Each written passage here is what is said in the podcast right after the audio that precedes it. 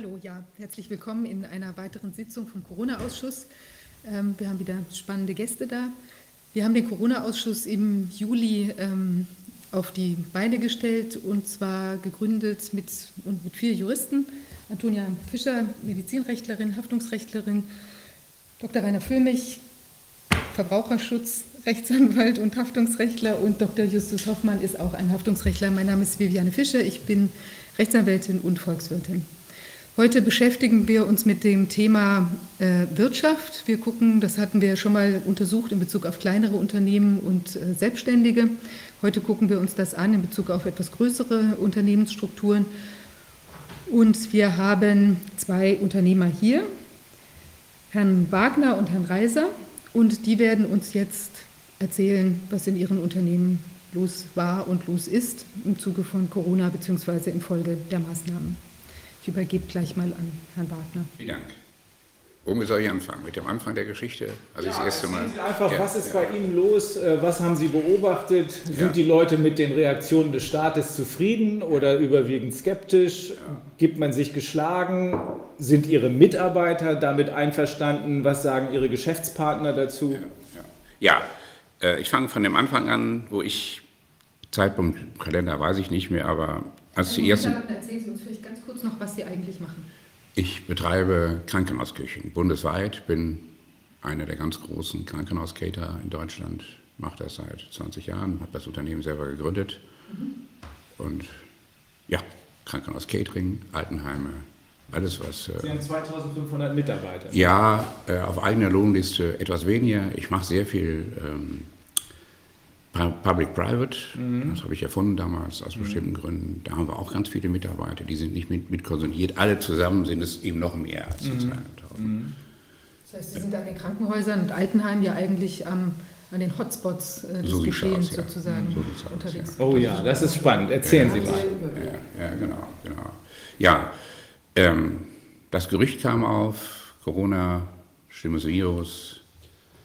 Äh, dann habe ich gedacht, wenn das stimmt, du bist Teil des Systems, du musst dafür Sorge tragen, dass die Mitarbeiter, dass die Patienten versorgt werden. Was, was kann man da machen? Ich, also helle Aufruhr. Der erste Schritt war, dass ich überlegt habe, wenn das eine Krankheit ist, die so tödlich ist oder so schlimm ist, dann rafft das auch die meine Mitarbeiter weg. Nicht tödlich, aber schwierig. Das heißt, ich komme ganz schnell in eine Situation, wenn diese hoch ansteckend ist, ganz schnell in die Situation, nicht mehr sicherstellen zu können, die Patienten zu versorgen, die ja dann wahrscheinlich auch die Krankenhäuser übervölkern. Das habe ich als erstes habe ich geguckt, dass ich mir einen Pool von Aushilfen bereithalte. Im Augenblick Gastronomie damals ganz schwierig, Leute zu kriegen. Also das habe ich erstmal angeleiert in meiner Geschäftsführung. Das Zweite war, dass ich bei Ihnen gehört hatte, Dr. Rodak, irgendein kleiner Hinweis, dass das, diese Krankheit eine Überreaktion des, ähm, äh, wie heißt das System, Immun Immunsystem ist und dass das deshalb da, wo Leute so schon geschwächt sind, diese Überreaktion dann auch wirklich zu einem schwierigen Verlauf führt. Das habe ich irgendwo gelesen bei Ihnen zufällig, glaube auch richtig verstanden, habe ich gedacht, so, du musst also dafür sorgen, wenn deine Mitarbeiter krank werden, musst du zwei Dinge tun. Du musst einen Betriebsrat haben, der damit, Betriebsarzt haben, der damit umgehen kann. Jetzt hören Sie mal weg, Herr Dr. Wodak. Ich habe mir dann einen klassischen Homöopathen gesucht, der mich mal 30 Jahre meines Lebens behandelt und gesund gehalten hat. Da habe ich gedacht, der kann, wenn das überbordet, kann der damit umgehen. Mit Kügelchen geben. Hat übrigens auch einen Beruf, ne? der Hartatsch hat das auch erzählt, nicht Hartatsch, irgendein anderer Wallach zusammen mit, ja. äh, der hat das auch erzählt, dass das geht. Dass das also nicht nur Glaube, Glaube, Liebe, Hoffnung ist. Den habe ich angerufen. Ich sagte, würden Sie das tun für mich? Ja, sagt er, sofort. Aber Sie müssen überhaupt keinen Kopf machen. Da kommt nichts. Die WHO waren schon immer Betrüger. Das ist die nächste Nummer, die die machen. Das hat er Ihnen so gesagt? Hat er so gesagt. Junge, Junge. Da habe ich gedacht, alter Schwede, was ist hier denn los? Und ich kenne ihn, ich weiß, dass er mir aus schwersten Gesundheitsproblemen geholfen hat, ein paar Mal. Ich habe möglichen Mist äh, geerbt und mich geerbt. So, da habe ich gedacht, also wenn der das sagt, da ist irgendwas dran. Aber Doktor, machen Sie keinen Kopf. Wenn einer Ihrer Mitarbeiter, was ich nicht erwarte, tatsächlich krank wird, Anruf, Kugel, alles gut. Ne? So, stark vereinfacht. Das war das Erste. Das Zweite war, wenn das wirklich so ist, dass da so Dicke kommt, wie Spahn und Co. das angedeutet, Drosten das angedeutet haben, die Aushilfen hatte ich. Was habe ich noch gemacht? Ich habe für, weiß nicht wie viele Millionen, so eine Fertigpampe gekauft, damit man weniger Hände braucht, wenn es wirklich losgeht, wenn die Krankenhäuser voll sind. Ich habe ja Köche, Küchenhilfen, alles Mögliche, wenn die zur Hälfte ausfallen. Müssen Sie trotzdem das ich Essen produzieren? ich habe, ich weiß nicht für wie viel Geld, so ein Fertig, den man normalerweise keinen zumutet, gekauft. Ne? Eintöpfe und all so ein Mist. Was ich nie tue. Ne? Ich, bin also, ich bin berühmt dafür, besonders gutes Krankenhausessen zu machen. Ne? Aber der Not frisst der Teufel fliegen, eingelagert. Habe ich bis heute nicht gebraucht. Ne? Das war der zweite Schritt. Jetzt kommt jetzt das nächste. Es war immer noch Gerücht, ich habe immer noch gedacht, das stimmt. Ähm, dann kommt einer meiner Kunden, Getrautenkrankenhaus Berlin, seit 30 Jahren mein Kunde. Der Chefarzt gibt ein Interview in der FAZ. Das erste Mal, dass die FAZ sachlich berichtet hat. Ich habe übrigens ja, das Abo nicht mehr, weil die nur so ein Bild schreiben. Ähm, der sagt, äh, er weiß gar nicht, was hier los ist. Sein Krankenhaus ist nur zur Hälfte voll. Das heißt, in 14 Tagen müssen die Konkurs anmelden, weil, weil sie keine Einnahmen mehr haben. Sagt er in der FAZ. Da habe ich gedacht, die nächste Katastrophe. Erst Geld ausgegeben für so eine Fertigpampe. Was passiert jetzt, wenn die nur halb voll sind? Mitarbeiter abbauen, Leute raus, all- alles, was ich getan hatte, das Gegenteil, weil ich dachte, wird richtig voll. Das Gegenteil, sagt er. Da habe ich gedacht, was ist denn jetzt los? Schnell den Heinz in, in, in Mönchengladbach angerufen, da habe ich ein großes Krankenhaus, unmittelbar Hotspot Heinsberg. Ich sagte zu meinem Küchenchef, ey, was ist denn bei Ihnen los? Ist bei Ihnen auch nichts los? Nee, sagt er, wir sind auf die Hälfte runter. Ich sag, mir war klar, was das bedeutet. Mindestens eine Million Gewinn weg, wenn das so weitergeht. ne? So, also nächster Schritt. Was machst du in so einer Situation? Ich dann überlegt. Dann kam, also habe ich erst überlegt, was machst du dann? Also Kurzarbeit angemeldet, das ging auch reibungslos, das ging so schnell. Es gibt irgendwelche Bestimmungen in Nordrhein-Westfalen, muss man das nicht mit der Gewerkschaft abstimmen. Die Mitarbeiter, die waren sowas von loyal, die haben überhaupt kein Theater. Man hätte sonst mit jedem Einzelnen verhandeln müssen. Das war so fantastisch. Also, es war in zehn Minuten durch. ne? Also wusste ich, ein Teil dessen, was da draußen passiert, kann ich darüber kompensieren. Hat mir für die Mitarbeiter sehr leid getan. Ich habe dann auch erhöht auf 80 Prozent, weil ich wus- wusste, ich hatte Reserven, damit die unter diesem Theater nicht so leiden müssen. So, das war der nächste Schritt. Dann, Sie glauben das nicht, ne? entweder Scholz oder Altmaier, was machen die? Verkünden großkotzig, wir ändern das Insolvenzrecht, damit die Insolvenz später angemeldet werden muss. Müssen Sie nicht verstehen, aber ich habe das verstanden. Das ist die allergrößte Katastrophe. Wofür, wofür, warum muss ein Geschäftsführer so schnell Insolvenz anmelden? Um die Lieferanten zu schützen. Damit die sofort merken, damit die nicht noch einen Lieferantenkredit geben. Da habe ich gedacht, jetzt ist Deutschland ganz unter die Räder gekommen. Was heißt das für mich? Ich habe sofort, sofort mit allen Kunden, die sind mir äußerst zugetan, wo wir es nicht schon hatten, die, bezahlen, die Rechnungsbezahlung auf den Monatsanfang gelegt, also Vorauszahlung. Das heißt, wenn die nicht mehr zahlen, kaufe ich kein Lebensmittel mehr. Weil ich da bin aus dem Schneider. So, dann habe ich gedacht, mit so einer Truppe da in, Bonn, in Berlin am Start, da kommt noch mehr. Was machst du jetzt? Als nächstes musst ja damit rechnen, dass deine Hausbank pleite geht, bei dem Lockdown, den die machen. Wenn die Hausbank pleite geht, 100.000 Euro kriegst du wieder, der Rest ist weg. Ich habe immer ein paar Millionen, muss ich haben, um am Monatsende liquide zu bleiben, Löhne zu bezahlen. Ja, was machst du? Was machst du? Bank angerufen. Die Gelder sind bei uns sicher. habe ich gedacht. Die Kündigung ist schon raus an denen. Wie kann der erzählen? Das ist sicher. Ich sage, geben Sie mir das schriftlich, dass meine paar Millionen sicher sind. Nein, das kann ich nicht. Abenteuerlich. Sehr beruhigend, ja. Also, was habe ich gemacht? Sie glauben das nicht, ne? Ich habe sofort alle Konten geräumt und in Bundesanleihen angelegt. Die gehen nicht kaputt. Am Monatsende muss ich die verkaufen, um Löhne zu bezahlen. Monatsanfang, wenn die Löhne durch sind und langsam die, wieder Geld auf dem Konto ist, kaufe ich die rein, raus, rein, raus. Mein Finanziell sagt, sag mal, wie ist das an Gebühren kostet? Ich sage, was kostet das, wenn alles weg ist?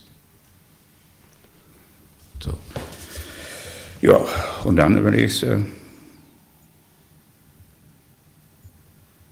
tja, was überlegst du dann? Überlegst du, ist das jetzt vorübergehend? Ist das nicht vorübergehend? Du musst ein Unternehmen über was halten, bist für so und so viele Mitarbeiter verantwortlich. Und dann guckst du, was machst du dann? Dann guckst du die Politiker an. Um abzuschätzen,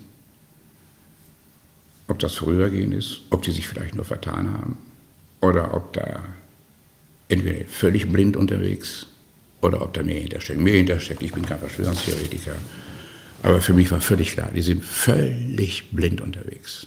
Als Herr Altmaier dann, unser Bundeswirtschaftsminister, vor die Presse tritt und sagt, wir fahren die Wirtschaft wieder hoch, da ich mich zurückgelehnt habe, gedacht, der Dicke, dein Fahrstuhl fährt die Wirtschaft wieder hoch. Wie soll das denn gehen? Das war jetzt scherzhaft. Tatsächlich, das wissen Sie als Wirtschaftswissenschaftler oder davon große Kenntnis, schon Karl Schiller ist bei 300.000 Arbeitslosen mit dem Versuch, die Wirtschaft wieder hochzufahren. Also Nachfragepolitik grandios gescheitert und ist von der SPD nach Hause gejagt worden. Wir haben jetzt, ich weiß nicht wie viele Arbeitslose, und da sagt der Wirtschaftsminister, wir fahren die Wirtschaft wieder hoch. Da wusste ich, du musst dich auf ein längeres Chaos einstellen. Also noch mehr Kurzarbeit und so weiter und so weiter. In den USA ist es gerade gescheitert. Die Neuanträge auf Arbeitslosigkeit sind nochmal in die Höhe geschossen. Ja. Also wir haben aktuell ALG 1, ALG 2 äh, etwas über 5 Millionen, 5,1 und 6,5 Millionen Kurzarbeiter. Zusammen rund 11,6, 11,8. Dazwischen schwanken gerade per Juli. Das dürften wohl realistische Zahlen sein. Ja, die wir sind offiziell. Die können Sie einsehen. Ja. So, was heißt das? Nochmal zum Grundsatz. Wenn Altmaier sagt, ich mache Nachfragepolitik, Scholz schüttet ohne Ende aus. Was heißt das für einen Unternehmer? Der weiß, wenn er lang genug lebt, erfahren genug ist, weiß, dass das nie funktioniert. Weiß auch, dass das immer, nehmen Sie mir nicht übel, der Unsinn von Sozialdemokraten ist. Wirtschaft, zu glauben, Wirtschaft steuern zu können mit Geld, was soll so, soll so ein Blödsinn gehen? Angebotspolitik, das funktioniert, hat Schröder gemacht, auch Sozialdemokraten. Warum funktioniert das? Ich habe neben meinem, ich will es Ihnen gerne erklären, wenn Sie es nicht sowieso schon wissen. Was ist Angebotspolitik? Supply Side Theory. Vertrauen schaffen. Ich habe auch einen Burgerladen, einen der besten ganz Deutschlands. Mit, können wir Ihnen das erzählen, alles regional, alles biologisch, alles äh, alles ohne Antibiotika gibt es sonst nicht. Gibt es nur bei mir, Bude immer voll, jetzt auch dicht. Ich hatte überlegt, noch 20, 30, 40 solcher Burgerladen, weil die so erfolgreich sind. Das wären rund 40 Millionen Investitionen gewesen. Glauben Sie ernsthaft, ich tue das noch, weil ich nicht weiß, was die Mischpoke sich morgen einfallen lässt? Glauben Sie das wirklich? Also eine Konsequenz ist, Investitionen werden einfach nicht getätigt jetzt. Klar, mhm. Angebotspolitik ist, ich muss für Vertrauen sorgen, mhm. dass jemand, der wirtschaftlich handelt, weiß, dass er nur, wenn er eigene Fehler macht, scheitert. Mhm. Das bist du als, äh, als Unternehmer gewöhnt. Mhm. Aber wenn andere Fehler machen, das machst du nicht mit 40 Millionen. Man könnte ja sagen, okay, ich investiere jetzt mal die 40 Millionen und dann gucken wir mal, wie die Burger, äh, Burgerläden laufen. Bloß ihr Problem ist, Vertrauen. Sie wissen nicht, ob, die nicht dicht Ob dann nicht ein neuer Lockdown kommt und dann bricht alles. Und ihren anderer Blödsinn. Und dann ist ihre gesamte, ihre gesamte Investition weg. Da können Sie wahrscheinlich besser ein paar Ferraris kaufen. Ja, ja Tesla. ja, Tesla, genau. Dann Tesla. Ja, genau. Gutes Auto übrigens. Ja, fahre ich, ja. Ach ja, ja. ich auch. Ja. ja. Das war eine Überlegung und ich wollte auch, äh, ich hatte auch schon ein Gespräch in der Schweiz mit einer ganz berühmten vegetarische Restaurantkette, die machen unglaublich gute Arbeit. Wir wollen zusammen in Deutschland was machen. Da kostet so eine Investition zweieinhalb Millionen. Das machst du einfach nicht, wenn du nicht weißt, Mit eigenen Fehlern kann ich umgehen. Ja, jeden Tag dazu. Ich bin irgendwann so weit, dass die Kunden zu mir kommen. Aber wenn die wieder in Lockdown oder jetzt wollen sie Karneval nicht oder jetzt wollen sie Disney oder so, wenn sie wieder so ein Superspreader finden, du weißt es nicht. Also, also es fehlt jetzt bin ich 71 und denke, was soll der Quatsch? Was soll der Quatsch, sowas nochmal zu stellen? Wie sieht das in Ihrem Umfeld aus? Wie sagen Ihre Geschäftspartner, Ihre Kon Konkurrenten, wie sehen die die Situation? Also meine Geschäftspartner in den Krankenhäusern, da ist das was ich so kenne an den Kunden, ist hinter vorgehaltener Hand wissen die alle, dass das Unsinn ist. Mhm. Ich habe mir noch einen Kunden in meinem Alter, der ist seit 35 Jahren mein Kunde. Ich vorher als Angestellter für einen Konzern hatte ich den auch schon. Ich bin jetzt seit 20 Jahren selbstständig im gleichen Geschäft. Der hat mir geschrieben, er war eine katastrophale Zeiten. Ich hatte gehofft, das nicht mehr erleben zu müssen. Wir stehen das erste Mal vor dem Konkurs die Hilfen, die Altmaier, der die Wirtschaft wieder hochfahrt, versprochen hat, sind bei uns noch nicht gelandet. Das erste Mal, ich bin 70 Jahre alt, sagt er, ich muss das mit ansehen, wie das Werk, was ich aufgebaut habe für einen großen Orden, katholischen Orden, weil die alles versprechen, das Haus ist leer, es macht aber keiner was. Soweit zum Klima. Andere sagen unter vorgehaltener Hand, wann hört das mal auf mit diesem Blödsinn? Es sind keine krank, es, die sind nicht über, wir brauchen die Beatmungs, wir brauchen alles nichts, alles Quatsch. Also das, was Sie sehen können, äh, das, das war mir gar nicht klar, dass Sie ja als äh, äh, ja, direkt in die Krankenhäuser reingucken können aus Ihrem. Ich sehe ja jeden Tag den Patienten da. Die sind nicht überfüllt und Nein, waren zu keinem Zeitpunkt. Zu keinem Zeitpunkt. Die waren. Gab es dazwischen mal irgendwo eine Krise? Oh mein Gott, jetzt bricht hier alles nein, zusammen. Nein, nee. nein, nein. Es gab eine, jetzt, ob es das Film oder nicht, erst eine Krise gab es, nicht mit meinem Krankenhaus. Aber eine Nachricht in der FAZ, Krankenhaus, völlig überfüllt, Bayern, München, völlig am Ende. Ich sage es ungern, aber ich sage es. Dann habe ich nachgeguckt, habe gedacht, da kann doch nur der Söder hinterstecken. Meine 100 Krankenhäuser sind nicht voll. Was ist denn da los? Hinter dieser Meldung, FAZ, jetzt zieht die Seuche nach Süddeutschland. Okay, irgendwas stimmt nicht. Habe ich nachgeguckt. Das war ein Krankenhaus einer großen Krankenhauskette, die profitorientiert arbeitet. Wissen, was die gemacht haben? Die hatten gesagt, alle Patienten, die hier sind, haben Corona, ihr müsst alle hier drin bleiben. Da kriegen die jeden Tag richtig Fettkohle für.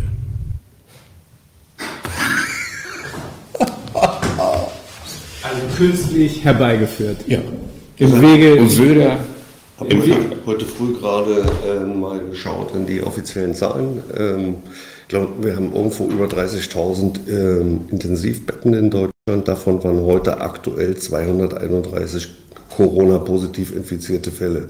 Das sind 0,75 Prozent der Intensivbetten, die gerade so belegt sind. Das ist Mathematik. Die Man, ist ja, das ist Mathematik. Deswegen sind hier auch ein paar Wirtschaftswissenschaftler unterwegs und Mathematiker, die sagen, Statistik können wir auch und haben dann die Zahlen des Robert-Koch-Instituts, Professor Homburg zum Beispiel, äh, wie ich finde, äh, für jedermann nachvollziehbar dargelegt. Also Sie gehen davon aus, dass hier mit falschen Zahlen gearbeitet wird, beziehungsweise die Zahlen manipuliert werden, um den Eindruck zu erwecken, dass hier größte Gefahr herrscht. Nee, das sehe ich nicht so. Wenn Sie, ich bin kein Professor für Finanzwissenschaften, der kommt übrigens im gleichen Ort geboren wie ich, der Homburg, habe ich zufällig gesehen. Ja. Kenne ihn aber nicht persönlich. Ja. Wenn Sie etwas spöttisch von Kindesbeinen an den gediegenen Umsatz mit Drei, Umgang mit dem Dreisatz üben, damit sie das immer, immer besser können, dann brauchen sie keinen Finanzwissenschaftler, sondern müssen nur auf die Seite vom RKI gucken, auf die vollständige Seite. Dann wissen sie, dass das alles Topschlagen ist. Von Anfang an. Alles Topschlagen. Mhm. Ja, von Anfang an. Und man fragt sich dann nur noch, was steckt dahinter? Genau. Das muss ich als Unternehmer, muss ich wissen, was dahinter steckt, muss das abschätzen, damit ich mein Unternehmen für so eine Situation wetterfest mache. Ja. Ich bin kein, kein Verschwörungstheoretiker, aber ich muss Zusammenhänge verstehen, damit mein Laden nicht vor, nach 20 Jahren, die, ich bin jetzt 70, damit er nicht vor die Wand fährt. Ne? Also was wir, was wir wissen aus dem, was wir hier gehört haben, ist erstens, die Tests taugen gar nichts, nicht zu diesem Zweck. Für irgendwas anderes mögen sie gut sein. Ähm, zweitens, die Gefahr, des Virus ist maßlos übertrieben worden. Das sagen insbesondere übrigens amerikanische Studien, John Ioannidis. Ähm, aber was wir uns fragen ist, warum, warum äh, geschieht das alles? Geht da, ist da wirklich ein Interesse dahinter oder ist es einfach nur so, dass jemand die Situation, verschiedene Leute die Situation ausnutzen? Das muss ich aber gar nicht wissen. Ich muss das ablesen. Das, da kann ja. ich mich dran beteiligen. Ich muss das ablesen. Was wird da gemacht? Kann ich damit rechnen, dass ich doch bald wieder investieren kann? Mhm. Oder muss ich damit rechnen, dass das Spiel immer weitergetrieben mhm. wird, dass immer ein neues Fass aufgemacht wird? Mhm. Als ich gelesen habe, die Beschränkung der Lockdown ist auch etwas eingeschränkt und gelesen habe, jetzt wird das, diese Ampel da mit 20 pro 100.000. Da habe ich gedacht, jetzt kommt die DDR. Das ist doch klar, die findest du immer. Mhm. Und du kannst nach Belieben siehe Tönnies, Unternehmen kaputt machen. Haben Sie sich mal angehört, was unser Arbeitsminister? In NRW? Nee, Bundesarbeitsminister, also. wie der sich geäußert hat zu Tönnies. Endlich, der stinkt den schon lange. Wahrscheinlich, weiß ich nicht, den Grünen sowieso, wo der mit der, ach, der Tierhaltung nichts zu tun hat, der schlachtet nur. Ne? Mhm. Wie die da über den hergefahren sind, da habe ich gedacht, jetzt geht es den Unternehmern in den Misslinien an den Kragen. Da wird das benutzt und in Misslingen 20 finden sie immer. Aber, aber, das alleine kann nicht die, kann nicht die äh, Ursache gewesen sein. Das ist die Folge. Also, dass, dass das teilweise ausgenutzt wird. Ich, ich, halte übrigens viel von dem, ähm, von dem Herrn Heil. Es ist der Einzige, der aus meiner Sicht authentisch ist. Wenn er da jetzt Arbeitsbedingungen, die ja tatsächlich nicht so klasse waren, anprangert, äh, fand ich schon in Ordnung. Einspruch, Herren. Ja. Es gibt eine Studie, die belegt, dass Tönnies sich an alles gehalten hat. An mhm. alles. Im Detail. Kann alles sein. Ähm, und die Unterkünfte, meine Frau ist auch über mich hergefallen. Da siehst du es wieder. Aha. Die, mit den Unterkünften. Ich sage, äh, Unterkünfte, hatten die dann Hausdurchsuchungsrecht? Hatten sie nicht. Das ist einfach behauptet. Naja, sind da auch, es sind da auch Medien drin gewesen. Also ich, ich blicke da auch nicht durch.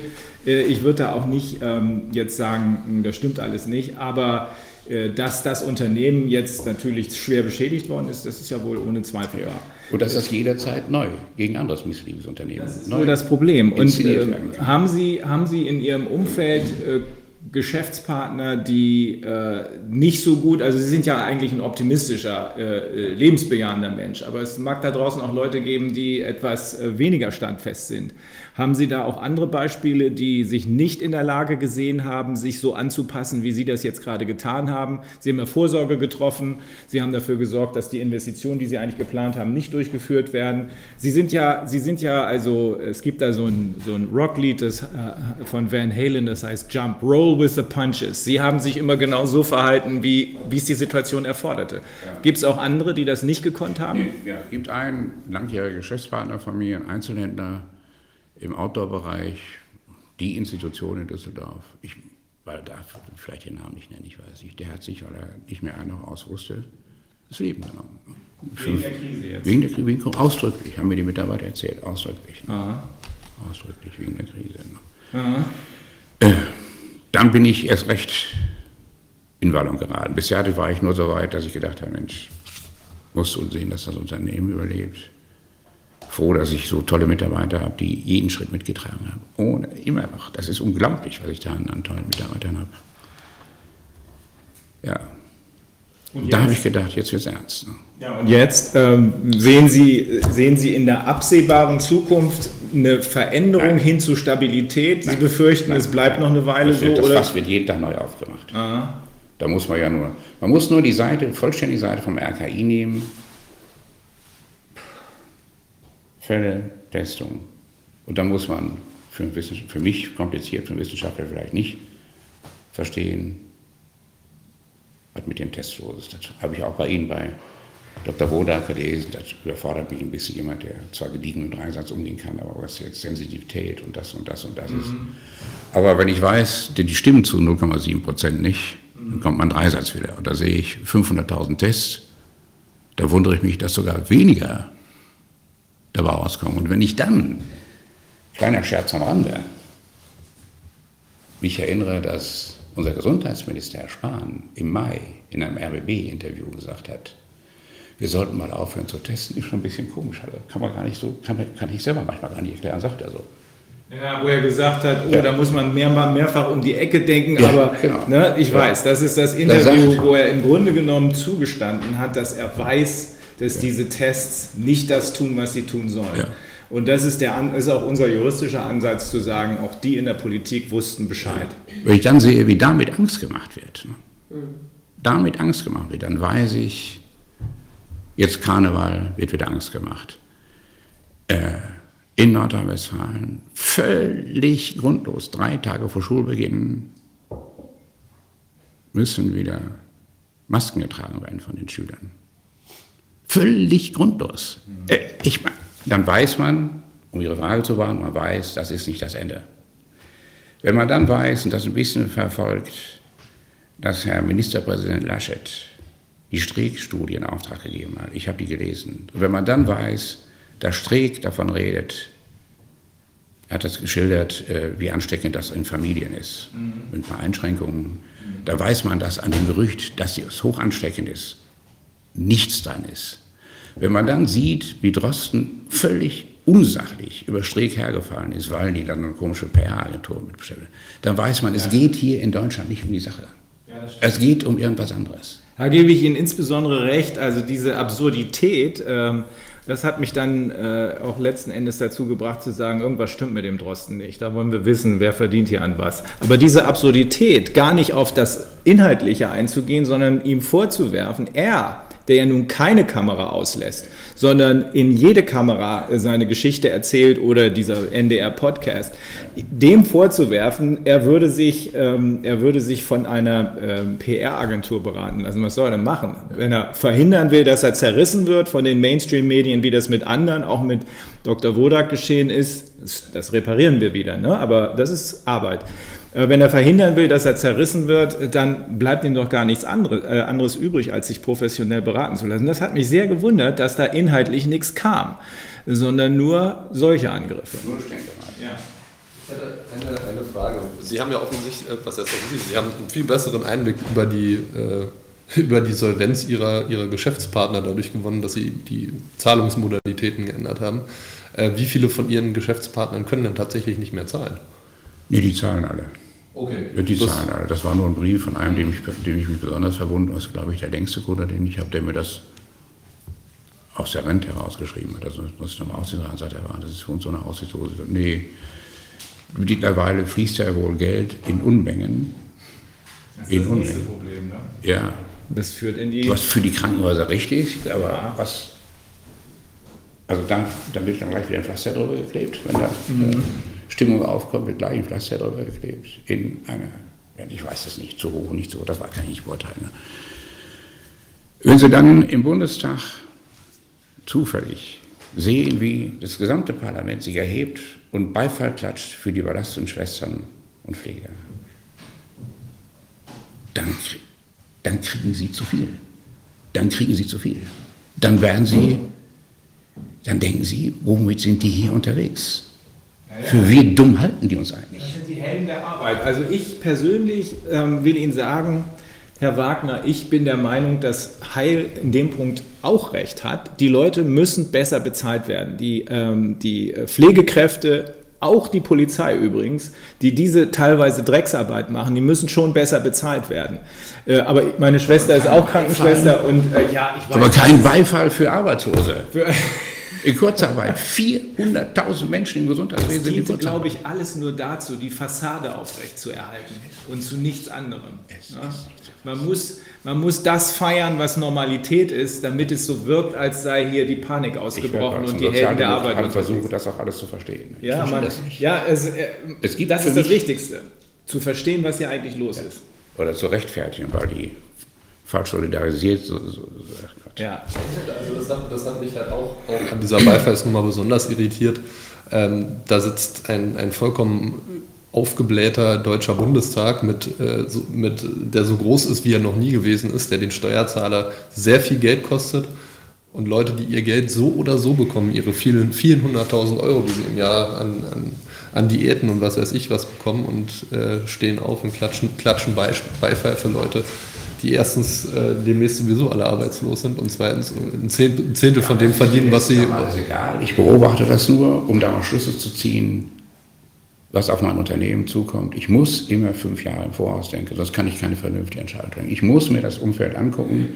Ich muss, weiß ganz genau, was meine Kunden wollen. Ich weiß ganz genau, was jeder Einzelne, der in meinen Burgerladen kommt. Ich weiß ich alles von jedem, was er mag, was er nicht mag. Und ich muss das politische Umfeld kennen, wenn ich als Unternehmer erfolgreich sein will. Sonst kann ich erfolgreich sein, sonst fährt irgendwas, irgendwann irgendjemand. Und diese Shownummern, die zeigen mir, dass irgendwas da nicht in Ordnung ist. Was, weiß ich nicht. Aber etwas, was bei mir dazu führt, dass ich kein Pfennig Investition in die Hand nehme, kein Pfennig Zukunftsglaube im Augenblick habe. Als mit meinem Catering bin ich Teil des Systems, bin ich System, was weiß ich, wie das heißt. Systemrelevant, ja, mhm. alles kein Problem. Das Hoffentlich echt, nicht so wie die Deutsche Bank. Nee, nee, nee, echt, nee, nee, echt. Die Mitarbeiter, die Patienten müssen ja was zu essen bekommen. Ja. Und das ist bei unseren, bei meinen Kunden auch, höre ich von meinem Geschäftsführer, alle voll des Lobes, weil wir sofort radikal alle Hygienemaßnahmen längst umgesetzt haben, bevor mhm. da irgendwas kam. Wir haben, da sind die wohl auch richtig froh, äh, meine Kunden. Wir haben übrigens jetzt vor 14 Tagen die größte Universitätsklinik Europas bekommen, die Charité. Die hatte zwischen, also auch nicht nur, als, dass wir das eine oder andere richtig machen. Ähm, die hatten zwischendurch, jetzt weiß ich das nicht mehr, aber in der Anfangs von, von 3000 Betten 1500 belegt. Auch die Charité. Auch da. Mhm. Können Sie uns vielleicht Gut zu wissen. Ihre Eindrücke ähm, aus den Pflegeheimen, die Sie beliefern, schildern? Ja, das war ein bisschen meine Rettung. Meine Rettung, die waren und bleiben voll. Ich habe ähm, einige der berühmtesten Kunden in der Szene ist mein Kunde. Jeder kennt ihn aus dem Fernsehen, Herr Walrachen-Dreiso, der immer ausschlägt. Der hat so radikal und professionell das umgesetzt. Hatte, glaube ich, nur einen Corona-Fall, jetzt kam ganz am Ende. Auch mit dem haben wir uns natürlich abgestimmt und alles umgesetzt. Meine, meine Betriebsleiter da, die haben angeboten, in der Küche zu schlafen, damit sie nur ja nicht nach außen Kontakt haben. Das hat er dann nicht angenommen, aber mit Maske und mit allem. Und ähm, da habe ich das beobachten können, wie die sich natürlich auch ja, ärgern über den Mist. Aber sie haben es konsequent umgesetzt. Äh, nicht, weil sie glauben, dass es, sondern weil sie von der Politik nicht vorgeführt werden wollten. Mhm. Auch das kann man so, ja, kann man so sagen. Und da die immer voll blieben, ist der Teil des Umsatzes eben nicht weggebrochen. Und, ähm, ja. und was würden Sie sagen, wie viel Prozent Ihres Umsatzes Sie jetzt eingebüßt haben? Kann man das beziffern? 30. 30 Prozent. Ja. Es gibt Schätzungen von ernstzunehmenden Wirtschaftsprofessoren, glaube, einen werden wir heute hören, die rechnen auch tatsächlich mit einem Einbruch der Wirtschaft in diesem Jahr um mindestens 30 Prozent. Ja. Wahrscheinlich könnte es noch mehr werden und das ist in der Konsequenz natürlich besonders spürbar auf Ihrer Seite. Herr Reiser, was, was sagen, wie war Ihre Erfahrung? Was machen Sie äh, genau und was, wie sind Sie mit dem ganzen Zirkus bisher umgegangen? Ja, ich bin über drei Jahrzehnte in der Automobilbranche tätig in unterschiedlichen Funktionen und ähm, bin daher schlussendlich ähm, sinnvollerweise auch vorwiegend in der Automobilbranche im Automobilhandel als Unternehmensberater tätig. Äh, allerdings anders als die meisten anderen Unternehmensberatungen. Na, Sie kennen ja diesen witzigen Spruch, äh, nehmen Ihnen die Uhr weg und frag Sie, wie spät es ist. Zur Unternehmensberatung, sondern ich befasse mich halt ähm, vorwiegend mit den Menschen in den Unternehmen, sowohl auf Führungsseite als auch auf Mitarbeiterseite. Ähm, weil am Ende die Menschen die Geschäfte machen und das Unternehmen ausmachen. Und wir trainieren Kommunikation, wir äh, trainieren auch sachlichen Umgang mit Problemstellungen in Meetings und all solche Dinge. Und daraus ahnen Sie schon, welche Auswirkungen äh, es direkt auf äh, mein Unternehmen hat, wenn faktisch menschliche Kontakte so gut wie be äh, beerdigt sind. Ne? Ähm, möchte Ihnen vielleicht zunächst ähm, als erstes mal auf der Metaebene die Situation an sich, Automobilbranche Deutschland, mhm. äh, auf der Metaebene geben, von dort abspringen in Auswirkungen von Autohäusern zwischen 100 und 1000 Beschäftigten Autohäuser. Äh, von dort aus dann Ihnen vielleicht mal ähm, charmant einen kleinen Wirtschaftskreislauf erklären und zum Schluss ein paar nachhaltige Gefahren, die drohen, die man so nicht sieht für die Selbstständigen. Ähm, fangen wir mal an, ähm, Arbeitsplätze in der Automobilindustrie. haben wir äh, in der Herstellung 810.000 Menschen, in der Zulieferung 600, äh, 650.000, in der Reparatur 460.000 und im Handel 180.000. In Summe 2,1 Millionen Menschen, die dort in irgendeiner Weise involviert sind. Ähm, wir hatten im Januar im Markt äh, und im Februar etwas drunter noch sehr nah die Absatzzahlen für Neufahrzeuge an dem Vorjahr 2019 und ab äh, März ging es dann runter. Ich sage Ihnen mal ein paar Zahlen in äh, Größenordnung 100.000. Wir hatten 346.000 im Vorjahr, 215.000 dies Jahr im März, 311.000 Vorjahr April, 121.000 in diesem April, 333.000 äh, Mai vorher zu 168.000 im Mai dieses Jahr, Juni 325 zu 220 und jetzt im Juli haben wir erstmalig faktisch eine äh, relativ homogene Sicht Vorher 333.000, jetzt 315.000.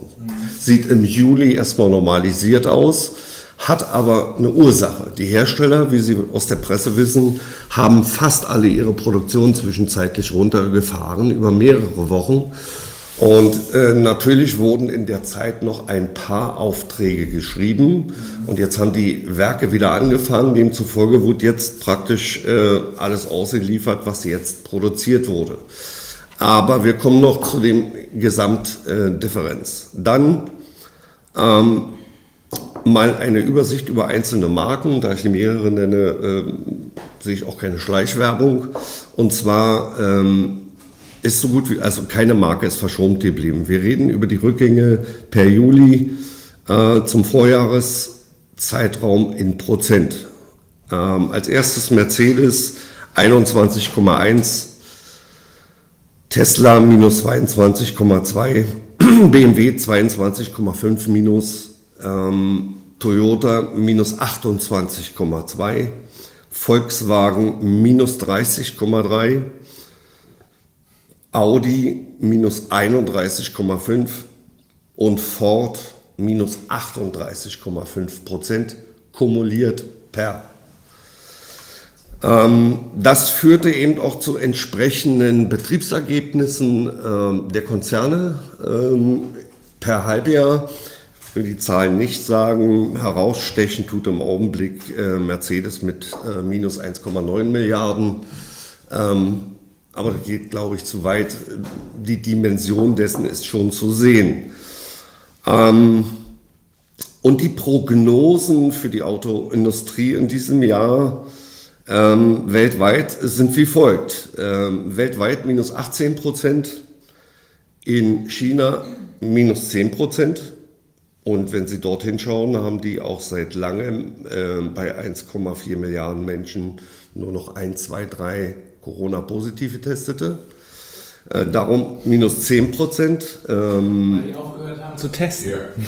Warum auch immer, es ist so und äh, die Prognose ist nur minus 10 Prozent. Die wird wahrscheinlich aus dem starken Einschlag äh, Anfang des Jahres resultieren. Vereinigte Staaten, äh, sehr wesentlicher Markt für alle Autohersteller, minus 18 Prozent und am stärksten betroffen Europa in der Prognose mit 24 Prozent in diesem Jahr prognostisch. So, diese Zahlen sprechen für sich und die schlägt natürlich auch bei den äh, Autohäusern auf.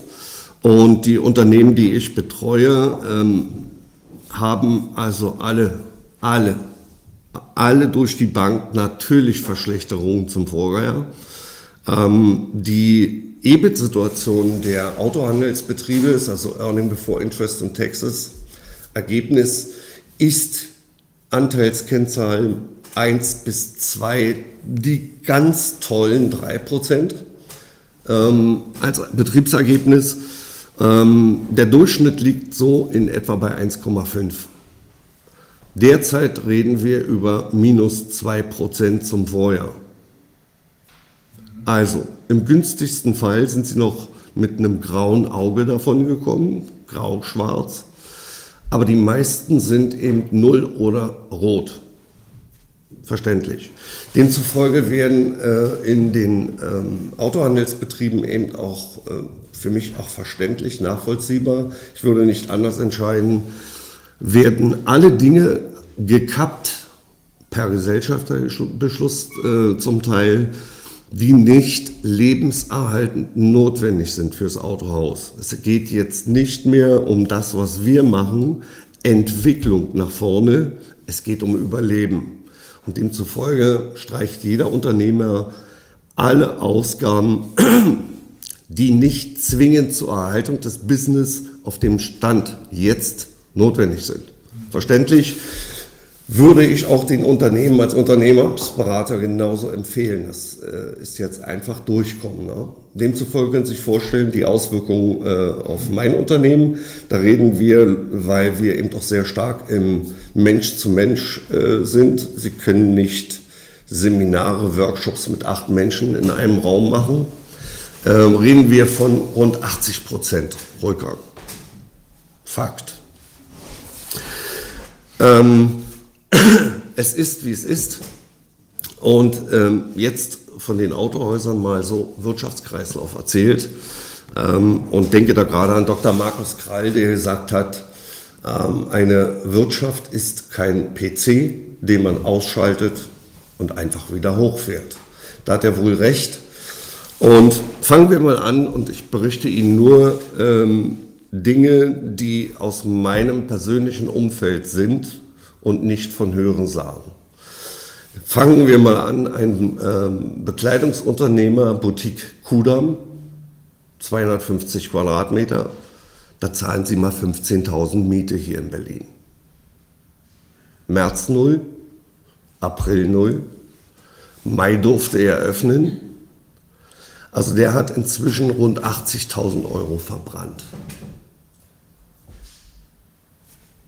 Privater Unternehmer. Da kann ich Ihnen schon gleich die Frage beantworten, wie machen diese Unternehmer es, wie mache ich es im Augenblick? Ja. Wovon leben Sie? Ganz klar, Abschmelzen von Altersvorsorge. Mhm. Problem für alle, wir kommen nicht an bestimmte Dinge ran, kennen Sie selber aus Ihrem eigenen Leben, die man nicht so einfach auflösen kann. Ansonsten werden die Altersvorsorgen definitiv jetzt abgeschmolzen zum Leben ähm, weil man schon froh sein kann, wenn sein Unternehmen noch im Spiel bleibt. Und jetzt mal so ein Wirtschaftskreislauf, fangen wir mal bei der Boutique an. Also der hat äh, auch kein Auto mehr im Augenblick, haben wir verkauft. Ich habe mehrere Unternehmer, die mich auch bitten, ihre bezahlten Autos zu vermarkten, um Cash zu kriegen zum Leben. Der hat also keine Einnahmen, demzufolge ähm, geht der auch nicht ins Autohaus ein Autohaus kaufen. Das Autohaus beschäftigt mich nicht, weil die so verlustig sind und alles wegstreichen, alles verständlich. Dadurch habe ich eigentlich kein Geld mehr und gehe nicht zu meinem Italiener, der mir sagt, wenn im Oktober wieder nach drinnen in die Innengasträume es geht und die Situation ist immer noch, macht er zu. Er kann es nicht mehr schaffen. So, und dieser Italiener, der nun eh äh, versucht zu überleben, hat auch kein Geld, um sich eine Hose zu kaufen bei meiner Boutique. Und jetzt frage ich Sie, wo kommen wir dort aus dem Kreislauf raus? Interessant, ne? Gar nicht. So einfach funktioniert die Nummer nicht. Ne? Und ja das, was er sagte eben, was Herr Wagner eben sagte, das einfach wieder anschalten wird wohl nicht gehen. Wird ne? wohl nicht gehen. So, und jetzt. Wenn derselbe, fand ich mal eben so aus. Ja. Wenn derselbe Herr Altmaier dann im Fernsehen oder eher in so einer komischen Talkshow auftritt und sagt, wenn wir dann mal, wir dann mal unter 100 Infizierten sind, dann können wir mal darüber nachdenken, das eine oder andere zu lockern. Dann schwillt der Kamm. Liegt das daran, dass diese Leute von der Realität so weit entfernt sind? Ja, definitiv ist, ist ja zu merken. Also äh, das ist jetzt für mich keine das von der Wirtschaft offenbar sowieso. Für mich keine Spekulation. Ach so. Also Ähm, so, se so, so, sehen, so sehen es äh, der absolute Großteil der Unternehmer, mit denen ich Kontakt habe. Ja. Äh, und, und wissen Sie, es gibt Dinge, die kann man juristisch äh, beurteilen, es gibt auch Dinge, die kann man moralisch beurteilen. Äh, keiner meiner Unternehmer hat ähm, dafür Verständnis, dass der Gesundheitsminister sich in dieser Phase mit zwei Millionen Kredit eine 4,2 Millionen Villa kauft. Keiner. Keiner, unserer Unter, äh, keiner der Unternehmen würde, würde im Augenblick würde im Augenblick einen Kredit bekommen. Ja. Na, die Kreditlinien werden zusammengeschmolzen. Da auch ein Beispiel für Sie. Bekleidungsindustrie, die Boutiquen arbeiten halt mit Bestellungen bei ihren Markenherstellern. Mhm. Und diese Bestellungen, sagen wir mal Umsatzvolumen 100.000 Euro, werden abgesichert mit einer Kreditbürgschaft, zum Beispiel von Hermes. Dann produziert die Fabrik. Und namenhafte deutsche Hersteller machen das auch nur so. Jetzt schmilzt aber dieser Kreditrahmen, äh, in dieser Kreditversicherung wird gerade zusammengeschmolzen, Risikobegrenzung. Das heißt, mein Unternehmer kann nicht mehr für 100.000 bestellen, sondern nur noch für 50.000, weil Hermes sagt, wir sichern nur noch 50 ab. Demzufolge bekommt auch der Hersteller der Ware nur 50 Prozent des Auftrages und produziert nur die Hälfte und hat die Hälfte seiner Mitarbeiter in Kurzarbeit. So einfach. Also Finanzen, Wirtschaft sind miteinander verschmolzen. So, und jetzt, Herr Wagner sprach es vorhin kurz an, die derzeit aktuelle Überbrückungshilfe für Unternehmen, äh, für Kleinunternehmen ähm, für Juni, Juli, August, die nur noch, und ich weiß nicht, ob äh, Sie sich damit mal beschäftigt haben, sie kann ausschließlich nur noch über Steuerberater ja. beantragt werden. Ja. Diese Beantragung ist so aufwendig, auch mit den nachher nachzureichenden Unterlagen, dass alleine Kostensteuerberatung 1700 Euro netto entstehen. Die werden aber voll vom Staat bezuschusst. So, wenn Sie in die Kriterien fallen, und die sind sehr eng bemessen, äh, da fallen auch sehr viele durch, ich habe mich ausführlich mit meiner Steuerberaterin dazu unterhalten, ähm, dass viele durchs Rost fallen. Wenn Sie 60 Prozent Umsatzrückgang brauchen, um bezuschusst zu werden und haben 59,85, sind Sie mathematisch nicht dabei. Punkt. Von denen, die sie jetzt schon fertiggestellt hat und eingereicht hat, gestern nochmal telefoniert, keiner der Mandanten hat bisher eine Zahlung erhalten. Null. Darf Sie darauf hinweisen, dass unsere Kosten Juni, Juli und August, die ja die Fixkosten bezuschusst werden, schon durch sind. Die haben wir Unternehmer alle schon bezahlt. Ist aber nichts angekommen. Jedenfalls aus dem mir bekannten Kreis nicht. Und jetzt noch zwei kleine Spezialitäten aus der Bezuschussungsfähigkeit. Wir mussten meine Kontogebühren aufschlüsseln in Gebühr für SMS-TAN, also wenn Sie online überweisen, und Grundgebühr. Bezuschusst wird nur die Grundgebühr. Also die Bürokratie kennt Das sind Fixkosten, mhm. aber nicht die SMS-TAN. Mhm. Und der herbere Schlag für alle Unternehmer und erst recht für mich, also aus meinem Job, ich habe zwar ein Büro hier in Berlin, aber ich bin sehr viel mit dem, äh, meinem Dienstfahrzeug unterwegs. Das ist also das ähm, Auto das Arbeitsmittel, sonst können Sie Ihre Tätigkeit nicht machen. Leasingraten und wir haben im gewerblichen Bereich über, in den Premiummarkt in Deutschland über 70 Prozent Leasinganteil.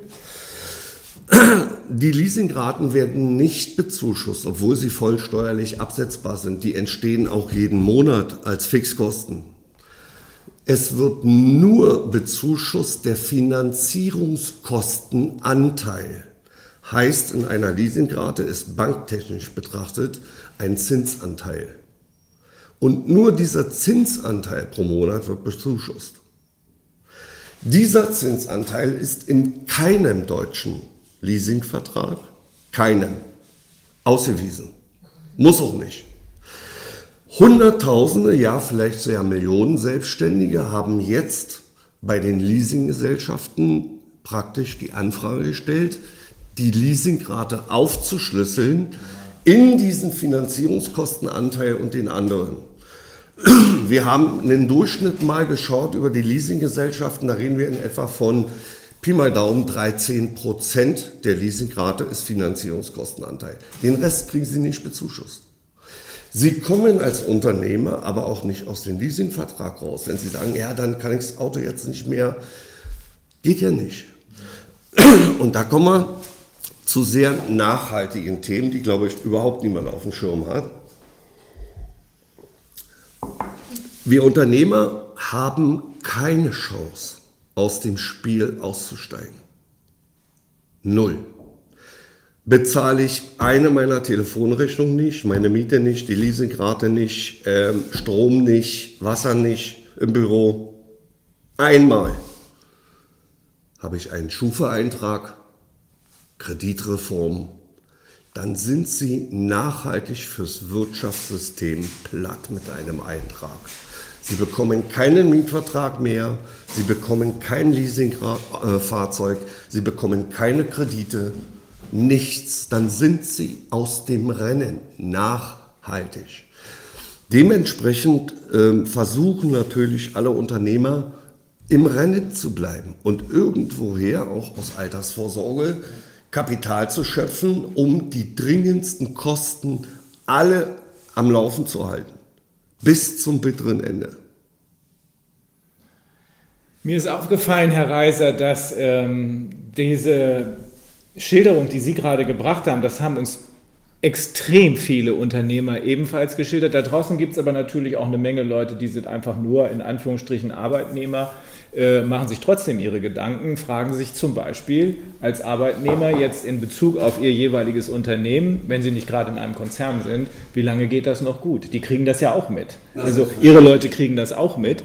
Ähm, das äh, hat wohl dazu geführt, dass alle die, die dafür den Kopf frei haben oder frei haben müssen, für diese Risiken, weil sie nämlich als Unternehmer unterwegs sind oder sich ihrer Position als Arbeitnehmer in einem solchen äh, Unternehmen äh, bewusst sind, dass die wesentlich kritischer daran gehen als andere.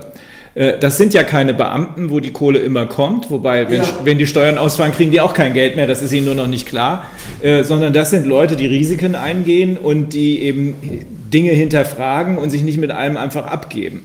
Das scheint mir schon von Haus aus. Ich habe ich hab so eine Theorie inzwischen, dass das wenig mit Intelligenz, aber viel mit sozialer Intelligenz und Mut zu tun hat. Dass diese Gruppe schon von Haus aus ähm, man braucht ja schon ein bisschen Mut, um selbstständig unterwegs zu sein, schon von Haus aus kritischer ist als andere. Und so wie sie es eben gesagt hat, ich will einfach, ich will einfach wissen, was hier los ist und dann die Fragen stellen, die sich andere eben nicht stellen. Ähm, das ist unsere, äh, meine persönliche große Hoffnung, dass die Unternehmer sagen, es reicht. Na, es, so wie ich es gerade geschildert habe, ja. Herr Dr. Für mich. Ähm, wir, wir haben jetzt jeder unterschiedlich ein äh, gewisses Maß an Dingen, die wir abschmelzen. Mhm. Unsere Altersvorsorge, ja. auf die die Regierung ja immer hinweist, ja. private Altersvorsorge, die räumen wir gerade ab, um im Spiel zu bleiben, bezeichnenderweise. Ne? Das habe ich ähm, sehr vielen gehört. Ja. Das, das, das, das heißt, äh, für uns ist das kein Game. It's not a game. Mhm. Es geht um alles. Es geht, es geht um alles. Mhm. Und demzufolge wird es wohl gestattet sein, Dinge kritisch zu hinterfragen. Und weil Sie die Arbeitnehmer ansprechen, ähm, da haben wir zur einen Seite eben auch in den Autohäusern natürlich Kurzarbeit. So, Kurzarbeit heißt weniger Einkommen, heißt aber auch noch den Mitarbeitern höhere Flexibilität abzuverlangen. Machen Sie mal mit Kurzarbeit einen Schichtplan und planen Sie mal im Autohaus, dass die Kundenzufriedenheit noch funktioniert. Da müssen die Mitarbeiter selber sehr kooperativ und flexibel sein, dass man sagen kann, du, äh, pass auf, morgen ist total schlecht, bleib morgen zu Hause, dafür kommst du übermorgen, äh, da war mehr voll. Also die haben eben auch ein unruhiges Leben für viel weniger Geld. Deshalb ist auch für Arbeitnehmer äh, dieses Thema sehr brisant. Ne? Und schauen Sie Verkäufer. Verkäufer haben im Wesentlichen in Deutschland Verträge mit einem Fixum Die bewegen sich in der Regel zwischen 700 und 1500 Euro, womit bestimmte Verwaltungsdinge abgegolten sind, der Rest auf Provision. Ich habe vorhin Ihnen die Zahlen genannt. Also können Sie sich auch Da die Vor laufen. können. Sie sich auch finanzielle Einschnitte dort vorstellen. Ne? Nun kann man sagen, ja, die haben ja eh so viel verdient äh, früher, einige.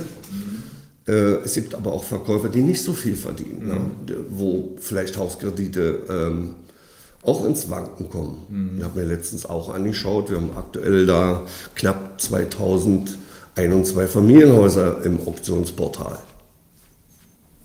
Oh. Aber das Problem ist halt auch tatsächlich die von Ihnen angesprochene Unsicherheit.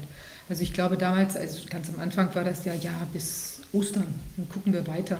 Und da bestand ja auch die Hoffnung, dass das dann aufgeht. Und ich hatte damals so das Gefühl, wenn das da wieder aufgegangen wäre alles, dann wäre das so, da hätte man einmal so als Nation sich irgendwie alle zusammengerauft, ne?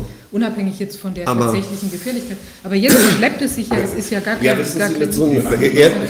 Mal ehrlich, Macht mit, immer mit solchen Äußerungen, Karneval 2021 Kann man das sagen? heißt für mich, reichen meine Abschmelzung aus der Altersvorsorge noch Ja.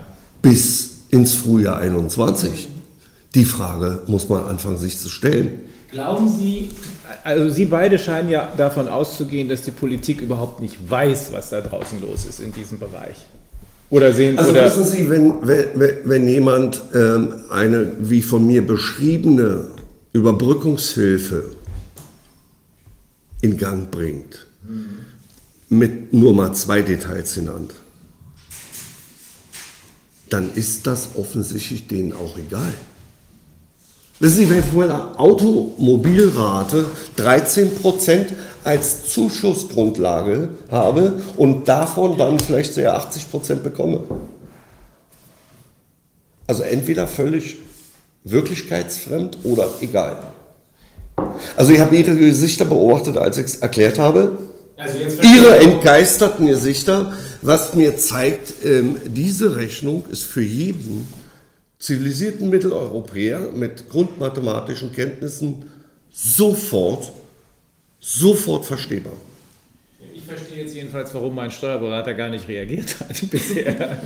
Die sind, also meine Steuerberaterin ist total überlastet mit diesen Anträgen, weil die so aufwendig sind, die Prüfungen. Sie kann nur im Portal die Beantragung machen, dann, also wie man so schön sagt, äh, mit dem Namen haften. Demzufolge prüfen die sehr genau und sind damit im Augenblick ähm, echt voll dran. Bis dahin, dass äh, wir ja noch die Mehrwertsteuerumstellung haben. Das heißt also, die ganzen Buchenkonten, im Augenblick kommen noch Rechnungen rein mit 19, manche mit 16. Die haben also in den Steuerberatungen erhöhten Aufwand beim Buchen. Und ich darf Ihnen sagen, dass in bestimmten Portalen des Staates äh, noch nicht mal, so mir meine Steuerberaterin sagte, an einigen Stellen die 16 Prozent hinterlegt sind. Ich wage mal den Versuch einer Deutung, obwohl ich nicht Verschwörungstheoretiker sein möchte. Mir ist noch was aufgefallen. Als in Thüringen der Wahlkampf war, hat der Friedrich Merz so vom Leder gezogen gegenüber Frau Dr. Merkel.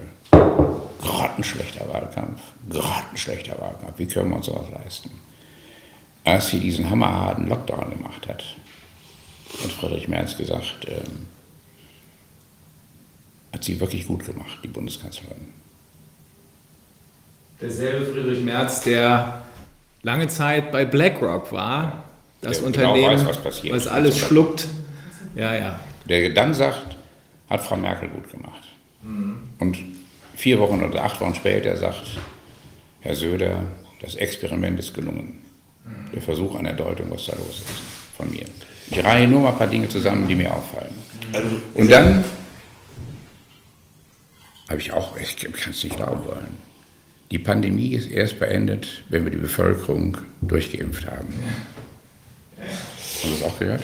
Ja, klar. Aber äh, inzwischen rudert man zurück. Wir haben einen New York Times Artikel von vor ein paar Tagen, da kommen jetzt langsam die Stimmen wieder zum Vorschein, die eigentlich als Stimmen der Vernunft von Anfang an hätten gehört werden müssen. Und die sprechen davon, dass ein großer Teil der Bevölkerung, das kann nicht nur da sein, sondern es muss auch hier sein, ein großer Teil der Bevölkerung eine sogenannte Grundimmunität hat, weil die Coronaviren alle miteinander verwandt sind und die, die wir in der Vergangenheit hatten, dagegen hat das Immunsystem schon gelernt, sich zu wehren. Das nennt sich dann Kreuzimmunität, dass man, das, dass man die Immunität von dem einen Virus zum anderen mitnimmt. Und das ist die Hintergrund Hintergrund- oder Grundimmunität, die offenbar wesentlich größer ausgeprägt ist als gedacht. Und das bedeutet dann auch, dass man natürlich gar keine Impfung mehr braucht.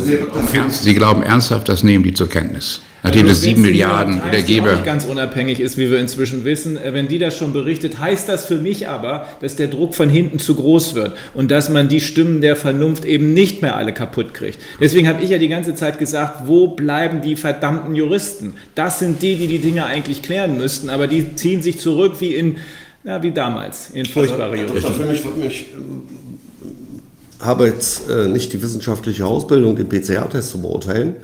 Ähm, was mir aber auffällt, dass der wissenschaftliche Diskurs nicht ja. zustande kommt, vor allen Dingen öffentlich. Ja. Ähm, und das würde ich mir wünschen, um für mich als Laie eine klare Beurteilung ja. zu finden. Ich sehe die Folgen draußen, die wir kurz besprochen haben, die nachhaltig und dramatisch sind. Ähm, vielleicht noch im Nachgang noch auch, äh, aus der Eventszene noch ein kurzer Bericht. Ähm, für mich ist aber gefühlt kein, kein öffentlicher wissenschaftlicher Diskurs.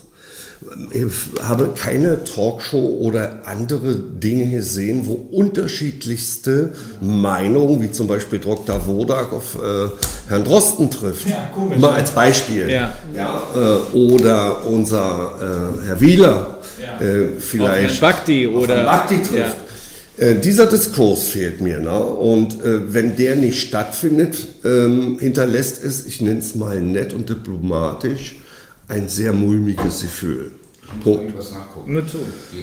Und noch ein Beispiel, noch ein Beispiel aus ähm, der äh, gastronomischen und Eventszene aus Berlin. Ein Freund von mir, Unternehmer, hatte, 400, hatte vier Unternehmen, 250 Angestellte zwei Restaurants, ein Catering und ein Eventunternehmen. davon hat er drei abgewickelt. Und so schlau, bevor die Zahlungsunfähigkeit eintrat, abgewickelt, ohne irgendwelche Einträge zu kassieren. Ähm, beschäftigt, glaube ich, im Augenblick noch 17, 18 Leute in einem der Restaurants, was übrig bleibt. Und dieses versucht er jetzt zu retten. Denken Sie mal an Veranstaltungstechniker, denken Sie an Künstler, denken Sie an äh, DJs. Denken Sie an Clubbesitzer. Die haben ja null Chance, die haben 100% Ausfall. Ich zitiere. Ich sage nicht, dass er stimmt. Ich zitiere nur vom Info, impfinfo.de Blog, auch so ein Blog, der sehr, sehr gut aufklärt über die Zusammenhänge um, ums Impfen. Zitat von Umberto Eco, 1998. In der modernen Kultur preist die wissenschaftliche Gemeinschaft den Dissens als ein Mittel zur Vermehrung des Wissens. Für den Urfaschismus ist Dissens Verrat. Das ist, äh, das ist quasi das, was der von mir schon ein paar Mal angesprochene Lord Sumption, der ehemalige, der ist jetzt Anfang 70, oberste, oberste, hoch, hoch angesehene englische Richter des Supreme Court gesagt hat das, was wir jetzt gerade sehen, das ist das, was man bei der Entwicklung totalitärer Staaten äh, sieht. Der Diskurs ist das, was man braucht, um das zu verhindern. Das ist die Möglichkeit, wie sich Meinungen austauschen können. Oder ich will Ihnen noch was viel Schlimmeres zitieren. Ähm, in dem Moment, wo die Justiz, die ja eigentlich für die Auflösung von Konflikten da ist, für die gewaltlose Auflösung von Konflikten, in dem Moment, wo die Justiz nicht mehr funktioniert, muss man mit allem rechnen. Äh, wir hatten hier Frau Dr. Pam Popper aus den USA die rechnet sogar mit dem Bürgerkrieg. Sie hofft, dass es nicht so weit kommt. Äh, da drüben gibt es viel mehr Waffen als sonst. In diesem Jahr sind so viele Waffen verkauft worden wie nie zuvor. Ich will Ihnen dazu was sagen, was der US Supreme Court sagt. Ähm, dass, ich sag mal die englische Version, ich versuche es dann zu übersetzen. The right to sue and defend in the courts is the alternative of force. Also das Recht zu klagen und sich zu verteidigen im Rahmen einer gerichtlichen Auseinandersetzung ist die Alternative zur Gewalt. Das ist es. ähm, oder noch treffender im äh, National Law Journal aus 2005. Das ist eine Entscheidung übrigens eben gewesen aus 1907. Das ist eigentlich, das ist tradiertes Wissen. The courts are the only place where even, even the poorest, most powerless person can hold the richest, most powerful person or corporation accountable. Extremely emotional and heated disputes are resolved non-violently in the courts every day. If they can't, they will be resolved in the streets. Also der einzige Platz, wo man gewaltfrei auch hitzigste Argumente austauschen kann, in der Regel in einer etwas ruhigeren Atmosphäre, sind die Gerichte. Und wenn das nicht mehr geht, dann wird das auf der Straße ausgelöst. Und ich sehe, dass hier so viele Leute inzwischen schwerst unter Druck geraten sind. Ich sehe die Aggression, die ich jeden Tag in der Bahn erlebe. Ähm, wenn da einer ohne Maske läuft, der wird ja dann quasi gevierteilt. Ja, ähm, sowas habe ich in keinem anderen Land gesehen. Die Aggression, die hier existiert, die habe ich in keinem anderen Land gesehen. Ähm, das sehe ich als ganz großes Problem. Wenn die Justiz jetzt langsam aus der Tüte kommt, und zwar eigentlich eher schnell, dann werden wir nach meiner Einschätzung schlimmste Zustände haben, weil die, die Unruhe in der Bevölkerung, und zwar insbesondere in dem Teil der Bevölkerung, wo die Unsicherheit besonders groß ist. Ne? Die Beamten scheinen sich noch sicher zu fühlen, aber wie gesagt. Nicht nur Beamte, äh, können Sie mir einen Fall sagen, wo der öffentliche Dienst in Kurzarbeit ist? Öffentlicher Dienst auch, ja, aber auch die, die, die, sind ja nicht alle so, dass sie die Augen zumachen, sondern auch die sehen zum Teil schon, was los ist, sehen wir ja aus den Zuschriften. Finanziellen Auswirkungen. Im Moment nicht. Aber wenn keine Steuereinnahmen mehr da sind, dann wovon wird denn der, wird denn der öffentliche Dienst bezahlt? Das ist eine Frage von übermorgen. Wir haben die Frage heute. Ja, ja, ja, ja. Deswegen muss sofort reagiert werden. Das glaube ich auch. Ähm, und, und man muss eben jetzt Druck machen. Herr Wodak, Sie wollten was sagen. Ja, ich glaube, ich habe aus Gesundheitsämtern habe ich äh, Meldungen bekommen, dass Leute da sehr darunter leiden, was sie machen müssen. Also die sehen den Sinn ihrer Maßnahmen auch nicht alle ein. Und sowas wird, es wahrscheinlich auch in vielen anderen Behörden geben. Wir wissen es von der Polizei, dass es dort Gewissensbisse gibt bei den Leuten, die da was machen müssen. Und ich kann mir vorstellen, dass es im Robert-Koch-Institut auch nicht so einfach ist für die guten Wissenschaftler, sich anzuhören, was ihr Chef dort immer dann nach außen gibt. Also ich glaube, da, da ist sehr, sehr viel am Kochen bei den Leuten, die ihre Pflicht tun und ihre Pflicht tun wollen, weil sie sehen, dass das, was da oben gemacht wird, was die, die Leitung macht, der Kopf der Behörden macht, weil das so unverantwortlich ist und was das für einen Schaden anrichtet. Ich möchte auch noch etwas sagen zur Wissenschaft. Wir haben ja die ganzen vergangenen Jahrzehnte haben wir beobachtet, dass äh, man heutzutage nur noch erfolgreicher Wissenschaftler wird, wenn man erfolgreich fremd geht. Das heißt, wenn man erfolgreich Drittmittel anwirbt. Und äh, wenn man dadurch, dadurch macht natürlich, macht man die Wissenschaft abhängig von den Geldgebern. Und Geld ist hauptsächlich bei der Wirtschaft da oder aber wird auch nach wirtschaftlichen Gesichtspunkten von, vom staatlichen Forschungsgeldgeber verteilt. Das heißt, die, die Deutsche Forschungsgesellschaft und andere, die geben Forschungsgelder dann, wenn neue Produkte, wenn wirtschaftlicher Fortschritt zu erwarten ist. Das ist also nicht das, äh, was eigentlich die Wirtschaft machen soll, denn die Wirtschaft soll ja sehr, sehr stark sein, die soll Zweifel äh, pflegen.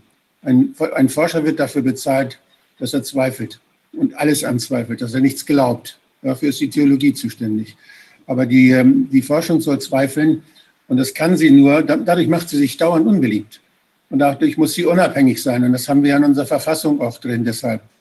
Und wenn die, wenn die Forschungsmittel gekürzt werden, wenn die, die Professoren äh, gesucht werden, danach, wer am besten dann Drittmittel äh, an Land zieht, dann ist da schon lange was falsch. Und wir sehen das auch an den Veröffentlichungen in der Medizin besonders, aber auch in der Agrarbiologie, in der Energiewirtschaft.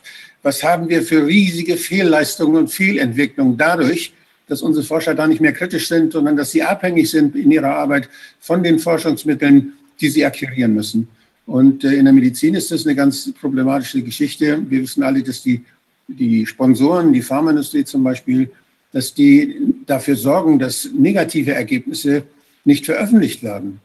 Wir haben ganz klare große Studien, wo Tausende von Arbeiten untersucht wurden, wo dann zu sehen ist, dass Studien, die Forschungsergebnisse geben, die im Sinne ihrer Sponsoren sind, doppelt so oft veröffentlicht werden wie Studien, die sagen, nee, das ist wohl doch nichts. Also das heißt, wir, wir haben da kein Wissen mehr, da wird kein Wissen mehr produziert, sondern da wird Geld produziert von der Forschung. Aber dafür ist sie nicht da und das führt uns in die Irre. Wir wissen jedenfalls aus ähm, aus den USA oder ich weiß aus den USA, es ist aber auch, glaube ich, öffentlich gewesen hier, dass es jahrelang härteste Auseinandersetzungen gegeben hat zwischen den Zigarettenherstellern und denjenigen auf der anderen Seite, die versucht haben aufzuklären darüber, wie gefährlich das eigentlich ist. Ähm, immerhin, anders als hier, hatte das, hier kann sowas im Moment keinen Erfolg haben. Deswegen warne ich ja davor, einfach blind und alleine ins Gericht zu gehen. Wir brauchen massenhafte Klagen. Äh, deswegen hat in den USA dann genau eine solche Sammelhaft äh, äh, Class Action dazu geführt, dass am Ende alle Großen der Zigarettenindustrie vor dem Kongress standen und dann ihre Hand heben mussten und ihre Erklärung abgeben mussten. Die meisten haben gelogen und sind dafür verurteilt worden. Große Teile der Zigarettenindustrie sind danach in Schutt und Asche versunken. Ich glaube, sowas brauchen wir auch hier, äh, nur übertragen auf die Ebene der Politiker und derjenigen, die sich hier aus meiner Sicht jedenfalls, mal sehen, zu welchem Ergebnis ihr am Ende kommt, die sich hier mit Hilfe der Maßnahmen bereichert haben. Da muss man genau hingucken mit allen Möglichkeiten, die wir haben, die auch in der Justiz vorhanden sind, in der Polizeiarbeit vorhanden sind. Da muss man ganz genau hingucken, wer verdient hier an was. Ich? Ähm, ich stelle jetzt mal die, die unangenehmste Frage aller Fragen. Was passiert bei Ihnen, wenn es nicht mehr weitergeht, wenn die Altersvorsorge aufgebraucht ist, bei Ihnen, bei Ihren Kollegen, bei Leuten, die Sie kennen, was passiert dann? Das ist relativ einfach, äh, noch so schnell äh, wie möglich, bevor irgendeine Zahlungsunfähigkeit eintreten sollte, wenn man nichts mehr bezahlen kann. Die Folgen habe ich Ihnen geschildert. Äh, vorher die Firma abmelden und arbeitslos melden. Das ist relativ klar. Also ich weiß, dass die Situation auch in der Anwaltschaft nicht besser ist. Also ich weiß, dass es eine Reihe von Anwälten gibt, die eigentlich gerne in diesem Anti-Corona-Maßnahmenbereich tätig ist und auch tätig sind, die aber nicht wollen, dass bekannt ist, zu wem sie gehören, in welcher Kanzlei, weil die Kanzleien Angst haben, damit Mandate aus dem Mainstream zu verlieren. Ich weiß aber auch, dass einzelne Anwälte große, große Schwierigkeiten haben, weil ihre Mandanten nicht mehr zahlen können und müssten eigentlich Titel, die sie haben, vollstrecken. Ich weiß von einem, der hat einen Titel über eine halbe, über eine Million, die müsste er, den müsste er vollstrecken. Äh, macht er nicht, weil er seine Mandanten, also das ist abgesichert durch eine Grundschuld auf einem werthaltigen Haus, macht er nicht, weil er seine Mandanten damit äh, ins Jenseits befördern würde. Aber wie lange das gut geht, weiß keiner. Ne? Auch mit, auch mit, der Insolvenzaussetzung, wir wissen ja nicht, äh, wie viele Zeitbomben da schon ticken. Ne? Ja. Und äh, da sind ja die Regelungen juristisch. Auf Kontozahlung umgestellt. Ja. Da, ja, klar, äh, viele. Mhm. Kann man ja auch äh, am Ende nur. Ne? Ja. Es kann dich jeden Tag auch in solchen Lieferketten erwischen. Ne? Mhm. Was würden Sie denn, was ist denn Ihre Prognose? Sagen wir mal, das würde sich jetzt herausstellen, die ganze Sache löst sich auf, der Test entlarvt sich als nichts man muss sagen, wir haben gar kein Problem oder irgendwas anderes würde passieren, wo man jetzt erkennt, oder es gibt ein Heilmittel, was auch immer. Es endet jetzt, heute, und das heißt, Corona ist weg. Was ist, wäre Ihre Prognose, was dann passiert? Meinen Sie, dann berappelt sich alles oder gucken wir auf die nächste? Mit der, mit der Politik?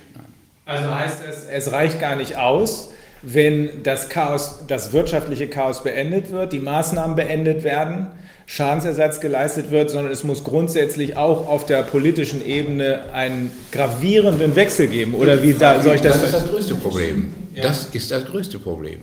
Ja. Wen wollen Sie wählen? Außer AfD, ja, außer AfD haben alle, auch der von der FDP, der eigentlich angetreten ist, dem Liberalismus zum Durchbruch zu verhelfen, auch die haben den Grundrechtseinschränkungen zugestimmt. Wen wollen Sie denn wählen? Also ist keiner da. gesagt, Sie können keinen wählen. Aus meiner Sicht entscheidend Schadenersatz. Ne? Mhm. Sollte Schadenersatz ähm, aus solchen Gründen plötzlich möglich sein und die Unternehmen, die jetzt schon gestrandet sind, ähm, praktisch ihren Schadenersatz bekommen würden in Höhe des Ausfalls, könnten viele vielleicht ihre Firmen wieder reaktivieren. Mhm.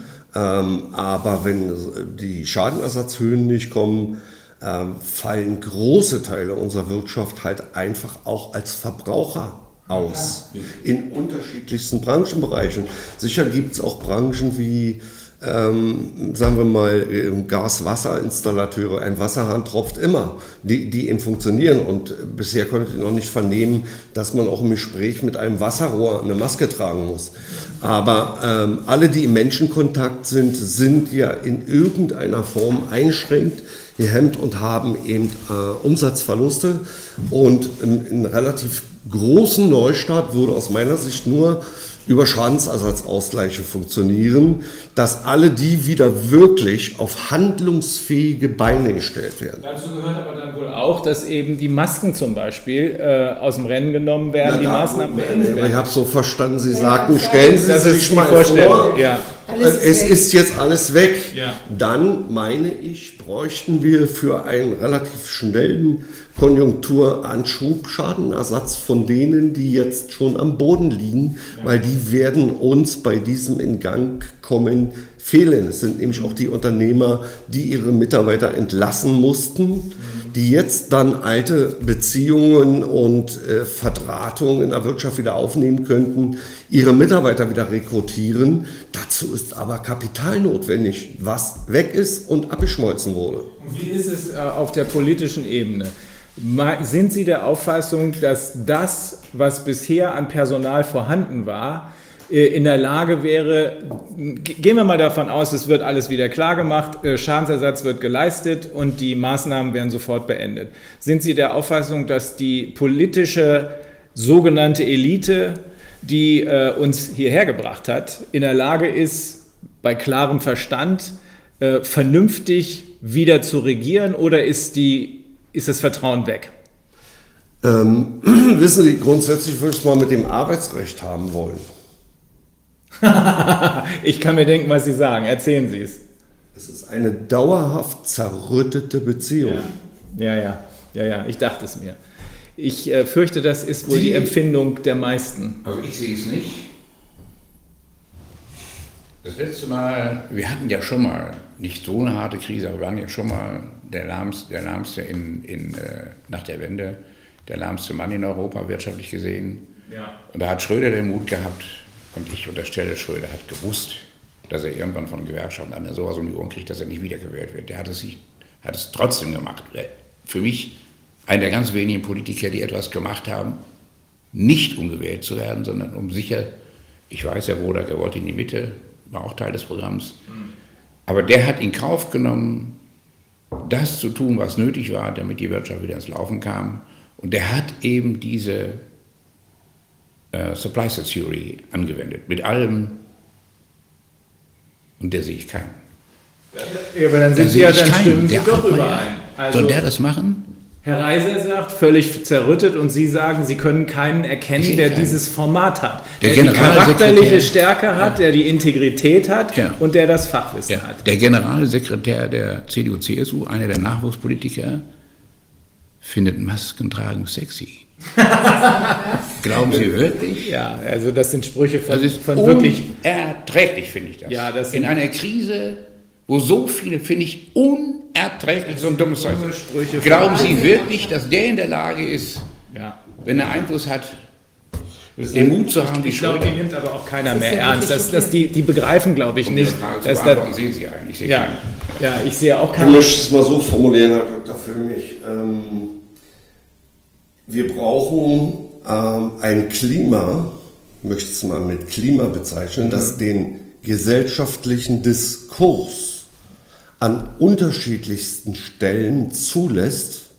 Und wir brauchen jemanden, der die Gesellschaft wieder aus dem Zwang zur Normopathie herausholt.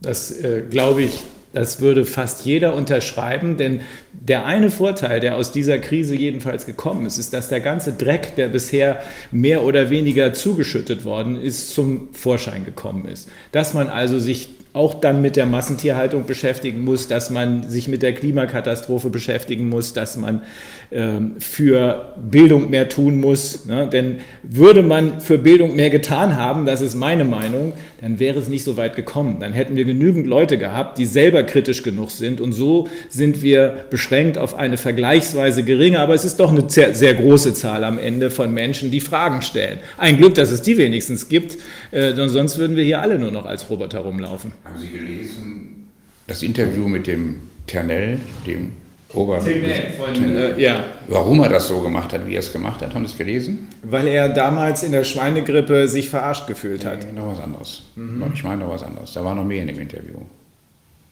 Er sagt, wir haben das gemacht, wie wir es gemacht haben, weil wir davon ausgehen, dass die Schweden erwachsen genug sind, selber ja. zu urteilen, was richtig ist. Ja.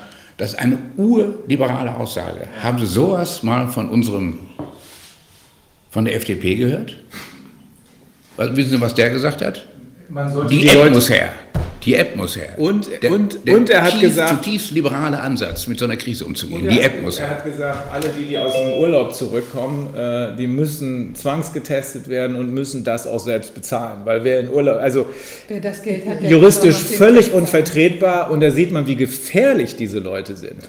Die sind eine Gefahr für die Demokratie. Ausgerechnet dieser Typ, der sich für den Leuchtturm der Demokratie hält. Außer Rhetorik nichts, keine Substanz. Aber ich will hier lieber nicht ins Politisieren Zeit, kommen. In dieser Zeit, die einzige Kraft, meiner Meinung nach, die die Wende bringen könnte, ist die liberale Idee. Ja, die müsste nur mit Nachdruck vertreten werden. Ja.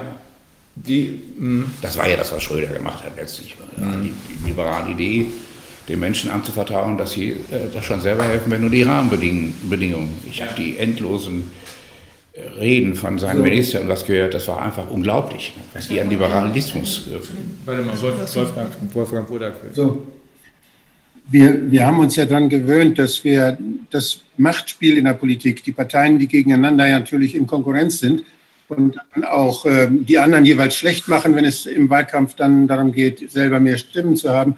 Das ist ja etwas, was wir alle durchschauen, was wir alle wissen. Und das ist aber jetzt in so einer Situation, wo es geht, geht Leute zu finden, die irgendwie das, das Vernünftige zum Durchbruch, dem, dem Vernünftigen zum Durchbruch verhelfen, ist das unheimlich hinderlich, weil in allen Parteien, da bin ich sicher, gibt es Menschen, die sehen, dass das Quatsch ist, was da läuft zurzeit und dass das schädlich ist, was da läuft. Und wir haben in allen Parteien leider auch die Leute, die meinen, sie können ihre Macht erhalten, wenn sie da mitmachen.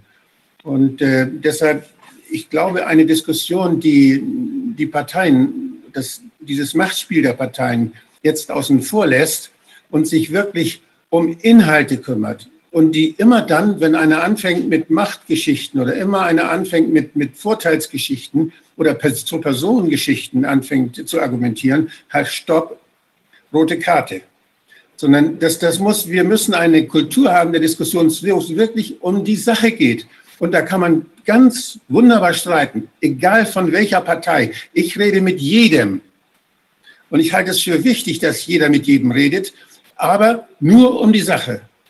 Und das ist etwas, diese Kultur, wenn wir, wenn wir da das Spielchen erfinden würden, wenn wir das gemeinsame Spielchen hätten, dass man eine gelbe Karte das war kein Argument zur Sache, das war ein Argument zur Person, was du da gesagt hast.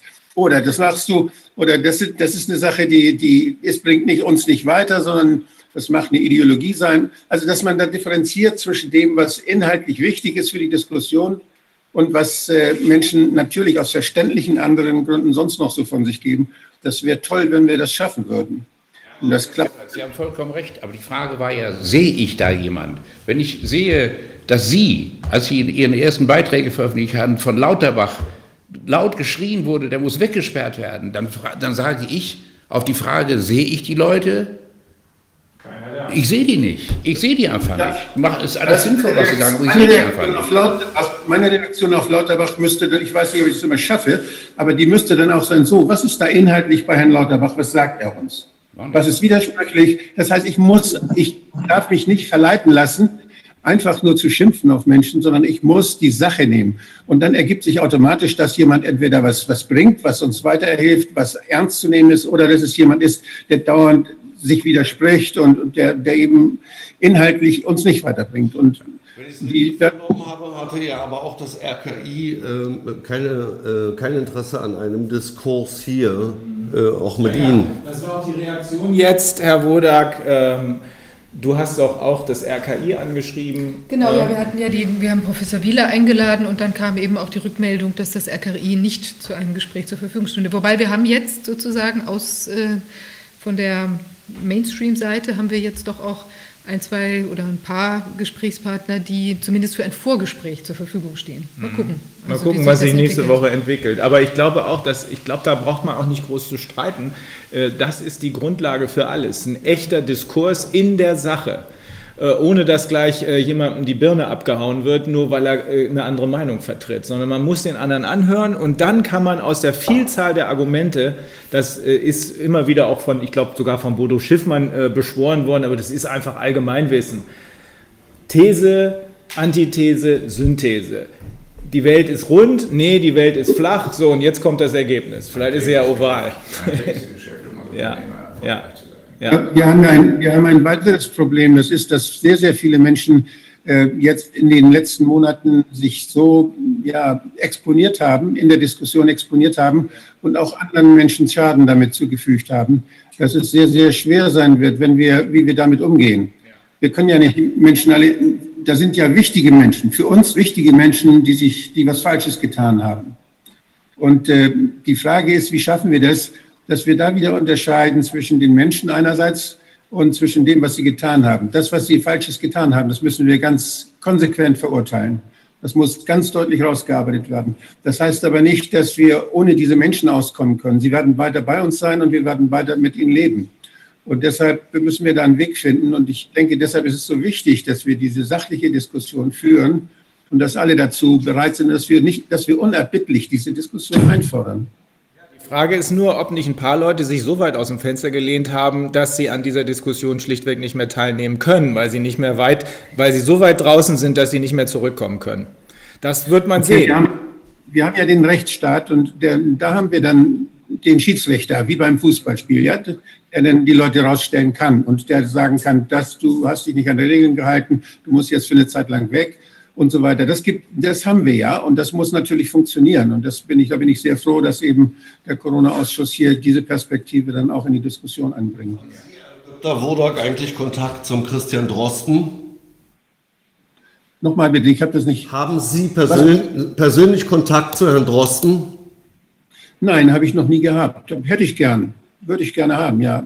Also ich glaube, auf Twitter seit 7. August rum es sehr ruhig ist und auch vorher. Ich, hab, ich halte nichts von Theatervorstellungen, wo es darum geht, dass man einen besseren Eindruck macht als der andere. Also Sie Aber hatten halte- auch kein Vier-Augen-Gespräch, Sie haben keinen Kontakt. Also ich, nein, nein, nein. Ich habe noch mal eine Frage in, in Bezug auf die Unternehmenslage bei Ihnen. Jetzt sind Sie haben ja auch Mitarbeiter ähm, oder Sie, Sie kennen ja auch die Leute, die da im, im, äh, da im Autobereich unterwegs sind und so. Wie ist das denn? Die, haben, die sind ja jetzt auch alle, was wir ja auch mit Herrn Dr. Marz und der Frau Prusser und so weiter besprochen haben, äh, diese Traumatisierung, ja, durch diese Angst. Also viele sind ja auch auf dem Angsttrip in Bezug auf den, den äh, Virus und natürlich Angst jetzt, die wirtschaftliche Entwicklung und so weiter. Aber gerade diese, diese ähm, Virusangst, meinen Sie denn, dass die Mitarbeiter so jetzt bei Ihnen, dass, wenn jetzt zum Beispiel die Entwarnung käme, das wirklich auch so fahren lassen könnten? Oder meinen Sie, das würde, das würde länger sitzen? in den jahrzehntelangen Gesprächen immer wieder dafür sind die für solche Lügennummern nicht, nicht empfänglich genug. Die machen das, was vorgeschrieben wird, aber die machen das nicht, was es glauben. Gab es denn da im Unternehmen äh, niemanden, der gesagt hat, uh, also es ist mir zu Nein. gefährlich, da, Ist mir da fahre ich nicht hin? Nein, ist mir nicht bekannt. Die haben das alle mitgetragen, als ich am Anfang gesagt habe, guck mal, es könnte sein, dass es schlimm ist. Da bewaffnen wir uns dann bis an die Zähne mit Betriebsrat und alles. Wir haben mit allen besprochen. Äh, und gesagt, na, dann gucken wir Aber mal. das spricht doch dafür, dass äh, das, was in der öffentlichen Berichterstattung erzählt wird, nicht zutrifft, dass also in Wahrheit doch ein nicht ganz kleiner Teil der Bevölkerung schon lange sagt, irgendwas stimmt hier nicht. Ne? Ja, aber das ist mein Teil zu klein. So, wenn ich in die Bahn steige, wenn ich in meiner unmittelbaren Nähe, ich will das gar nicht weiter ausführen, gucke, ähm, da ist, glaube ich, dass in meinem Unternehmen, will ja auch nicht übertrost sein, aber in meinem Unternehmen ist das ähm,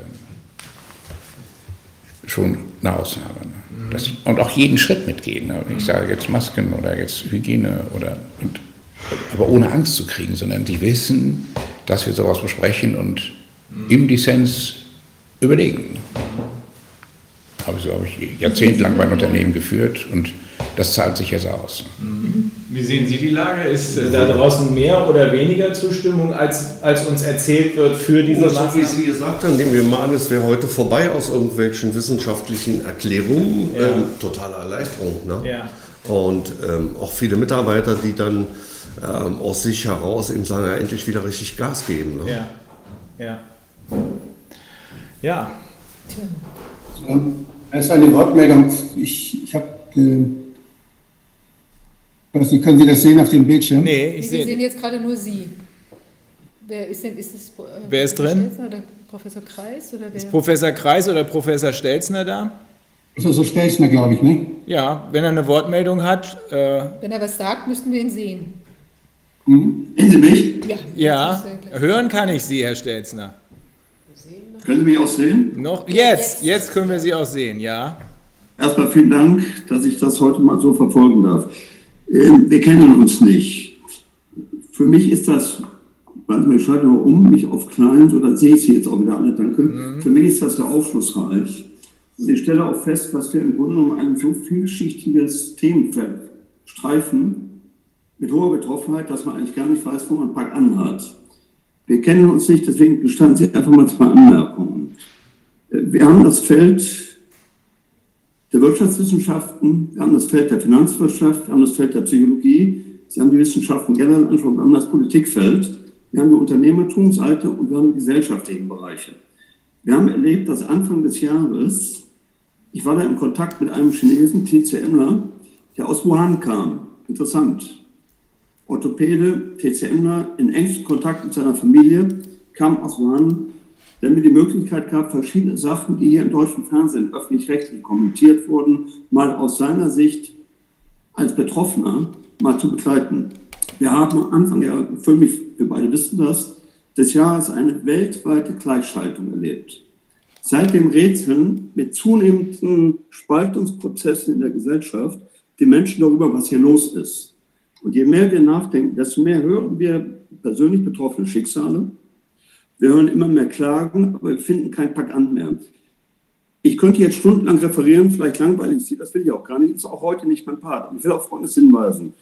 Ich kenne Sie jetzt namentlich nicht, aber die eine Dame fragte vorhin, kann man sich vorstellen, was passiert, wenn man aus der Situation wieder rauskommt? Ich wage aufgrund der jetzigen Informationen, die uns zur Verfügung stehen, und die sind nicht ganz gering, die Hintergrundinformationen, dass wir aus der Corona-Situation so nicht mehr rauskommen werden, wirtschaftlich und gesellschaftlich. Herr Wagner hat vorhin etwas, ich habe den Namen merken dürfen, beschrieben, das ich auch mit Blick auf das, was Herr Reiser gesagt hat, vertiefen möchte. Was hier passiert, kann nicht von ungefähr passiert sein. Wir haben bisher eine Verlötung gehabt von Demokratie und marktwirtschaftlichen äh, Wirtschaftssystemen, Komponenten. Das ist der sogenannte Westen, das hören wir jeden Tag im Radio. Wir sind der Westen, wie eine Gehirnwäsche. Diese Verlötung wird zum Beispiel von mir seit etwa 20 Jahren in Frage gestellt, weil ich dazu einen Diskurs verlange, der es ermöglicht, mal über die Demokratie für einen Bürger und dessen Betroffenheit nachzudenken. Wir haben das mit namhaftesten Instituten, Sie kennen die alle, ob das die IFO ist, Hans-Werner Sinn, ob das Welthandelswirtschaftsinstitut ist, BDI und so weiter besprochen. Diese Verlötung auch auf dem Weltwirtschaftsforum in, in Davos wird nicht aufgegriffen. Stattdessen wird mit Modellen operiert, und jetzt kommt es, Herr Füllmich, ich hatte Ihnen das kurz zugerufen, in Off-Records-Gesprächen erleben wir ganz deutlich, dass die Pragmatiker der Bankenseite sagen, die Modelle der Wirtschaftswissenschaften greifen nicht mehr. Jetzt kommt meine Kernaussage und dann höre ich erstmal auf. Mit der weltweiten Gleichschaltung, die irgendwie keiner verstanden hat, sind alle tagesaktuellen Brandherde von den ersten Seiten der Tagesgazetten verschwunden.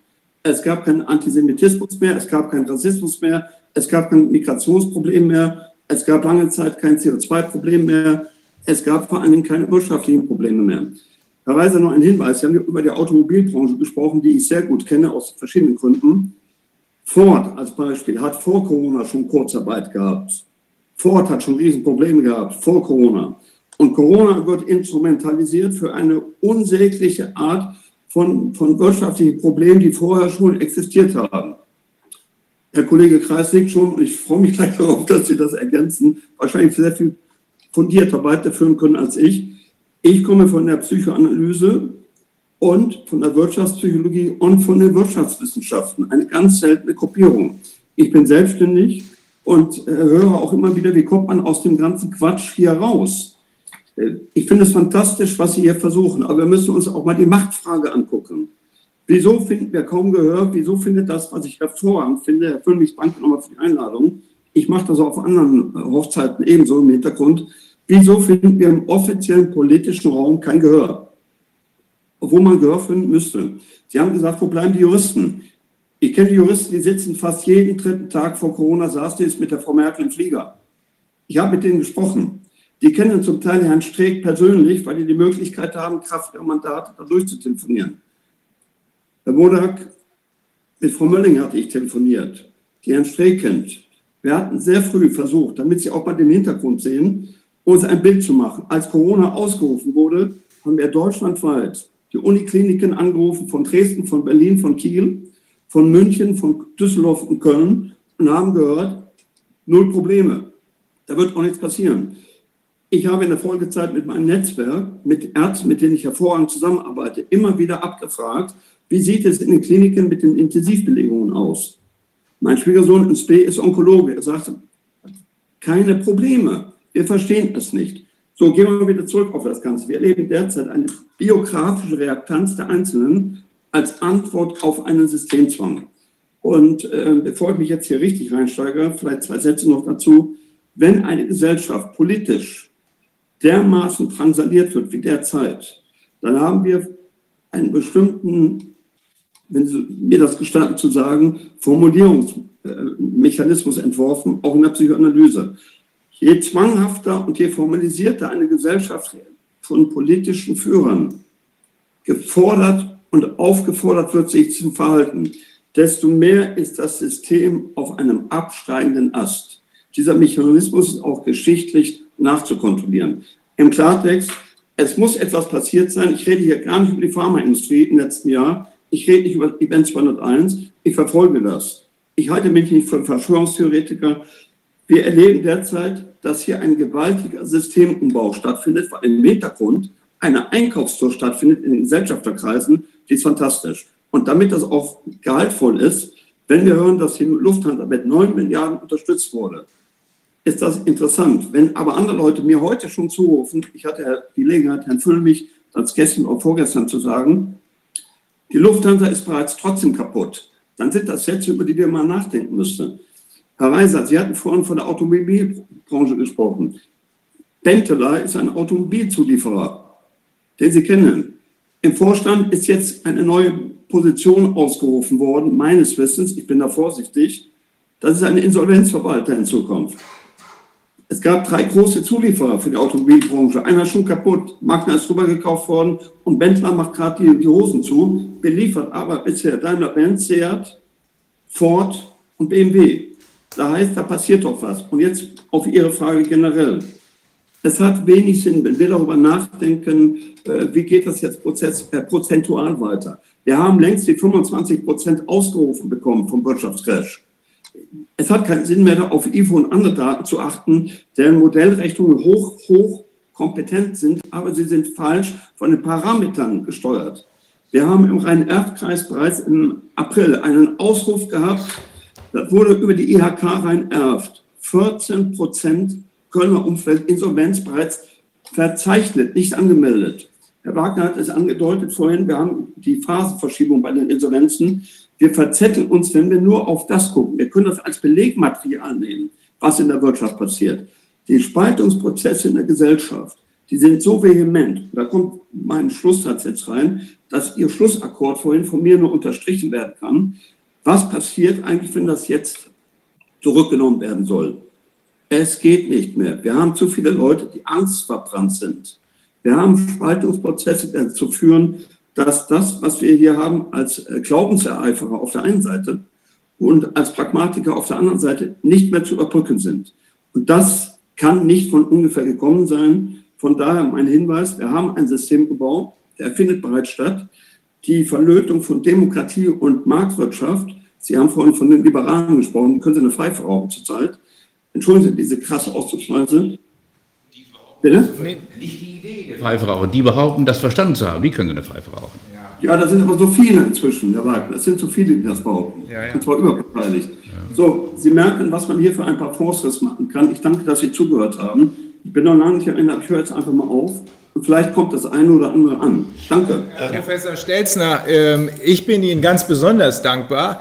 Äh, wir hatten ja schon mal besprochen, wir werden auch in dieser Gruppierung hier äh, umschalten in Kürze und gucken, was kann in Zukunft in den einzelnen in der Gesellschaft zu bewältigenden Problematiken verändert werden. Da werden wir ganz gewiss auf Sie zurückkommen. Aber ich bin Ihnen dankbar, dass Sie doch heute mitgemacht haben. Sie hatten ja doch ein paar Zweifel.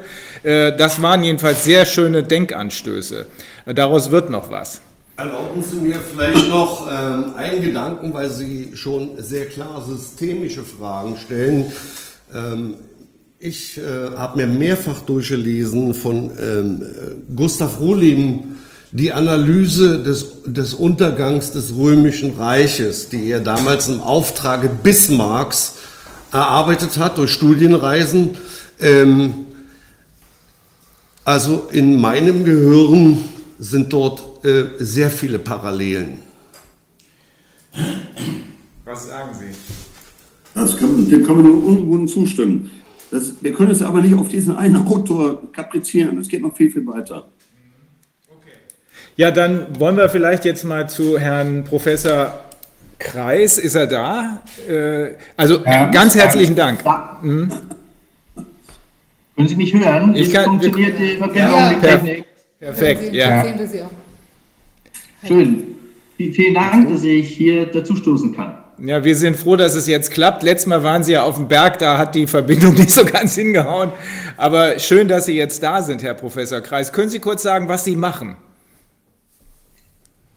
Äh, also ich, äh, ich bin Hochschullehrer seit 2002 an der Hochschule Aalen für Finanzierung und Investitionen im Wesentlichen und war davor Banker, davon sieben Jahre Investmentbanker. Mhm. Ich war auch mal Banker für die Deutsche Bank. Lange her. Ich habe in Tokio gearbeitet. Okay, äh, wie, ähm, Viviane, du hattest schon ein Vorgespräch mit Professor Kreis. Ähm, willst du mal kurz ja, einleiten? Ähm, Herr Professor Kreis, es wäre ganz, Sie sind ja jetzt auch schon ein paar Mal kritisch sozusagen in Bezug auf die Corona-Lage oder die Maßnahmenlage in Erscheinung getreten. Vielleicht könnten Sie uns einfach so ein klein bisschen Überblick, wir haben ja jetzt schon verschiedene Sachen so mal aus der direkten Anschauung gehört, ja, wie es bei den, bei den Unternehmen tatsächlich läuft. Sie sind ja jetzt so ein bisschen, äh, gucken von oben ein bisschen mehr drauf. Wie sehen Sie denn die Lage? Also ich möchte vielleicht anschließen an das, was äh, Herr Stelzer gerade gesagt hat dass die Ökonomie schon seit spätestens Ende 2018 äh, rückläufig war, Automobilindustrie, Maschinenbau, äh, dass das schon abgebröckelt ist und dass schon lange vor, der, vor den Lockdowns, jetzt dieses Jahr im März, schon die viele Konzerne unruhig waren und nervös waren und im Prinzip ähm, auf was gewartet haben, wie man das äh, lösen könnte. Und dann kam jetzt dieser Lockdown und einer der Effekte ist, dass man jetzt sagen kann, naja, äh, jetzt ist jemand anders schuld. Das ist einer der Effekte. Und ein anderes, was vorhin schon äh, gefallen ist, ähm, dass durch diese Lockdown-Maßnahmen viele kleine Mittelständler im Laufe dieses Jahres noch und auch nächstes Jahr äh, pleite gehen werden. Kreditreform spricht von 500.000 bis 800.000 Unternehmensinsolvenzen in Deutschland. Kreditreform, das ist ein sehr seriöses äh, Kreditrating, äh, ähm, kleines Kreditratingsunternehmen, 500.000 bis 800.000 Firmenpleiten in Deutschland. Wir haben in Deutschland 3,1 bis 3,5 Millionen Unternehmen. Wenn davon 800.000 pleite gehen, naja, das können Sie sich selbst ausrechnen, äh, das, ist, äh, ein, das ist ein Viertel. Das ist ein Viertel. Also das, das sind äh, gewaltige Zahlen, die da momentan genannt werden. Und jetzt, wenn man fragt, cui bono, wer hat den Nutzen? Nun, die Großen rettet man, das sieht man an Lufthansa oder auch die großen Autokonzerne. Die Kleinen lässt man pleite gehen und dann kommt im Herbst, im Winter, meiner Meinung nach, das große Fischen, der Beutezug. Die Marktanteile werden bereinigt, die Kleinen sind kaputt, werden entweder aufgekauft oder man übernimmt einfach die Marktanteile. Also rein ökonomisch gesehen bringt diese, bringen diese Lockdown-Maßnahmen auch große Vorteile für die, die jetzt auf Liquidität sitzen, die jetzt Cash haben. Da gibt es historische Vorbilder und es gibt zum Beispiel Wall Street Journal berichtet, dass Private Equity Unternehmen momentan auf zwei Billionen Dollar Cash sitzen. In den Krisen heißt immer, Cash is King. Ja, wem das Geld ausgeht, der ist pleite. Das ist einer der, der Hauptinsolvenzgründe. In den USA gibt es einzelne Fischer, die da im Trüben oder auch nicht oder weniger trüben fischen, die warten eigentlich diese Insolvenzwelle ab und können dann mit dem Cash, das sie jetzt haben, gewaltige Fischzüge machen. Also rein ökonomisch gesehen kann man diese Lockdown-Situation, diese Corona-Situation instrumentalisieren, indem man Feuer, Öl ins Feuer schüttet, Angst schürt und sagt, wir brauchen noch mehr Vorsicht, noch mehr Angst, dann gibt es noch mehr Lockdown. Jeder Tag Lockdown bringt mindestens eine Milliarde oder wie viel immer Net Profit für die, die auf Firmenpleiten spekulieren. Es ist Wahnsinn. Ähm, ich wollte eins noch anmerken, das war ja schon im, ich hatte mir das einmal ein bisschen näher angeschaut, wie sich das bei der FED da im letzten Jahr entwickelt hat. Die hatte ja schon ab September, gab es da ja so Unruhe in dem Interbankenmarkt über Nachtfinanzierung. Da musste immer Geld reingeschossen worden. Ich glaube, das wöchentlich waren da 170 Milliarden Dollar irgendwie im Spiel die da immer wieder reingeschossen wurden, weil das Vertrauen der Banken untereinander, um sich über Nacht Geld auszuleihen oder die, die äh, Spitzen glattzustellen, das war schon irgendwie nicht mehr so da. Jetzt ist dann ja Geld reingepumpt worden und zwar in der wahnsinnigen Größenordnung eben auch von, ich glaube, 2000 Milliarden Dollar, die da jetzt auch bei den Banken sitzen. Die haben aber zusätzlich noch eine Sache gemacht, die haben das Mindestreserveerfordernis abgeschafft. Also das heißt, die Banken, das war relativ hoch, ich glaube drei bis zehn Prozent mussten die Banken hinterlegen, wenn sie einen Kredit herausgelegt haben. Eben also die 100.000 Euro zum Beispiel, die man, wenn man eine Million verleihen möchte, äh, haben muss, die muss man ja auch erstmal haben. Das heißt, dies ist jetzt völlig weggefallen. Also theoretisch ist auch möglich, dass da jetzt auch ein sitzen äh, Private Equity oder sonst wie Firmen, leihen sich bei den Banken jetzt nochmal was aus. Die Banken können das Gasgeld, was sie jetzt haben, in diesen Markt schießen. Das heißt, wir müssen auch damit rechnen, dass das jetzt nicht nur innerhalb von Deutschland natürlich aufgekauft wird, sondern dass da eben BlackRock oder was weiß ich für ähm, Geier aus Amerika da auch auf die deutschen äh, Firmen losschlagen werden, wenn die jetzt eben dann ab, wenn das ab September offenbar wird oder ich glaube, das ist ja sogar jetzt nochmal verschoben worden. Ein kleines praktisches Beispiel. Eines der größten deutschen äh, Aufbereitungsunternehmen für Fahrzeuge, die also auch die großen Flughäfen Frankfurt, München, Berlin, Tegel und so weiter gehandelt haben, für die Autovermieter die haben also komplett Logistik, nehmen die Autos entgegen, bereiten die auf und bringen die zum Autovermieter zurück. Die haben also diese Sparte ähm, Aviation komplett geschlossen, rund 7000 Leute entlassen bis zum Geschäftsführer dieser Sparte. Äh, warum? Na, weil keine Mietwagen mehr laufen. Und inzwischen ist dieses Geschäft übernommen worden an den noch nicht groß laufenden Flugplätzen mit defizitärem Geschäft von einem britischen großen Unternehmen, die, wie Sie, Herr Kreis, gesagt haben, auf einem großen Cashflow sitzen, um diese momentane Negativertragslage auszusitzen. Aber die haben die Verträge jetzt von dem deutschen Aufbereiter, der geschlossen hat. Ja, du musst was zu sagen. Ihre Kenntnis in allen Ehren, die Details, die Sie wissen, ich glaube, der Zug ist so weit abgefahren, dass es überhaupt keinen Sinn macht, nach Schuldigen zu suchen. Die Frage ist, was muss getan werden, damit sich was ändert? Und da sind Sie, glaube ich, wir hatten telefoniert mit Ihren Money Talks. Ja, das, das ist, ist äh, also meine. Dann, das, für das, mich als juristischen Laien, ich habe ja. so einen Begriff gehört, die Herrschaft des Rechts muss wiederhergestellt ja. werden. Ich glaube, auf dem ja. Wege wird das wiederhergestellt. Die Herrschaft des Rechts die Herrschaft muss des Rechts muss wieder, und da muss man sehen, was in der Gesellschaft passiert, ob nicht doch liberale Kräfte, Denker nach vorne kommen. Für mich liegt die Lösung, erst die Herrschaft des Rechts wiederherstellen, und zwar mit richtig drauf. Ja. Dann die alte Garde weg mit richtig drauf. Also über Skandale entblättern sie sich dann schon, das werden ja. wir schon sehen.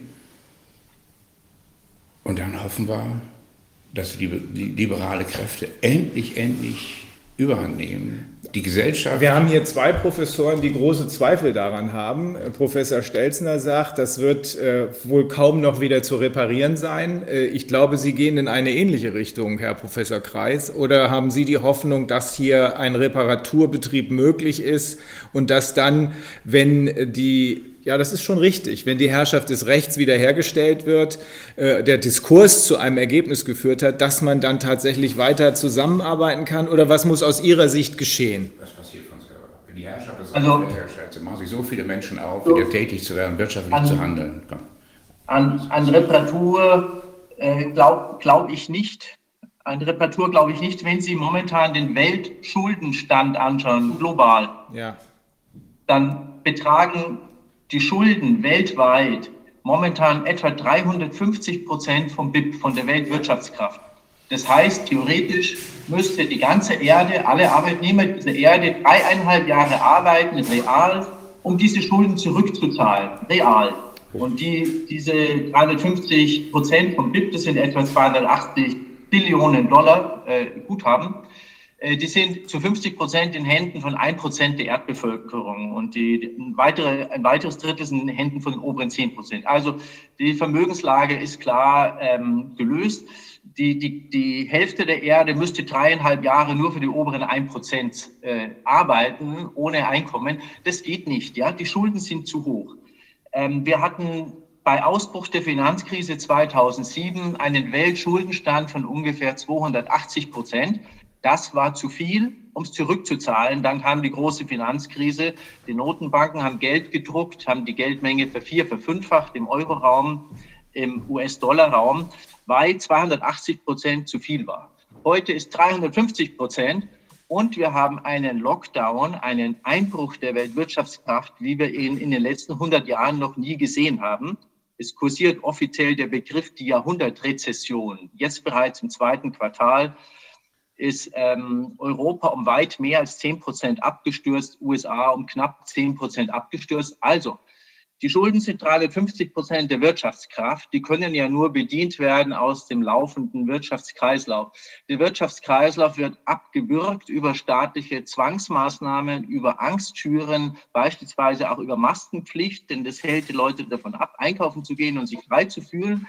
Das heißt, diese Schulden können niemals zurückgezahlt werden. Und da spreche ich als früherer Banker, Investmentbanker, ein Kreditnehmer von mir, der so einen Schuldenstand hat und so eine Wirtschaftskraft, den schreibe ich ab. Es gibt eine Einzelwertberichtigung, banktechnisch gesprochen. Einzelwertberichtigung heißt, Einzelwertberichtigung heißt, ich muss diesen Kredit berichtigen. Wir stehen vor einer solchen massiven Einzelwert- oder äh, Massenwertberichtigung. Die Schulden können nicht bezahlt werden. Insofern, wir können die Schraube nicht zurückdrehen.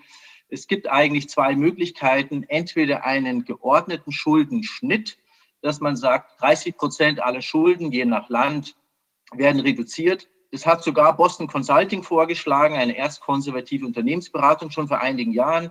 Sogar die IWF hat, die Weltbank hat mal 10 Prozent Schuldenschnitt vorgeschlagen. Also wenn wir das geordnet machen und sagen, wir schneiden die Schulden, müssen wir im Gegenzug auch die Vermögen schneiden, was heißen würde, die oberen 1 Prozent verlieren 30, ein Drittel von ihrem Vermögen. Und meiner Meinung nach greifen dann die Machtmechanismen da werden sich die sehr Wohlhabenden dagegen wehren. Deswegen vermute ich, kommt kein geordneter Schuldenschnitt, wie wir ihn zum Beispiel in der Geschichte hatten in Mesopotamien oder im alten Israel. Da gab es immer wieder Schuldenschnitte alle 49 Jahre. Das wäre eine sinnvolle Lösung, aber ich glaube, wegen der Machtverhältnisse, die wir heute haben, wird es nicht stattfinden. Denn wenn Sie an die ultrareichen Menschen gehen, die, äh, die Vermögen von über 100 Millionen haben, da, von dort fließen auch viele Parteispenden und in die Politik und dann sind, werden die Parteispenden zum Beispiel eingetrocknet. Also es ist sehr gefährlich, an die wirklich Mächtigen dran zu gehen. Deswegen bleibt eigentlich als eine zweite Möglichkeit, eine Möglichkeit, eine Inflation über drei bis fünf Jahre, die Preise, sagen wir mal, verdoppeln zu lassen, also Inflation von 10 bis 20 Prozent pro Jahr im Euroraum, im Dollarraum das hatten wir auch schon mal. Die USA haben ihre Kriegsschulden nach 1945 über eine leichte Inflation eigentlich gedrittelt oder auf um ein Drittel reduziert und dann waren sie wieder tragbar. Also wir haben schon öfter in der Geschichte gehabt, dass man über Inflation die Schulden reduziert.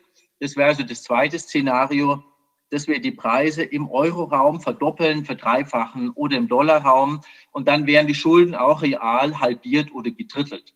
Also das sind eigentlich die, die zwei Szenarien. Entweder ein Schuldenschnitt, der meiner Meinung nach nicht kommt, oder eine Inflation. Und wenn das nicht gelingt, weil die viele, weil ganz viele Menschen momentan kein Geld haben, ja, weil die, die, die Einnahmen brechen weg. Woher soll Inflation kommen, wenn die Leute im Geldbeutel kein Geld haben?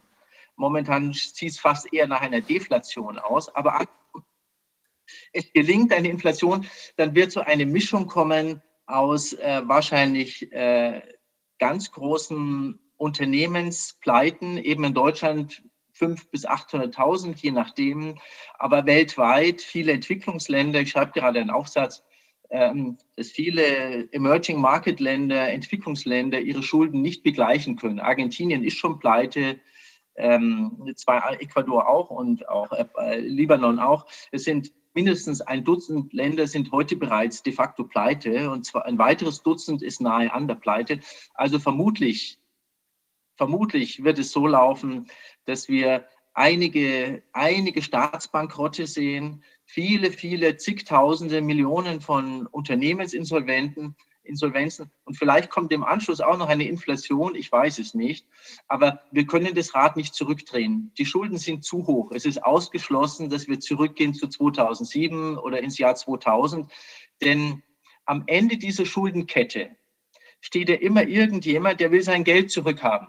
Also die Notenbanken haben die Geldmenge verfünffacht. Die Amis haben jetzt nach Corona nochmal die Geldmenge 50 Prozent hochgefahren. Also die Zahl der Dollarscheine, der elektrischen Dollarscheine oder physischen Dollarscheine hat sich seit 2007 in den USA verachtfacht. Die Bilanzsumme der amerikanischen Notenbank hat sich etwa verachtfacht.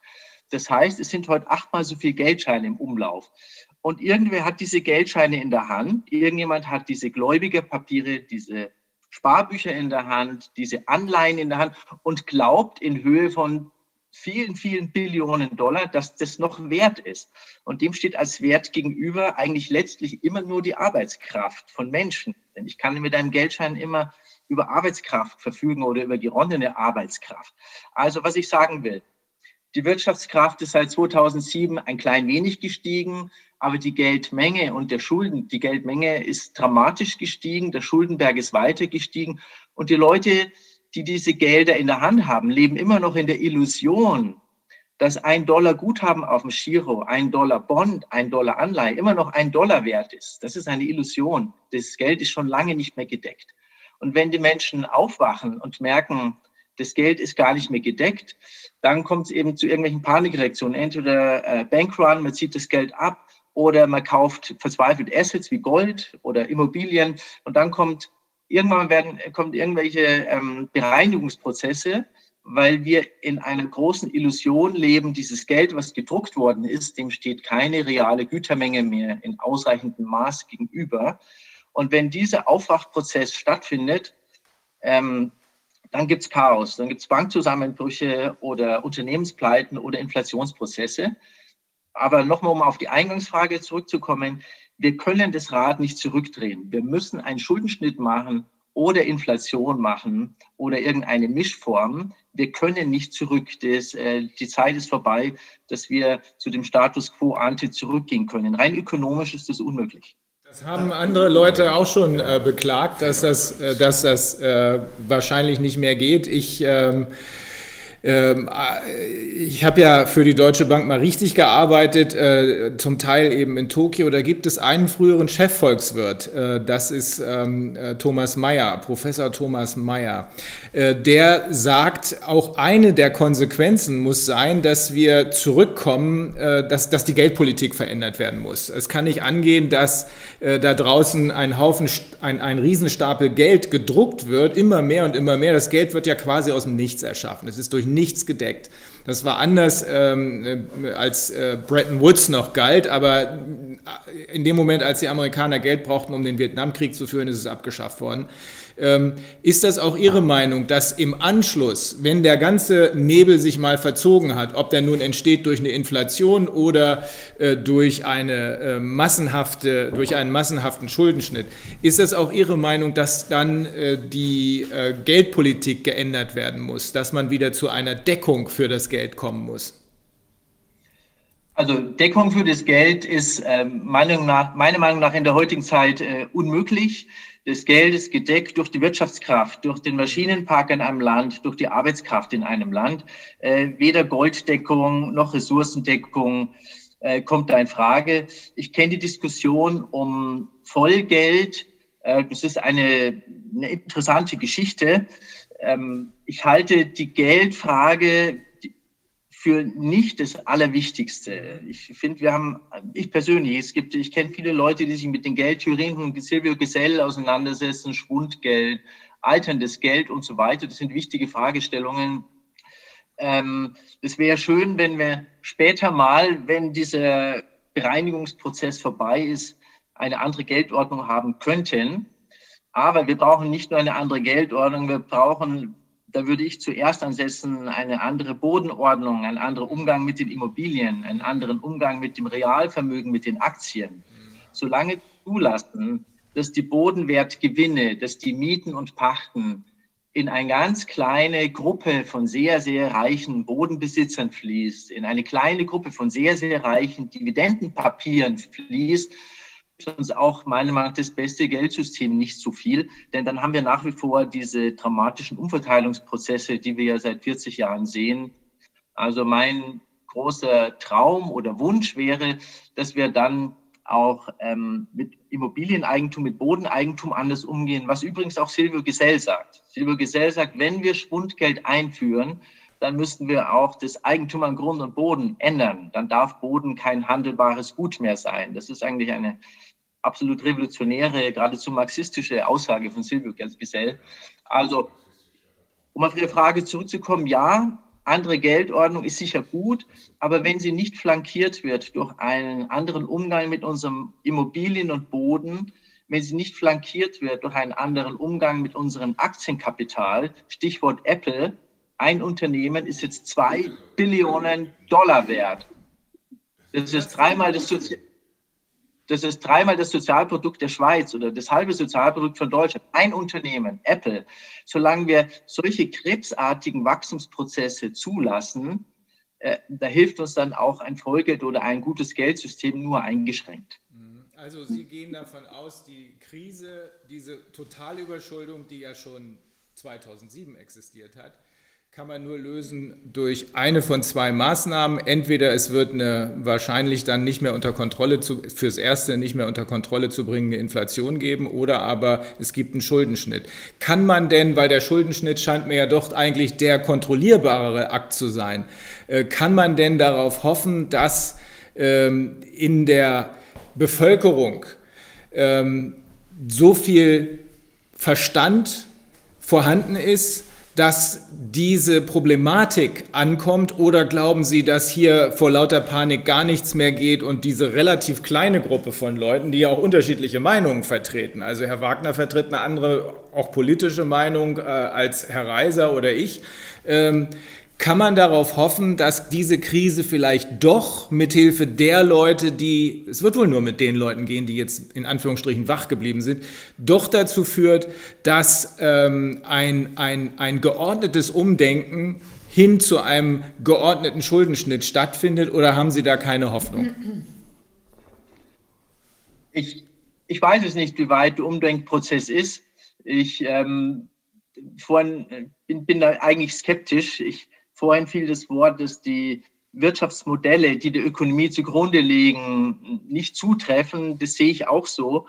Die Wirtschaftsmodelle, die fünf Grundaxiomen, Axiome, die sechs Grundaxiome, auf denen die beruhen, sind meiner Meinung nach nicht nur falsch, sondern schädlich. Also ich habe da eigentlich keine so große Hoffnung, weil die ganzen Mainstream-Ökonomie hat alle ein, haben alle ein ganz bestimmtes Weltbild und in bestimmten Bereichen äh, greift es nicht, bildet es die Wirklichkeit schlecht ab.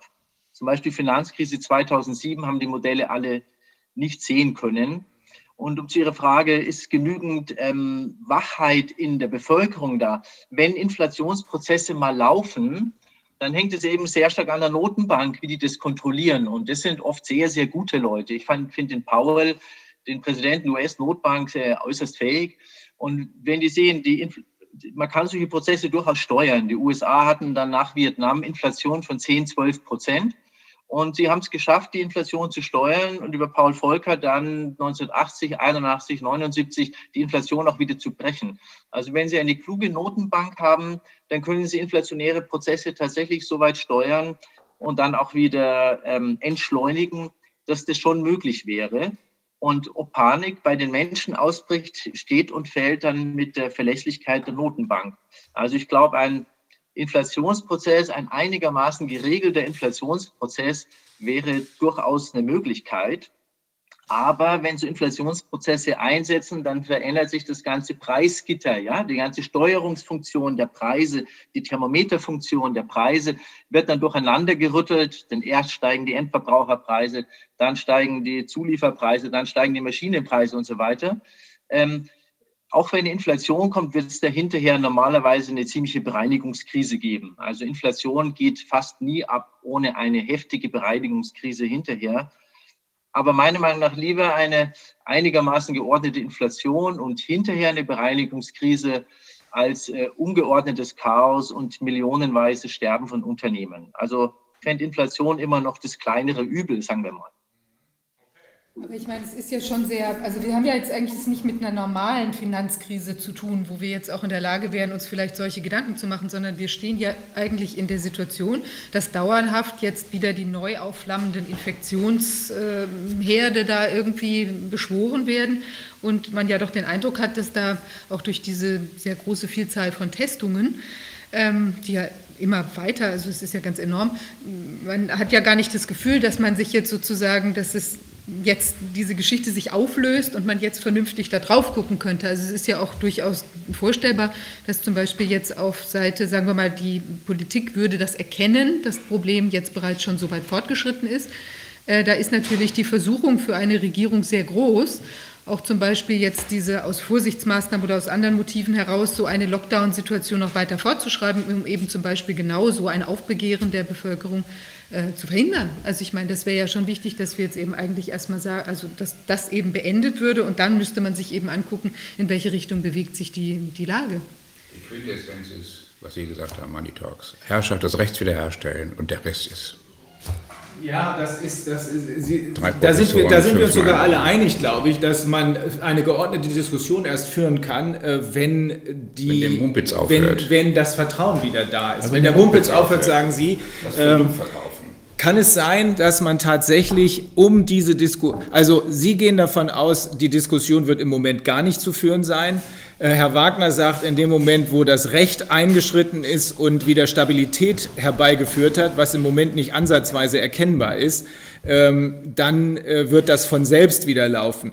Äh, Ihre Idee mit der geordneten oder mit der Inflation, die dann hoffentlich mit Hilfe der fähigen Notenbanker unter Kontrolle gehalten wird, scheint mir wohl die realistischste zu sein. Aber die Frage ist, kann es sein, dass man die letzten Endes die Demokratie, die Herrschaft des Volkes wiederherstellen kann, wenn man die Panik mit einem Knall beendet oder äh, also die Stampede sozusagen mit einem Knall beendet? Oder glauben Sie, dass das einfach auch dafür zu spät ist und es muss jetzt, äh, es wird jetzt nicht mehr anders gehen, als die Inflation laufen zu lassen? Also äh, zwei, zwei Dinge. Zum einen, das allererste, was wir brauchen, wäre natürlich ein Aufhören dieser Angst- und Panikmache, die permanent geschürt wird. Solange diese einseitige Berichterstattung, diese vollkommen unausgewogene Berichterstattung in den Medien, solange die stattfindet, können wir mit der Ökonomie gar nichts machen. Denn dann gehen die Fallzahlen hoch, alle haben Panik, alle haben Angst, keiner geht einkaufen, äh, die Schulen werden möglicherweise wieder geschlossen. Also das allererste, um wieder in ein einigermaßen normales Leben zurückzukehren, wäre eine tolerante, ausgewogene, ehrliche Presseberichterstattung, die, von der wir meilenweit entfernt sind. Das ist also die Grundvoraussetzung. Und das Zweite, Demokratie und äh, Marktwirtschaft, das hat auch Herr Stelzner vorhin gesagt, die Verlötung von Demokratie und Marktwirtschaft, das kann man die, Demo, die, die, die Systemfrage stellen. Der Vordenker der Vordenker des momentanen Systems, sagen wir mal, der Hauptvordenker ist Milton Friedman, ein, einer der Chicago Boys, der Gründer eigentlich oder einer der Mitbegründer der Chicago Schule. Und Milton, auf Milton Friedman geht ganz, ganz stark diese neoliberale Denk, Denke zurück, die seit 1980 so stark Fuß gefasst hat in den USA, über Ronald Reagan, über Maggie Thatcher in Großbritannien in den 80er Jahren. Und Milton Friedman, also ich würde sagen, einer der Hauptarchitekten dieses äh, Konstrukts, das wir heute haben. Milton Friedman sagte mal ganz offen, wir können entweder Kapitalismus haben oder Demokratie. Beides geht nicht. Sagt Milton Friedman, ich kann raussuchen, in welchem Aufsatz es steht, wir können entweder Kapitalismus haben oder Demokratie. Beides geht nicht. Also meiner Meinung nach stehen wir schon lange vor dieser Schlüsselfrage. Wenn wir Kapitalismus haben wollen, dann wird Demokratie nicht funktionieren. Und umgekehrt, wenn wir Demokratie haben, dann können wir keinen ungezügelten Kapitalismus haben, sondern wir müssen ihn ganz, ganz stark äh, auf einen marktwirtschaftlichen Rahmen runterbrechen. Insofern möchte ich dann nochmal diese Anfangsbemerkung äh, von Herrn Stelzner aufgreifen, diese Verlötung von Demokratie und Marktwirtschaft, äh, zumindest die Verlötung von 30 Prozent Arbeitslosigkeit in der gesamten westlichen Welt, die wird nur verschleiert durch diese Kurzarbeiterregelung. Die Menschen wissen das noch gar nicht, dass sie in Wirklichkeit arbeitslos sind. Also wir stehen hier wirklich vor der Systemfrage, Kapitalismus oder Demokratie. Beides geht nicht, sagt der Begründer der modernen Kapitalismustheorie Milton Friedman. Herr Professor Kreis, statten Sie mir noch eine Bemerkung zum Thema Inflation. Ähm, uns fallen, wie Sie gerade sagen, ja äh, als Verbraucher große Teile weg, die arbeitslos sind, auch die, die es noch nicht wissen. In Zukunft ähm, dass ich fürchte, dass der Prozess sehr kompliziert wird, dass wir gleichzeitig Deflation und Inflation haben. Also Deflation, sagen wir mal, im Non-Food-Bereich nicht zum Leben notwendig, eine starke Deflation und gleichzeitig bei Dingen des äh, täglichen Bedarfs vermutlich dort nur die Inflation ablaufen wird. Wie Sie sehen das?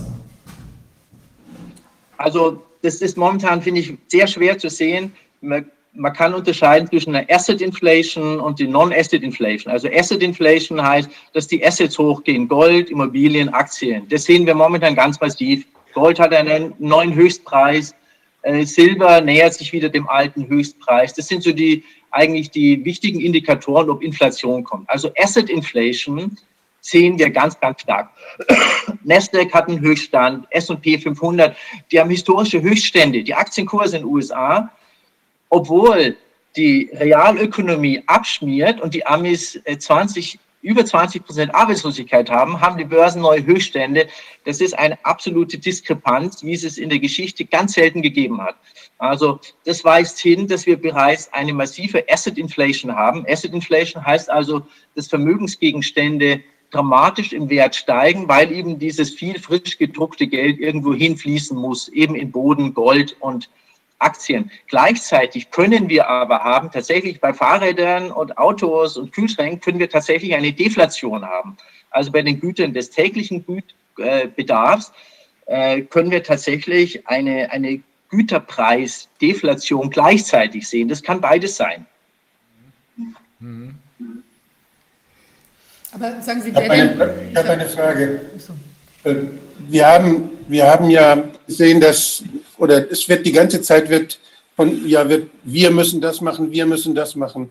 Mir ist es wichtig, dass man äh, mal überlegt, Gesellschaften organisieren sich selbst. Und die Organisationsprozesse sind rekursiv. Das heißt, sind, äh, da sind äh, Prozesse, die sich dauernd aufeinander beziehen. Und das ist, äh, soweit ich weiß, bisher nicht gelungen, das so richtig vorherzusehen, was da passiert. Und die Modelle, die wir, die wir immer wieder hören von Wirtschaftsweisen, die sind selten zu, haben selten äh, ja, gestimmt. Von daher denke ich, was man, was man annehmen kann, dass Menschen kommunizieren und dass Menschen gerne und gut leben wollen, das ist natürlich am einfachsten in kleineren Räumen. Wenn wir das Ganze in den, in den Räumen sehen, wie, wie die Wirtschaft sich entwickelt, die sich ja globalisiert hat, wo Kommunikation nur über das Geld möglich ist und nicht über Werte, da ist eine globale Kommunikation, haben wir nicht, wie wollen wir leben? Diese, diese Kommunikation, wie wollen wir leben, was ist uns wichtig, die haben wir nur da, wo Menschen es schaffen, miteinander direkt zu kommunizieren oder verlässliche Medien haben, mit denen sie das machen können. Das heißt zumindest die Sprache. Und äh, das ist etwas, was ich denke, was wir im Auge haben sollen, wenn wir an, an die Zukunft denken, dass, äh, dass wir stabile und resiliente Gesellschaften haben. Und wenn wir tatsächlich Demokratie alle gut finden, und davon gehe ich mal aus, dann ist es so, dass wir, dass wir natürlich dann auch das schaffen müssen, dass diejenigen, die als Demokraten sich dann da einbringen sollen, dass die das Ganze, um das es geht, übersehen können. Das heißt, es ist trans, ein Gebilde ist, was so transparent ist, dass es überschaubar ist, dass ich merke, wenn was falsch läuft als Demokrat, der ich Verantwortung nehme als Bürger für eine Entscheidung, ich dafür einsetze, sage, dass ihr sollt es machen. Ich vertraue euch die Macht an dann, dann muss ich auch sehen, was wird daraus gemacht. Wie groß kann so ein Ding denn sein, dass ich mich darauf verlassen kann? Und äh, da ist die Frage, ob man, viel, ob man nicht etwas, ein, ein Konstrukt äh, auch fördern soll und auch vielleicht in der Forschung zumindest mal andenken soll, welche Strukturen, welches Wissen brauchen wir, damit wir eine regionalisierte Welt haben, die trotzdem netzwerkmäßig zusammenarbeitet, die sich nicht totschlägt, sondern die regional unterschiedliche Modelle pflegt, fördert und gärtnerisch bearbeitet, sodass dass möglichst viele gut wachsen können. Also ich denke, da, ein, da sind völlig, völlig andere Strukturen, die ausgehen davon, dass Gesellschaft Kommunikation ist. Wo keine Kommunikation ist, ist keine Gesellschaft. Und äh, das sehen wir ganz deutlich auch mit den Medien, wenn, wenn wir die Rolle der Medien für die Kommunikation in unserer Gesellschaft beobachten. Und ich denke, da ist, hat die Wissenschaft ganz lohnende Objekte, mit denen sie sich beschäftigen kann. Ich glaube, dass die Frage vielleicht auch ein bisschen, Herr Wodak, in die Richtung geht, welche Strukturen äh, in die Richtung und regional und globalisiert in die Richtung geht, haben wir nicht vielleicht, wie neulich Heinz Kruse, ein NRW-Politiker, äh, ich glaube, der war mal Wirt äh, Schleswig-Holstein? Niedersachsen. Niedersachsen, okay. Uns gesagt hat, haben wir uns nicht vielleicht, und die Frage geht dann an Herrn Professor Kreis, haben wir uns nicht vielleicht tatsächlich zu sehr auf die Konzerne konzentriert, politisch, und zu sehr insbesondere auch den Finanzkonzernen äh, zugespielt, die ja inzwischen wohl 70 Prozent der äh, Weltwirtschaft ausmachen, äh, obwohl sie nichts produzieren ist, äh, also wenn Sie diese Fragen von Herrn Wodak oder von mir äh, im Zusammenhang sehen, lässt sich das vielleicht im Zusammenhang auch beantworten. Wie sehen Sie das, Herr Professor Kreis? Zunächst mal zur Rolle der Wissenschaft. Äh, zufällig heute ist mein, erscheint mein siebtes Buch. Das heißt gekaufte Wissenschaft. Wissenschaft im Dienste der Konzerne hieß das Vorläuferbuch von 2015, wo ich der Frage nachgegangen bin, die letzten Jahre, wie das Einfallstor ist, der großen Konzerne in die Universitäten. Das wird immer größer, dieses Einfallstor. Und da sehen wir bereits, Herr Wodak, wie dramatisch mittlerweile dieses Gelddenken, dieses Prinzip Gewinn geht vor Wahrheit. Das sehen wir am Dieselskandal, ganz klar. Gewinn geht vor Wahrheit. Wenn das in die Hochschulen einzieht, was dann geschieht. Und momentan ist es so, dass in den deutschen Universitäten Universitäten und Hochschulen nur mehr zweite Forschungseure ist schon fremdbestimmt. Da kann der Forscher gar nicht mehr sagen, worüber er forscht oder nicht forscht. Also wir sehen auch hier ein Korsett, das sich immer mehr zusammenzieht, sodass das, was ich die fünfte Institution im Staate nenne, also wenn wir Legislative, Jurisdiktion und ähm, Exekutive nehmen, ist eigentlich die vierte Gewalt im Staat, wären eigentlich die Medien, die leider momentan sehr, sehr wenig machen. Und die fünfte Gewalt im Staat sollte eigentlich eine unabhängige Wissenschaft sein. Aber der unabhängigen Wissenschaft werden seit 20 Jahren dramatisch die Zähne gezogen.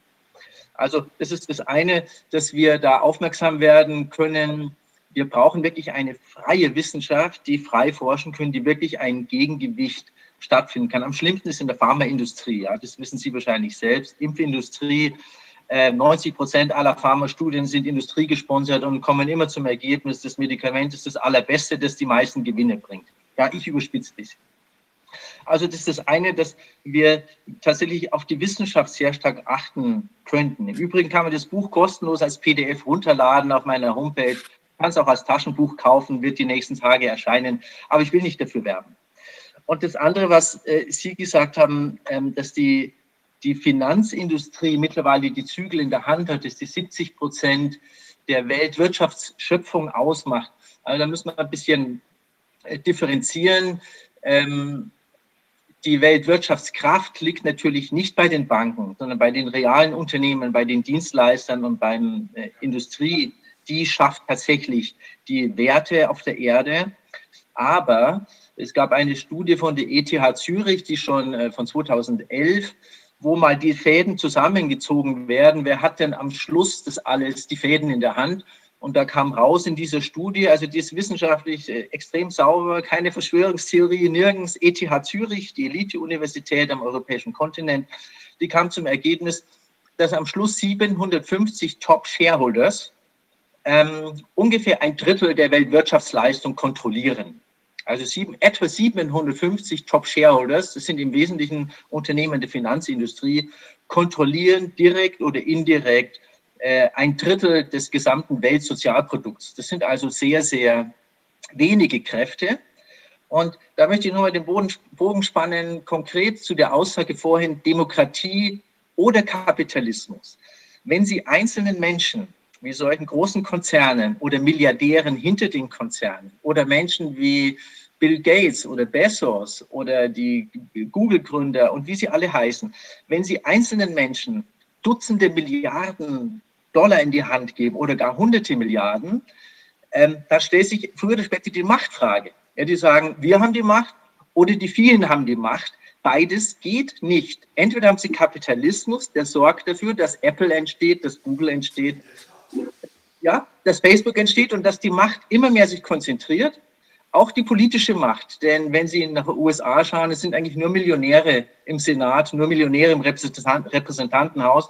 In Deutschland ist es noch nicht ganz so schlimm, aber äh, Geld regiert immer stärker in den, in den sogenannten Demokratien, ja, oder, ähm, oder sie wird immer mehr unterhöhlt. Das ist das, was, äh, was Milton Friedman auch ganz klar gesehen hat, ein brillanter Kopf.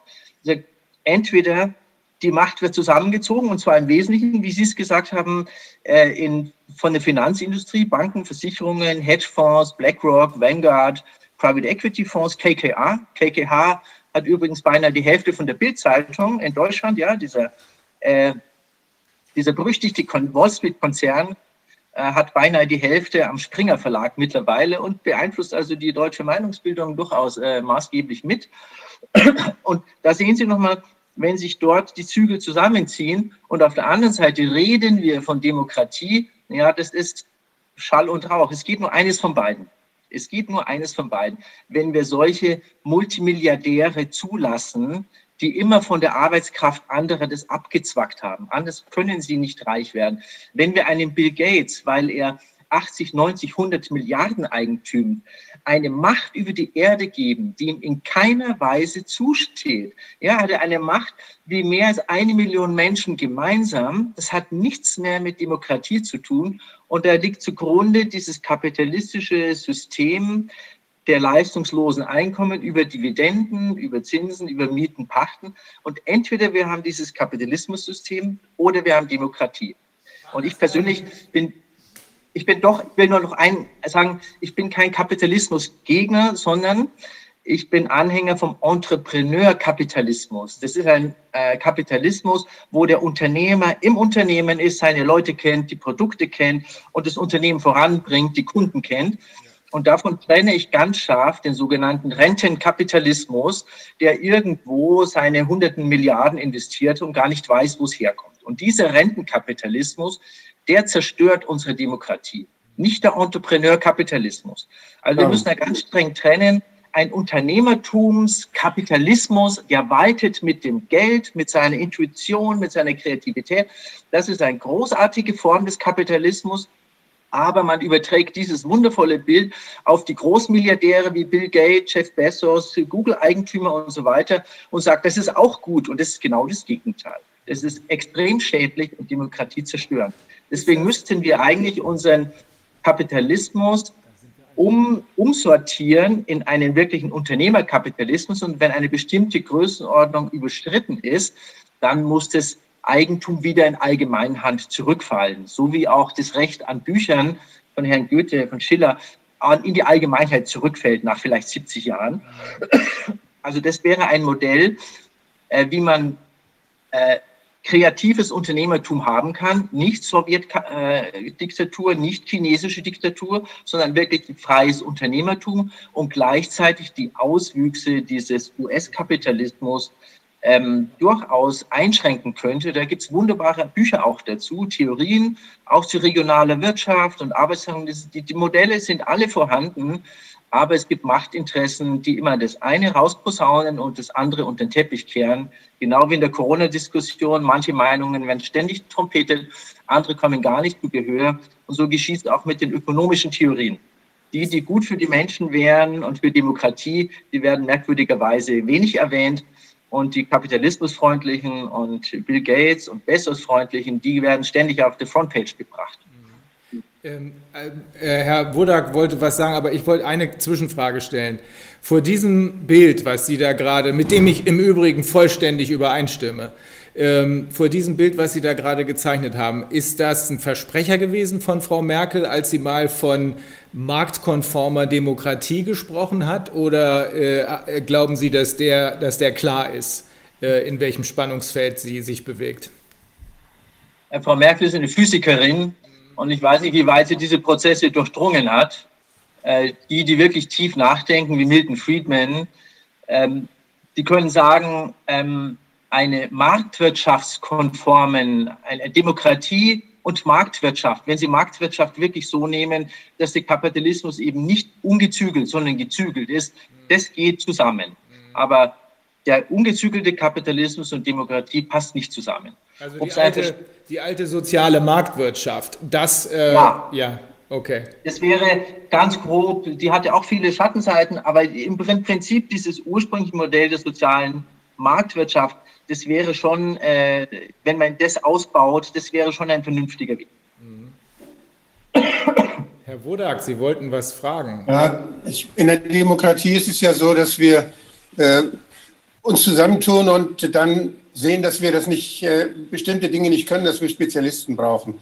Und wir anvertrauen dann bestimmte Funktionen, bestimmten äh, Institutionen, Organisationen, die wir schaffen. Und äh, eines davon ist die Justiz. Da sagen wir, da, das dürft ihr, ihr dürft Recht sprechen.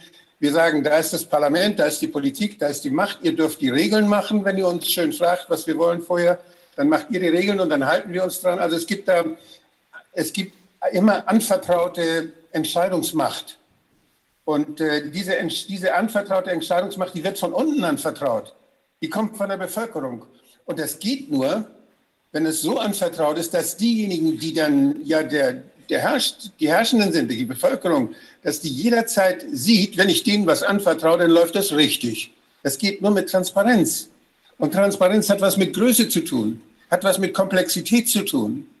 Das heißt, ich muss Strukturen haben in der Demokratie, die, die transparent sind, die, die nicht zu komplex sind, sind so, so komplex sind, dass ich sie verstehen kann oder zumindest die Leute, die mir helfen, sie zu verstehen, das zu verstehen und denen ich vertraue, dass die das verstehen können. Das heißt, es muss, es muss ein Konstrukt sein, was, was von unten gesteuert wird. Und damit es von unten steuerbar ist, darf die Größe nicht zu groß sein, darf die Komplexität, die muss so reduziert werden, dass es funktioniert.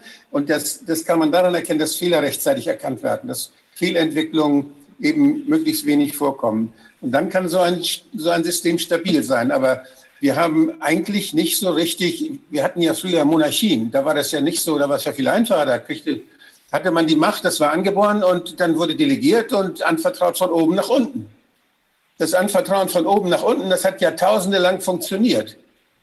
Und wo die Demokratie funktioniert hat, das waren kleine Kommunen, das war in Griechenland. Das waren, kleine, das waren immer kleine, übersichtliche Einheiten. Im Römischen Reich war es dann auch schon Schluss. Da war dann der Cäsar, der von oben nach unten anvertraute. Und wir haben das einfach, wir hatten dann die Monarchien, wir haben überall die autoritären Systeme gehabt. Und seit der Französischen Revolution war da das Volk, das hat gesagt, wir wollen aber bestimmen, von unten nach oben. Und das haben wir in Deutschland haben wir das 48 dann versucht und wir haben das in der Weimarer Republik versucht und die Leute sind verzweifelt und haben gesagt, oh, wir, wir haben jetzt zwar die Macht, aber lieber Führer, mach du das doch, du kannst das besser. Wir haben aufgegeben, wir haben die Demokratie immer wieder aufgegeben, weil sie uns zu kompliziert wurde, weil wir es nicht verstanden haben. Und deshalb, wenn wir die Demokratie verstehen wollen, wenn das unsere Demokratie sein soll, dann muss sie so groß sein, dass wir sie auch verstehen können und dass, wir, dass, wir, dass es transparent ist. Und wir haben heute jetzt das Internet. Wir haben so tolle Medien. Wir haben fantastische Möglichkeiten der Kommunikation, wo wir diese demokratischen Entitäten, wo wir sie auch stabil gestalten könnten, durch Rückkopplung, durch Transparenz. Aber das haben wir, das ist ein Traum. Und das ist der Traum, den ich habe von Demokratie. Und wir müssen, wir müssen Wege finden, wie wir, wie wir Strukturen finden in unserer Gesellschaft, dass sowas mal möglich wird. Ja, das wird vor allem, wenn, das, wenn Sie den Begriff Anvertrauen ähm, benutzen, früher von oben nach unten hat der Herrscher seine Gefolgsleute, äh, denen hat er vertraut, hat gesagt, regel das, dass die da unten nicht aufmucken. Umgedreht in der echten Demokratie wird das von unten nach oben anvertraut, aber in dem Begriff anvertraut steckt ja Vertrauen. Und ich habe das äh, Gefühl, dass von Vertrauen nicht mehr äh, so sehr die Rede sein kann im Moment. Ähm, jeder, jeder misstraut im Grunde jeden. Das liegt schon in der Natur der Sache. Wir werden ja dazu quasi aufgefordert, dem anderen zu misstrauen. Zwar mit, äh, wenn ich mir diesen Quatsch anhöre, wer war das? Äh, Sie haben es, glaube ich, gesagt, dass irgendeiner da in Bayern sagt, dass Masken sexy seien. Äh, in Wahrheit wird uns doch gesagt. Ah ja, ja. Unsere Nachwuchsführung. Ja, super. Also äh, in Wahrheit ist es doch aber so, dass uns gerade beigebracht wird, der andere ist ein Feind, bleib auf Abstand. Äh, nee, Sie können Sie doch, muss ja nicht live sein. Also ich, ich dachte, dass da gar kein wirklicher Dissens.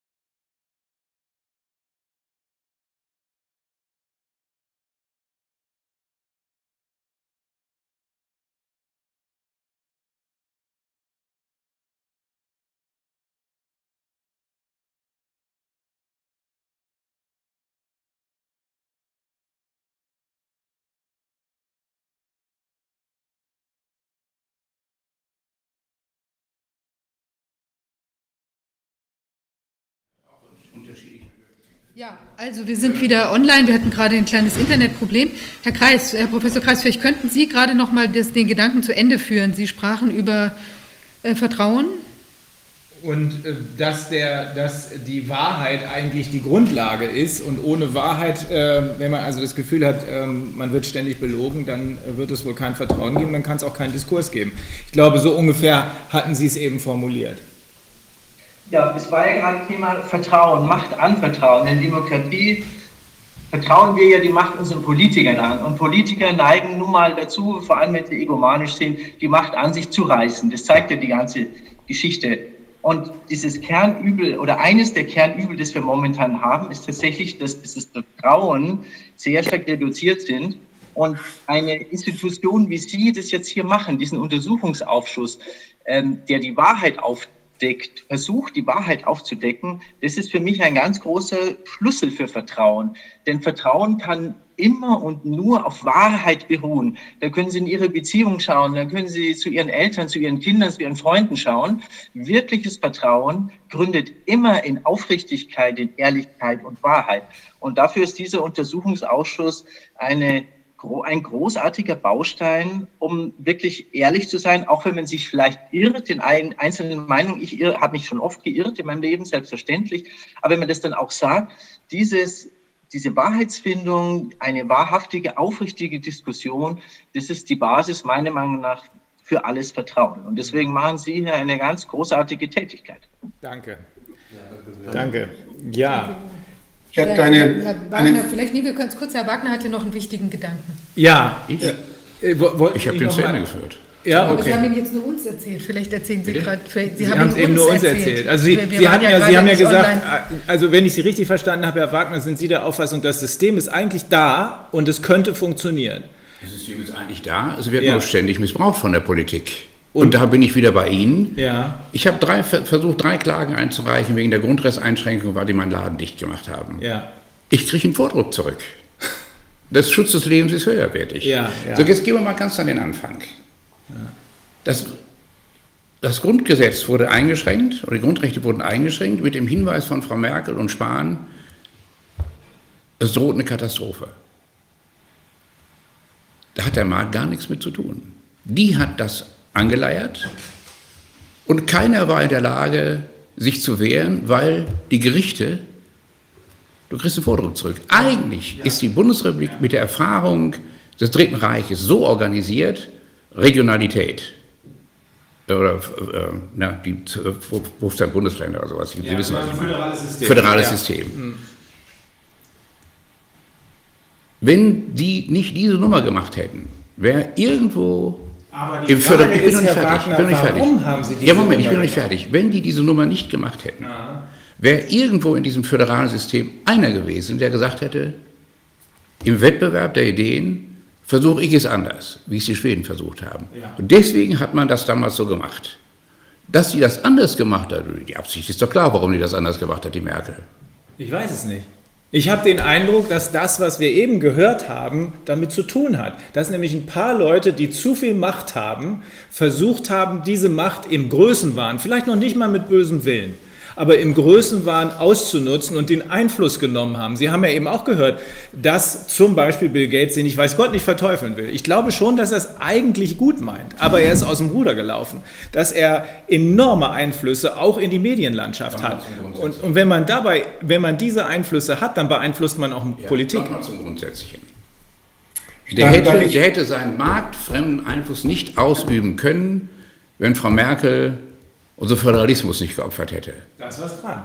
Da hat er recht. Ja. Und dafür gibt es Marktwirtschaft, Gebe damit die recht. bessere Idee sich durchsetzt. Ja, auch das ist richtig. Deswegen darf die Marktwirtschaft aber nicht gestört werden durch solche durch die Politik.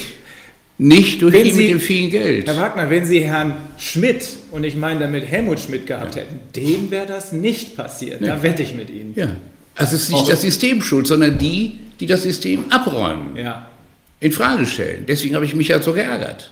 Ja, ja, ich kann das verstehen. Deswegen habe ich Ihnen gesagt, damit das wieder hergestellt wird, die Herrschaft des Rechts. Wenn es anders nicht geht, dann so. Ich ja. habe keine Chance gehabt. Wir werden das Und machen. dann hätte es Trial and Error gegeben. Ein Bundesland hätte das probiert, ein anderes Bundesland. Und wir wissen auch, das wissen Sie besser als ich, das alte Infektionsschutzgesetz hat bewusst, war bewusst so angelegt, dass der einzelne Leiter des Gesundheitsamts im Auftreten einer Epidemie selber vor Ort, das Regionale, was sie alle fordern, selber vor Ort entscheiden kann, die Stuhle mal schließen, da nicht oder da doch. Das war in der Bundesrepublik alles so angelegt. Das ist alles abgeräumt worden von Spahn und Co. Ja. Deswegen kann ich, ich nicht hergehen zu diesem Professor und sagen, das System ist falsch. Das System ist nicht falsch. Die Leute, die das handhaben, sind falsch. Okay. Und die Herrschaft des Rechts muss zurück, damit wir das ändern können als das verantwortungsbewusste Bürger. Das sehen wir auch so. Okay. Herr, Herr Wohler. Mein Schlusswort. Also wenn wir, diese Katastrophe, wenn wir diese Katastrophe nehmen, die ja dann die üblichen, das übliche Spiel unterbricht. Wir haben Spiel, was nach Regeln läuft. Wir haben Gesetze. Die macht das Parlament und die werden beschlossen, die können korrigiert werden, da gibt es das Verfassungsgericht. Das ist das übliche Spiel, was läuft. Wenn das plötzlich unterbrochen wird durch jemand, der sagen darf, das gilt jetzt alles nicht mehr, jetzt ist da was Wichtigeres, dann müssen wir uns da vorher darauf geeinigt haben. Das gehört auch dazu. Und das haben wir nicht. Das haben wir, wir haben eine Institution, die außerhalb unserer Strukturen ist, die WHO zum Beispiel, die nicht parlamentarisch kontrolliert wird, die völlig intransparent ist, die zu 80 Prozent von privaten Geldern finanziert wird, die einfach definiert, was eine Pandemie ist, die dann missbraucht werden kann. Das lassen wir zu. Das war bei der Schweinegrippe schon so. Da hat sich nichts geändert. Wir haben das weiter so laufen lassen mit Pandemic Preparedness. Wir haben zugesehen. Unsere Regierung ist dahin gefahren. Da geht die vierte Gesundheit. Ich bin einmal da gewesen in Genf bei der Weltgesundheitsversammlung. Da, das, da kümmert, das sind die Botschafter sitzen da zusammen und dann sitzen da die Geldgeber der WHO und die entscheiden, die preparen, die beraten sich. Und auf der, auf der großen Konferenz in 98 war das wohl in Davos, da war Frau Brundtland da, die Chefin der WHO, und die hat gesagt, bitte, bitte, wir haben kein Geld, Wirtschaft, ihr müsst was für Gesundheit tun, kommt zur WHO, finanziert die Gesundheitsprogramme. Und da ist die Wirtschaft gekommen. Das haben sie gemacht. Und jetzt benutzen sie die WHO und benutzen die WHO um, für ihre Zwecke. Und die WHO sagt jetzt, da ist eine Pandemie, obwohl sie gar nicht genau definiert hat, was das ist, obwohl sie es gar nicht merken kann. Nur weil da wie in Wuhan 50 Menschen krank sind, ruft die WHO die Pandemie aus. Das muss man sich mal vorstellen. Wenn ich, wenn ich in der Region, die, die Pandemie hat was mit Krankheit zu tun. Das haben die meisten vergessen. Das hat was mit Krankheit. Das sind, das sind kranke Menschen. Weil das, und das, sind, das sind plötzlich so viele, dass wir oh, sagen, oh, das sind ja zu viele, da müssen wir was tun. Wo merkt man das? Das merkt man da, wo diese Krankheiten auftreten. Das heißt, das merkt man an der, an der Basis der Gesundheitsversorgung. Und da brauchen wir Strukturen in Deutschland. Was, dass die in China eine, eine, Probleme haben können in ihrer Gesundheitsversorgung oder die in Madrid, das kann ganz woanders dran liegen. Das kann an schlechter Krankenhaushygiene liegen, das kann an allen möglichen Dingen liegen, an irgendwelchen Fehlstrategien. Das hat mit Deutschland überhaupt nichts zu tun was da in Wuhan passiert. Wir haben in Deutschland eigene Instrumente, Sentinel-Instrumente. Wir haben Hausarztpraxen. Das Robert Koch beobachtet, Institut beobachtet die. Wir wissen, welche Keime bei uns auftreten. Wir haben die besten Instrumente. Das wird dokumentiert. Jede Woche gibt es Berichte. Die Regierung kümmert sich nicht drum, guckt nach China, guckt nach Wuhan. Die kümmern, das ist unverantwortlich, was da läuft. Wir können unser Gesundheitswesen wunderbar steuern. Wir haben Möglichkeit, die besten Möglichkeiten der Welt, mit jeder Krankheit fertig zu werden. Wir müssen überhaupt keine Angst haben davor. Und wenn uns irgendjemand erzählt, da kommt was, was wir noch nicht kennen, aber was ganz Gefährliches, der lügt. Und der hat, der hat nicht nur einmal gelogen, sondern er hat bei der Vogelgrippe gelogen, er hat bei der Schweinegrippe gelogen und jedes Mal, weil er uns irgendwelche Impfungen andrehen wollte oder Pillen andrehen wollte.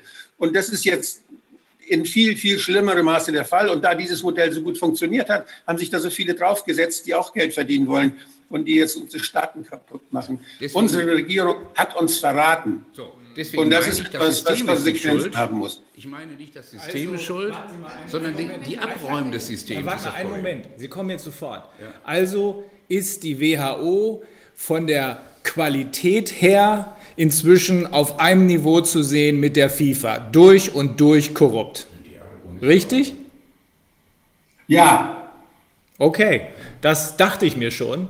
Und das, Herr Wagner, ist genau der Punkt. Wenn die WHO unter Kontrolle von irgendwelchen Leuten sind, die, die machtwahnsinnig geworden sind und die WHO wiederum bestimmt, was Frau Merkel denkt, dann haben wir ein Problem. Und da sind wir uns am Ende dann doch einig. Sie sagen, ja, Sie sagen, Sie sagen, Frau Merkel hätte klug genug, stark genug sein müssen, dagegen anzukämpfen und zu versuchen, die Wahrheit rauszukriegen. Der Meinung bin ich auch. Und wenn, die, wenn, das nicht so ist, aus welchen Gründen auch immer, das will ich gar nicht untersuchen, haben wir, dank Erhard, hier eine, eine Organisation in Deutschland mit, wie heißt das, Föderalismus und anderen Dingen. Und auch das Infektionsschutzgesetz war so angelegt, dass das vor Ort geregelt werden konnte, nach eigener Einschätzung des erfahrenen Mannes. Ja.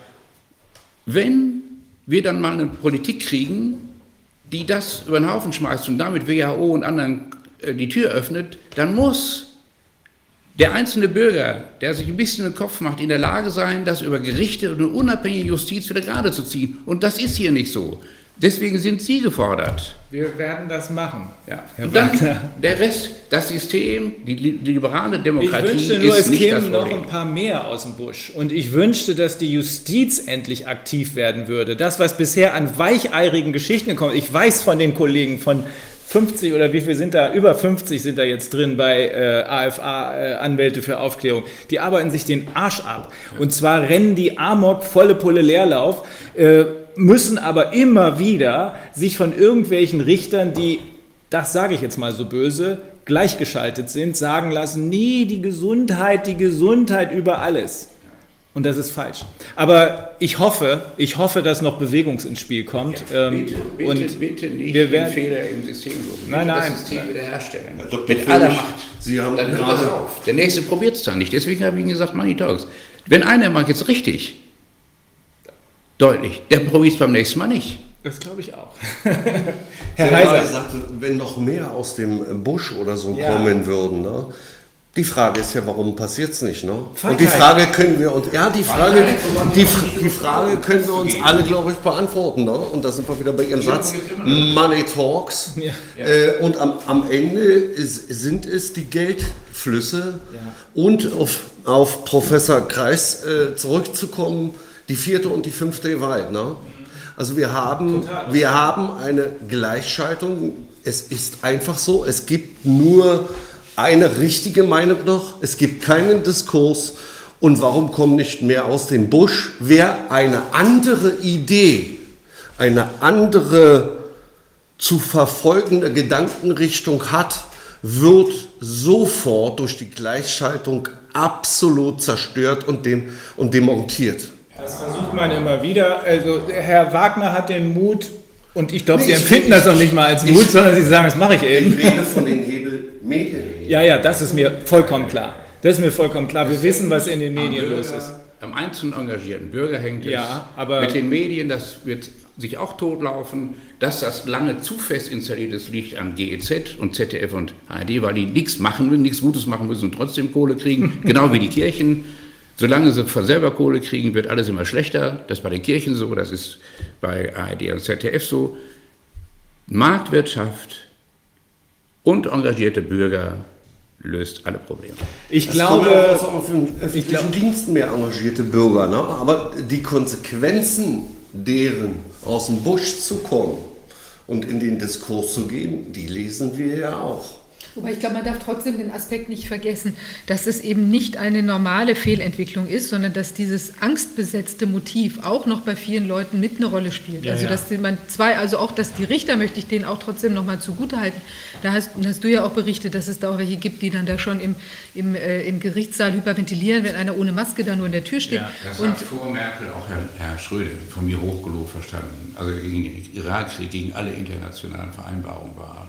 Ja, da hat er auch mit der Angst gespielt. Ja, aber das ist das eben. Das, war's, das ist, eben so bei Politikern. Dazu muss klar, aber, das wenn das halt zu nicht solchen so Ausfällen Dimension. führt, muss das eben möglich sein, als engagierter Bürger mit, mit Hilfe der Gerichte dagegen vorzugehen. Genau das, Das muss wir auf jeden Fall Wir sind uns, wir sind uns, also Sie haben den pragmatischen Ansatz. Professor Kreis hat genau den gleichen wissenschaftlichen Ansatz. Das unterscheidet sich in nichts, nur in der Argumentation. Sie gehen da als normaler Bürger ran und sagen, hey, das ganze Gedöns, das wissenschaftliche Gedöns interessiert mich nicht. Wir haben zu viele Tests und zu viele Professoren. Das ist aber einer von den Guten hier. Ja? Okay. ja, Ja, äh, ist, ist ähm, der Dr. Stelzer, ist der noch da? Hallo? Professor Stelzner noch da? Nee, nicht. Ja, ich werde mich auch gleich ausklingen. Ich wollte in der Tat noch eine ganz kurze Anmerkung machen. Also das ist sehr interessant. Wenn ich, wenn ich das mal so zuhöre, dann merke ich ja, ich hoffe, Sie können mich hören, dass wir eine psychologische Vokabeln benutzen und aber irgendwie nicht das Gefühl haben, dass das Psychologie ist. Wenn wir über Vertrauen sprechen, über Anvertrauen, wenn wir über Achtsamkeit sprechen, über Machtmissbrauch, über Größenwahn, sind das Begriffe, die Mediziner, Psychiater anders konnotieren, Herr Brodert, als Psychologen, die von der psychologisch-psychoanalytischen Seite kommen. Wir reden über einen Entwurf, das finde ich großartig, wie eine Staat- und eine Wirtschaftsarchitektur aussehen könnte. Herr Kreis, die Geschichte um Friedman habe ich sehr intensiv verfolgt. Es gibt eine Menge Gegner von ihm, das wissen Sie heute. Piketty ist jemand, der das ganz stark angreift, das Chicago Modell. Wir wissen, was Lester Suro geschrieben hat. Ich steige jetzt hier auch nicht ein auf Stieglitz und so weiter. Wir haben heute in der Diskussion ständig über Recht und Geld gesprochen und über ein System, was politisch im Kampf zwischen dem Primat der Politik und dem Kampf der Wirtschaft momentan aus dem Ruder gelaufen ist. Wir sprechen aber nicht über einen psychischen Mechanismus, der sich durch alles durchzieht, das ist der Wiederholungszwang. Und Herr Wagner, Sie haben vorhin von der Herrschaft des Rechts gesprochen, die wiederhergestellt werden muss, wenn ich das richtig wiedergeben darf. So. Diese Herrschaft des Rechts hat es nie so im demokratischen Sinne gegeben. Das muss uns klar sein. Und wenn man sich mit Rechtshistorikern und Rechtsphilosophen auseinandersetzt, dann wird das auch sofort, Herr Frömmig, was ist halt so aus meiner Sicht, bestätigt. Ein schönes Beispiel ist das Völkerrecht. Man kann darin etwas deutlich machen, was wir auch jetzt hier in der Corona-Phase erleben. Die Auseinandersetzung zwischen Naturrecht und Menschenrecht. Das ist völlig egal, ob Bill Gates 50 Milliarden hat und ein kleiner Krauter hier zwei Millionen oder noch weniger. Naturrecht und Menschenrecht heißt, es gibt ab einem bestimmten Punkt in der Psyche Mechanismen und Strukturbewegungen, die führen dazu, dass er nicht mehr so ohne weiteres, wir nennen das paroxysmal, berechenbar ist. Worauf ich hinaus will, ist Folgendes. Wenn wir über Demokratie reden, Herr Bruder, ich finde das großartig. Das ist der Maturaner mit seiner Autopoiese, mit dem kleinen System. Wenn wir über das Entrepreneurship-Unternehmen reden, großartig, sind das Modellvorstellungen, die zum Teil verifiziert sind. Aber unser Bildungssystem hat dazu geführt, dass wir Millionen von Menschen haben, die gar nicht mehr verstehen, was wir hier machen, wenn wir eine solche Diskussion führen. Da sitzen Leute vom Internet vielleicht und hören sich das an. Ich darf hier einen nicht genannten Kollegen aus der Ministerialbürokratie, der mir gesagt hat, Herr Stelzner, wir haben nur 80 Prozent Vollbekloppte um uns rumlaufen nach der Bildungspolitik die letzten drei Jahrzehnte. Aber wehe, Sie zitieren mich. Soll ich das mal wiederholen? Da sagt mir ein Ministerialer, ja, Kreis, wir können darüber lachen. Es ist ja bitter. 80 Prozent sind nicht mehr in der Lage zu verstehen, was hier eigentlich passiert. Und jetzt mache ich eine ganz komische Anmerkung. Das liegt an uns, weil wir falsch darüber sprechen. Eine ganz kleine Anmerkung noch dazu. Die derzeitige IT-Technologie, die ja mal über das MIT kam, über Massachusetts Institute of Technology, seit vielen Jahrzehnten unterwegs, ist mal von einem Kollegen von mir untersucht worden mit folgendem Ergebnis. Die Nutzung dieser Handys ab jungen Jahren scheint die Gehirnstruktur, das ist für uns interessant, Herr Bruder, zu verändern. Das heißt, jetzt wird es spannend. Wie verändert sich das? Die jungen Leute und die Heranwachsenden kriegen möglicherweise aufgrund der Verschaltungen Widersprüche, die sie selber sagen, nicht mehr mit. Schönes Beispiel, da ruft jemand beim Arbeitsamt an und sagt, ich brauche einen Bezugsschein, weil ich will eine Weiterbildungsmaßnahme machen. Kriege ich den bei euch? Dann sagt er beim Arbeitsamt, ja, fragen Sie Ihren Arbeitgeber. Wo, verstehen Sie das Beispiel? Dümmer geht es doch nicht. Und wir haben es, wir haben es millionenfach. Worauf ich hinaus will für mich, wir beide haben darüber gesprochen, ich bin seit 25 Jahren mit dem Thema beschäftigt, wie sieht eine neue Staats- und Wirtschaftsarchitektur aus. Ich habe angefangen, darüber nachzudenken, ob eine repräsentative Monarchie, ich sage mal im Klartext, von Arsch ist. Wurde, Sie haben von den kleinen Zellen gesprochen, von unten nach oben. Wir haben da das Phänomen der Stillpost. Ich fange unten an und gehe von Ebene zu Ebene zu Ebene zu Ebene nach oben. Oben kommt was ganz anderes raus, als was ich unten sage. Dieser Informationsverlust ist ein ganz naturgegebener Vorgang. Wir reden hier dauernd über etwas, was, mit, was wir mal unter naturrechtlichen Bedingungen angucken sollten. Vielleicht, Herr mich gestatten Sie, dass ich kurz auf meinen Artikel hinweise aus März. Ich habe geschrieben, im Klammergriff eines unsichtbaren Gegners. Damit sind wir im Naturrecht angekommen. Und Naturrecht heißt im Klartext, was auch Herr Wagner gesagt hat, wenn ich gut bin, ich habe Geld, ich habe Kante, ich habe Charakter, ich bin brutal, setze ich mich durch. Lasst mich mit Moral und Ethik bitte in Frieden. Das ist Naturrecht. Darüber haben sich Juristen aufgeregt und haben gesagt, wir fangen doch mal an, bitte das Menschenrecht und das Grundgesetz so zu modifizieren, dass wir ein, ein gemeinsames Zusammenleben im Sinne eines äh, Modus vivendi entwickeln können. Das Recht ist momentan völlig weggerutscht. Schauen wir uns aber bitte das römische Recht an. Es war immer ein Stück weit nicht für die Bürger da unten geschrieben. Für mich, lass mich gerne korrigieren. Ich bin auch mit vielen Rechtstheoretikern und auch Bundesrichtern im Gespräch, die mir knallhart gesagt haben, überparteilich, das ist ein Recht für die Bessergestellten. Schönes Beispiel aus dem gewerblichen Bereich. Wenn Sie eine Klage haben im gewerblichen Bereich mit einer Firma, einer AG oder wie auch immer, und Sie gehen auf die Landesgerichtsebene, Oberlandesgerichtsebene, müssen Sie bereits für Ihren Streitwert Geld hinterlegen. Was meinen Sie, wie viele da schon die Segel strecken und sagen, wir schaffen es nicht? Nochmal, die Idee, eine neue Staats- und Wirtschaftsagentur ist verstanden, ist verstanden, die ist irre. Wenn Sie mit der Wirtschaft darüber sprechen, ich habe viele Unternehmer gefragt, ob sie eine Denkfabrik mal finanzieren wollten, die keine Strafmarkensession darstellt und nicht irgendwie ein Reservoir für ausgedehnte Politiker, wie unsere 75 Thinktanks in Deutschland derzeit. Kriegen Sie eine Antwort. Ja, ich muss ergebnisorientiert denken. Wenn wir einen Think Tank haben, bin ich bei dem, was Herr Bodak vorhin sagte, kann es nicht ergebnisoffen sein. Ich will wissen, was ich für mein Geld bekomme, wenn ich es einsetze. Das heißt, diese Think Tanks ergebnisoffen sind nicht platziert worden. Ich war mal sehr weit mit Herrn Herrhausen im Gespräch und ich erwähne das aus folgendem Grund, weil Sie vorhin, Herr Kreis, eine Bemerkung gemacht haben. Ich weiß nicht, ob diese, äh, die Inflation, wie Sie sie beschreiben, möglicherweise ein Problemlösermechanismus darstellt. Den Schuldenschnitt hat der Herr Hausmann angesprochen. Ich sage das jetzt mal sehr im kleinen Kreis unter uns. Herrhausen hat sich damit auf ein ganz großes Glatteis begeben. Und was mit Herrhausen danach passiert ist, müssen wir jetzt hier nicht diskutieren. Ich hoffe aber, diese Botschaft kommt jetzt so an, wie ich sie sage, denn ich kenne den Mann, der ihn beerdigt hat. Der hat mir eine Menge dazu erzählt. Man kann jetzt nicht einfach so hingehen und sagen, das System läuft, das System läuft nicht. Man muss auch überlegen, welche Gefahrenkomponenten man hat. Da wurde ein anderes Beispiel, Sie haben von dem hervorragenden deutschen Gesundheitssystem gesprochen. Ich bringe das wieder in Beziehung zu Macht und zu Bildung.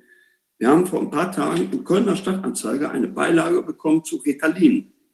Da sagt eine Kollegin von mir, die nennt sich nur so, weil sie eine Diplompsychologin ist, ich unter anderem auch, man muss dringend mit Retalin Menschen behandeln, gerade die Kinder, damit die sich in der Schule wieder konzentrieren können. Und sagt ganz klar, jede Art von Therapie ist, ist äh, im Klartext im Kamin zu verfeuern. Man braucht Retalin, Retalin, Retalin. Schauen Sie sich bitte mal die Geschichte an, wer dahinter steckt. Das ist Novartis, hervorgegangen aus Sanders und Ciba-Geigy. Für mich die Idee, darüber nachzudenken, ist fantastisch. Sie brauchen eine Plattform, das habe ich verstanden. Sie wissen, wo ich unterwegs bin. Ich habe ein paar Leute angesprochen. Ich kriege keine Rückenmeldung und keine Rückendeckung nach dem Motto, die kommen aus dem Busch raus. Das sind Leute, die sind ganz hoch oben und die sagen mir auf dem Kopfzug, nein, Herr Stelzner, wir verbrennen uns. Nochmal, das Thema Corona ist ein Aufhänger, es ist instrumentalisiert worden. Herr Wagner, ich rede hier nicht von einem Systemumbau, den ich will. Das ist ein ganz anderes Thema. Hier passiert bereits ein Systemumbau. Und von daher möchte ich mich ganz herzlich bedanken, dass ich heute daran teilnehmen durfte und mal ein paar Sätze dazu sagen. Wer sich jetzt verbrennt, Herr Stelzner, der ist schon Asche. Das ist ein schöner, schöner Satz, unterschreibe ich sofort. Der soll sich nur noch die Urne dazu besorgen. Herr Professor Stelzner, vielen Dank. Also wir werden auf jeden Fall auf Sie zurückkommen. Ich glaube, da gibt es eine Menge Positives in der Zukunft zu tun. Ich habe eine Bitte, wenn, wenn, Sie damit einverstanden sind. Ich würde gerne mit Ihnen auch in Kontakt bleiben, auch mit den Herren.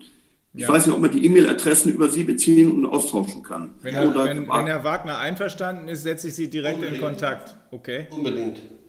Noch, Herr, es war gerade noch die Rede, äh, vielleicht, ich weiß nicht, ob ich, äh, ob ja, Sie noch Fragen ja. an mich haben es war gerade die, noch die Frage schon nach Lösungen oder nach Methoden. Und ich möchte noch, noch ganz kurz würde ich noch anmerken, äh, was wir jetzt äh, im Positiven tun könnten. Ich habe viele Szenarien gemacht, was nicht so gut läuft. Aber es gibt natürlich äh, auch rein ökonomisch einige Sachen, die wir jetzt äh, unbedingt ähm, machen könnten. Nämlich, wenn wir ein bisschen, äh, bisschen in die Ursachen reingehen, von diesem Corona, da gab es vorher die Schweinegrippe, die Vogelgrippe, das hat sehr oft mit Tieren zu tun. Ähm, und das ist auch der, äh, vielleicht einer der Schlüssel, Wuhan, diese Tierfabriken. Und äh, dann ist es in Schlechtereien aufgetaucht, bei Tönnies und so weiter, international. Und manchmal habe ich so den Eindruck, da kommt auf unsere Häupte zurück, was wir diesen armen Tierlein antun. Ja, denn wenn Sie die Massentierhaltung anschauen, wie wir unsere Schlachthähnchen halten, unsere Eierhühner halten, wie wir unsere Schweinezucht halten, an Menschen mit bisschen Herz, dem laufen da ja die Tränen runter. Deswegen wäre eigentlich meine erste Forderung Lockdown für diese industrielle, unmenschliche Großlandwirtschaft. Lockdown für die Großlandwirtschaft. Lasst uns äh, zurückkehren zu einem gesunden Maß, auch in der Landwirtschaft zu überschaubarer Hofgröße und zu. das heißt immer, ökologische Landwirtschaft ist viel zu teuer. Das ist vollkommen absurd. Was wir jetzt an Milliardenausgaben haben, das geht mit den ganzen äh, Garantien die Bundesregierung jetzt abgegeben hat auf über eine Billion Euro. Damit könnten wir die gesamte deutsche Landwirtschaft in ökologische Landwirtschaft verwandeln. Also das ist alles, das stimmt nicht, dass das Geld nicht da wäre, dass es zu teuer wäre. Also Lockdown für die Landwirtschaft, aber auch Lockdown für diese ganze Pestizidlandwirtschaft wie Glyphosat und so weiter. Das, das ist, sind die Dinge, die uns krank machen. Und die könnten wir schließen ökonomisch. Lockdown für unsere Krankmacher, für Zucker, also für viele Produkte von Coca-Cola, Nestle, McDonalds. Wir sagen, wir Werbeverbote für un für äh, ungesunde Produkte Werbeverbote oder auch Inhaltsverbote für viele additive Farbstoffe, die wir in unseren Lebensmitteln haben, die da nichts zu suchen haben. Also wenn ich jetzt rein auf das Ökonomische schauen, wir den Begriff Lockdown nehmen, dann könnten wir Lockdown machen für ganz viel Unsinn, den wir da machen und der uns ja. unglaublich krank macht. Und das könnte uns innerlich stärken, aufbauen, uns gesünder machen und dann können wir von innen was dagegen setzen gegen dieses Virus, was ja äh, krank, alte und vorbelastete Menschen offenbar sehr stark äh, tatsächlich angreifen kann. Ja? Also so insofern zum, zum Schluss noch ein bisschen, es ist jetzt auch nicht wirklich positiv, weil ich immer, ich immer mich negativ geäußert habe, was wir abschalten, was wir zuschließen müssten, nämlich die ganzen Dinge, die uns krank machen. Und dagegen können wir aber setzen eine vernünftige Wirtschaft mit menschlichem Maß, wie zum Beispiel äh, erst Friedrich Schumacher, Small is Beautiful, ähm, die Rückkehr zum menschlichen Maß, das ist schon aus den 80er Jahren. Es gibt Modelle der Ökonomie, die sagen, wir brauchen ein vernünftiges Maß, nicht zu klein, nicht zu groß. Und diese, diese Dinge auf die Landwirtschaft übertragen, auf die äh, Lebensmittelindustrie übertragen, aber auch auf eine vernünftige ökonomische Größe in Betrieben übertragen, das wäre mein Positivszenario, wozu wir kommen könnten. Und das so, dass wir uns dann wirklich nicht mehr gegenseitig in Krankheit versetzen und in Angst versetzen, um der Gewinne willen, um Willen, um der Profite willen, sondern dass wir wirklich eine menschliche Wirtschaft führen könnten. Insofern, wir, und wir brauchen auch solche Bilder oder Visionen oder Szenarien, wo wir denn hinkommen könnten. Und das ist jetzt ein kleiner Ausschnitt, ich habe da ein ganzes Modell dazu, ein kleiner Ausschnitt, was wir rein ökonomisch machen könnten, wie wir wirklich positiv diese Situation nutzen könnten, um zu einer Wirtschaft des menschlichen Maßes zu kommen, die dann wirklich auch mit Demokratie vereinbar wäre, Herr Wodak, ja. und mit überschaubaren Kommunikationsprozessen.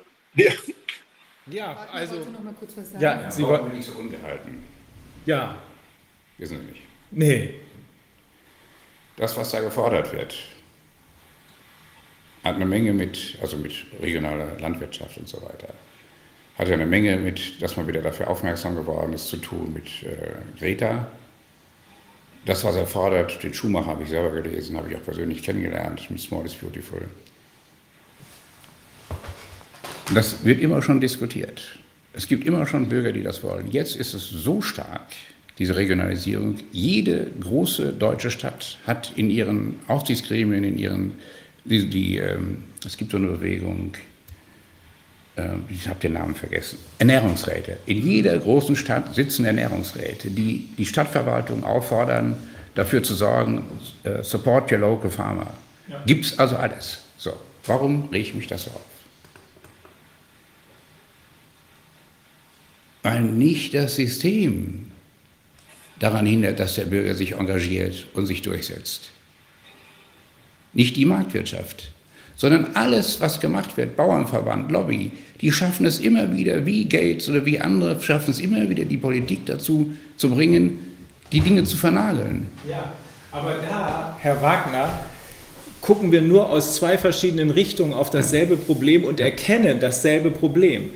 Professor Kreis, Dr. Wodak aus eher wissenschaftlicher und medizinischer Sicht und Sie aus der pragmatischen Sicht desjenigen, der ein Unternehmen führt. Aber alle sind sich darüber einig, dass die Marktwirtschaft im Sinne der Entrepreneurs, die wir eben angesprochen haben, Sie sind einer davon, Herr Reiser ist einer davon, dass das richtig ist und dass das funktionieren kann, dass die Sache nur aus dem Ruder gelaufen ist und inzwischen einfach zu viel Macht bei Leuten gelandet ist, die damit nicht umgehen weil können. Weil die Spielregeln der Marktwirtschaft nicht eingehalten Genau. Werden. Nicht, weil der Gates viel Geld hat. Der Norbert Blüm hat mal, ich habe so nicht so viel von ihm gehalten, der hat mal gesagt, der Gates muss enteignet werden. Dann habe ich gedacht, was will der denn jetzt, der Nobby?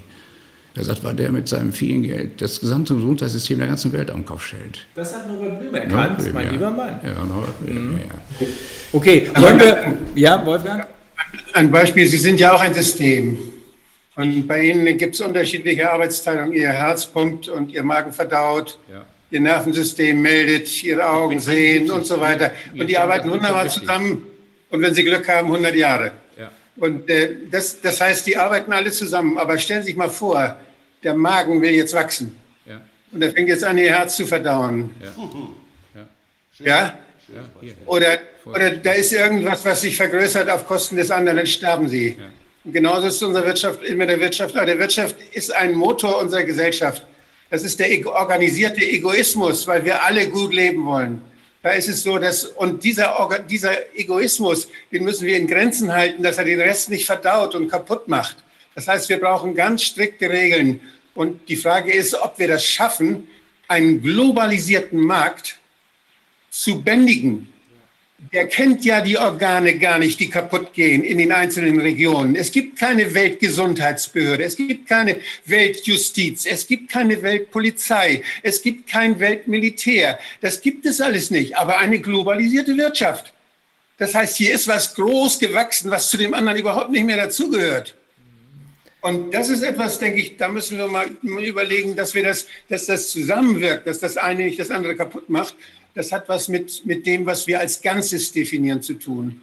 Und ja, das ist ein bisschen biologistisch, aber vielleicht manchmal, manchmal hilft solche Modelle, helfen solche Modelle, Dinge zu verstehen. Da würde ich gerne noch was Grundsätzliches zu sagen. Vor 25 Jahren, wir sprechen ja Umweltproblematik, andere Dinge an, habe ich von einer jungen Wissenschaftlerin in der Zeit einen Artikel gelesen, wie, wie weit fährt der Joghurt? Der Joghurt wegen Arbeitsteilung wird ungefähr 9000 Kilometer transportiert, bevor er bei Ihnen oder vielleicht auch bei Sie, wenn Sie Glück haben, auch bei Ihnen am Frühstückstisch liegt. 9000 Kilometer wegen der Arbeitsteilung, um den Preis werter zu machen. Ja, langsam. Ja, langsam. langsam. Schwachsinn weiß ich nicht. Dass das so weit gefahren wird, ja, das macht doch keinen Sinn. Nicht. Weiß ich nicht. Ist immer die Frage, welche Werte hat die Gesellschaft?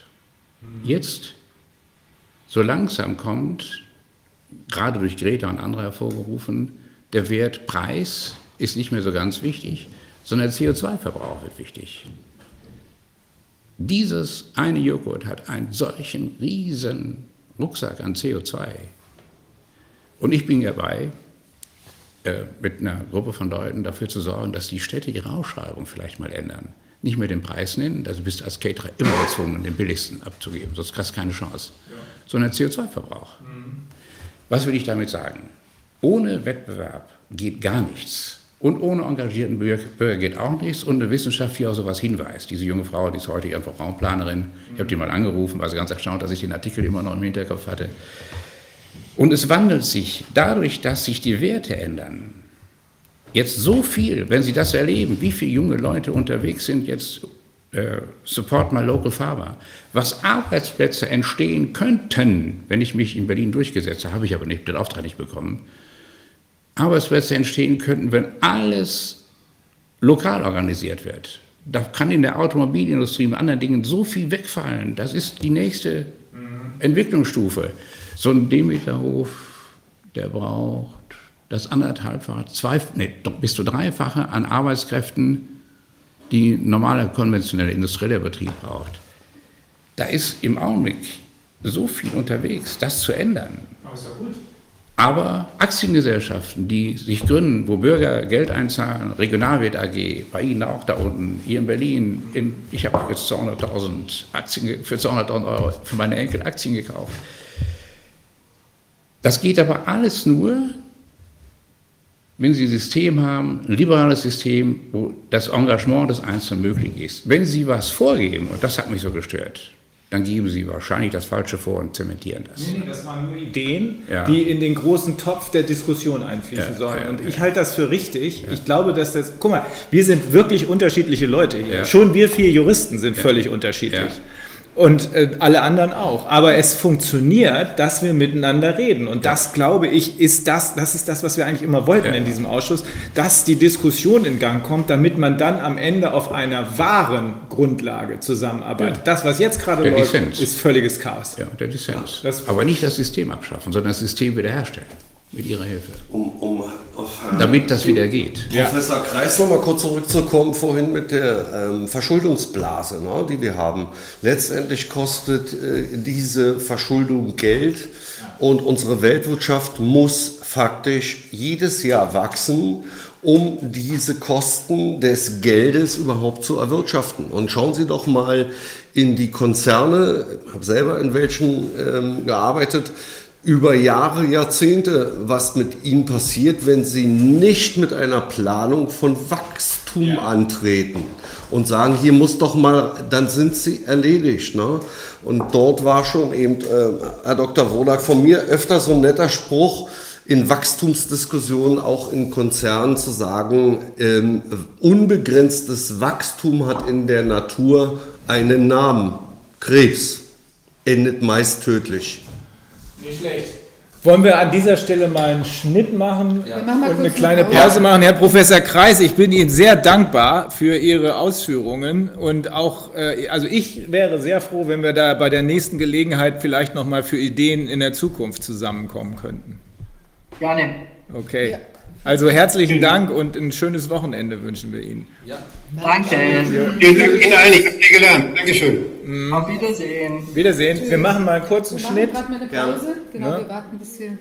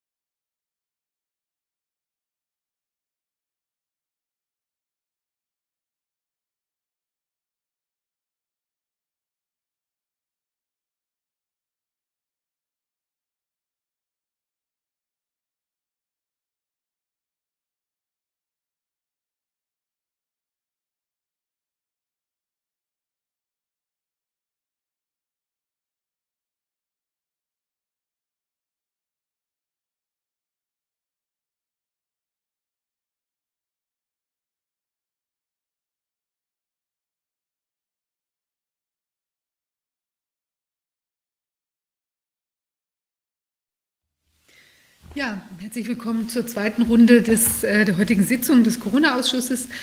Wir haben einen interessanten Gast. Es ist Professor Martin Schwab. Hallo, herzlich willkommen, Herr Schwab. Hallo. Hallo. Professor Schwab. Ähm, ja, das ist toll, dass Sie da sind. Ähm, wir haben ja heute das Thema Wirtschaft, hatten zwei äh, Unternehmer bei uns, die. Einer ist noch da. Einer ist noch da, genau. Äh, die uns äh, erzählt haben, wie die Situation bei ihnen ist. Und wir haben auch uns so ein bisschen der ganzen wirtschaftlichen Misere, muss man sagen, unter verschiedenen Aspekten genähert. Also ein globaler Blick und ein Detailblick und ähm, genau. Und jetzt, äh, Sie sind ja, erzählen Sie uns ein bisschen äh, was zu Ihrer Person, was Ihr Fachbereich ist. Sie sind Rechtswissenschaftler.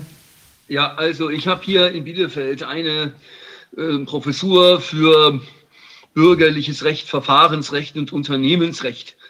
Ähm, Verfahrensrecht, äh, äh, das ist natürlich, da ich ja auch vom bürgerlichen Recht her komme, äh, in erster Linie der Zivilprozess, aber ich habe das Verfahrensrecht immer auch interdisziplinär betrieben. Ich habe mich über das Kapitalmarktrecht etwa immer wieder auch mit verwaltungsverfahrensrechtlichen Fragen auseinandergesetzt.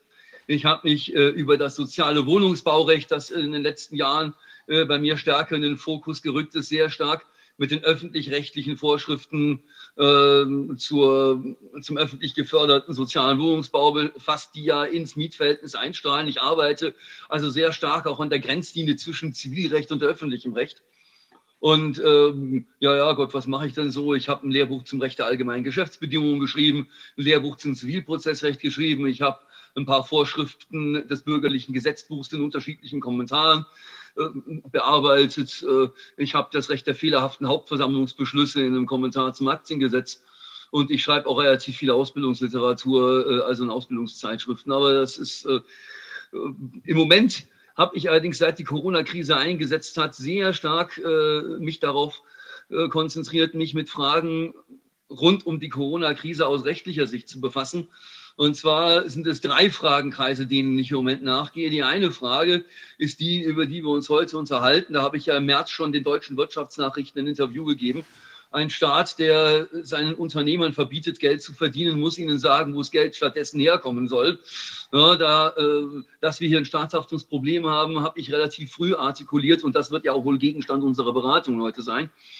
Ich beschäftige mich aber außerdem mit der presserechtlichen Seite, äh, weil es in mir ein Störgefühl auslöst, wenn Fachleute, die ja durchaus diskussionswürdige Einwände vortragen, sofort als Verschwörungstheoretiker diffamiert werden.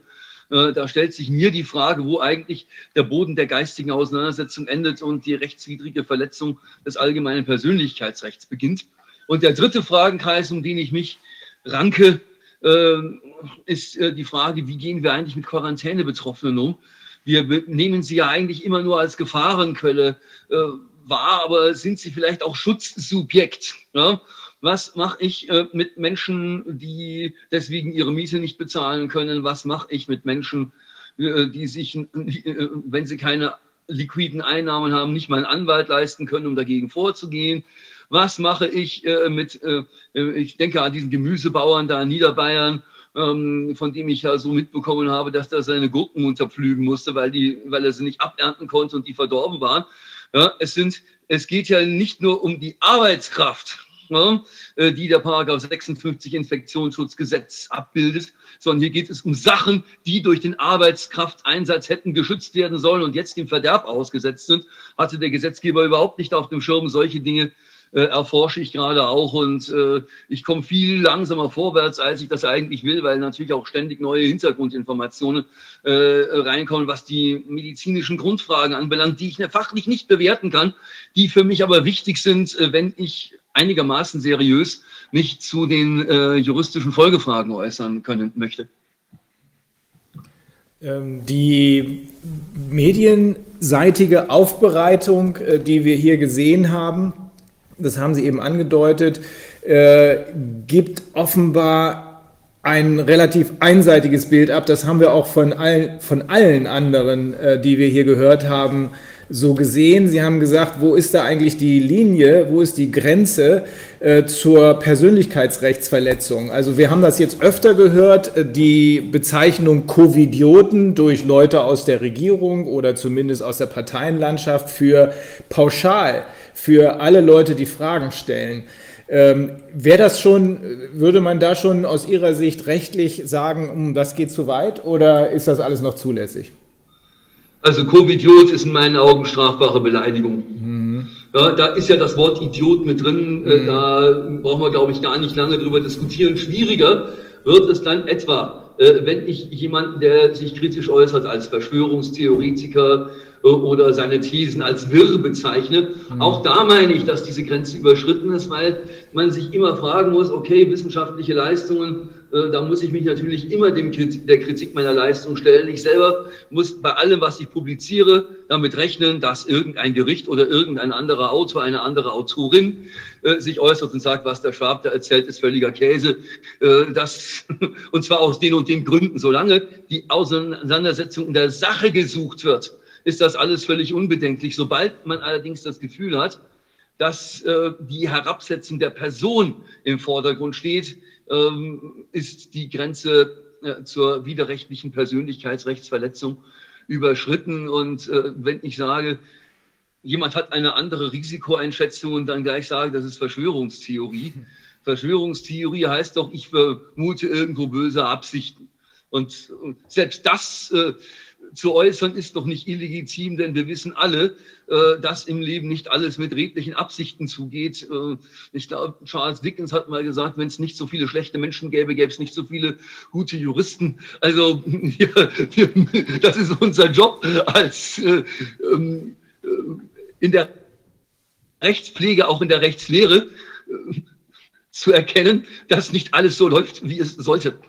Ja, mm, aber Verschwörungstheorie ist natürlich so, wie es verwendet wird, eindeutig negativ konnotiert. Man wird in die Ecke gerückt mit irgendwelchen äh, extrem mystischen Spinnern, die äh, äh, irgendwelche Weltherrschaftsfantasien äußern äh, und die schon immer hatten und die Corona-Krise jetzt als Bestätigung ihrer schon immer gehegten Thesen sehen.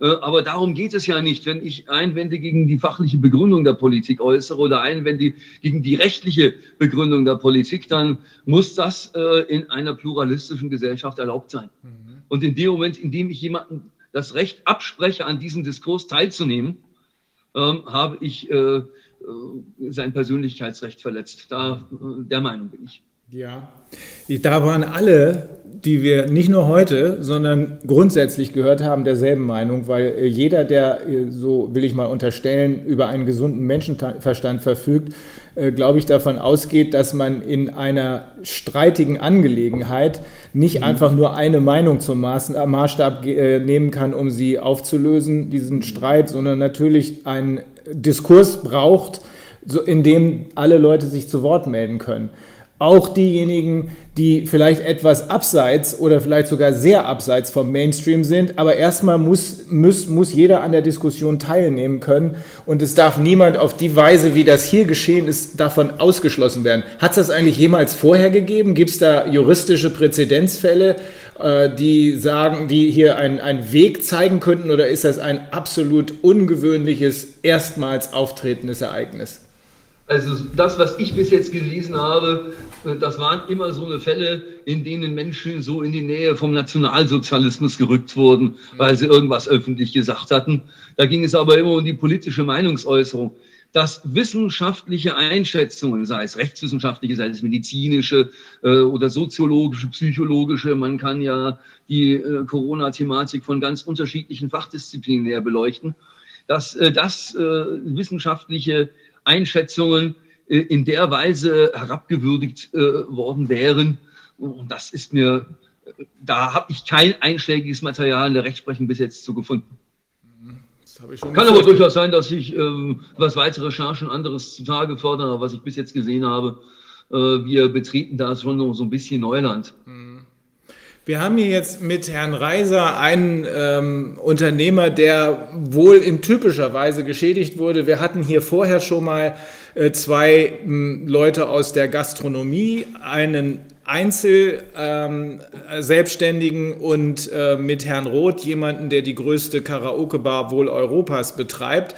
Ähm, hier sind wir eine Stufe weiter, in Anführungsstrichen, was die äh, was die Betroffenheit, auch die finanzielle Betroffenheit, die wirtschaftliche Betroffenheit angeht, weil Herr Reiser äh, berät und, ähm, und äh, coacht eine Serie von Unternehmen, nicht nur äh, die äh, Autoverkäufer, sondern auch äh, aus anderen Bereichen. Und er hat uns vorhin geschildert, dass hier in Berlin insbesondere ähm, übereinstimmt mit dem, was wir dann von Professor äh, äh, Kreis gehört haben, dass hier in Berlin auf jeden Fall in sehr vielen Fällen in diesem Bereich der mittleren und, und äh, mittelständischen Unternehmen das Licht ausgehen wird. Ähm, davon gehen Sie aus, ne? Ja, sicher. Ich habe vorhin kurz erläutert, dass wir ähm, halt äh, bei Automobilhandels- und Servicebetrieben irgendwo ein EBIT haben, sagen wir mal zwischen 1 und 2, die ganz tollen 3 Prozent. Und momentan EBIT, ich will es mal übersetzen. Ja, Earning Before Interest and äh, Taxes. Mhm, genau, ne? das ist ähm, der Umsatz nach Abzug der Kosten, aber bevor man, bevor man genau. äh, äh, äh, Zinsen und Steuern gezahlt hat. Genau.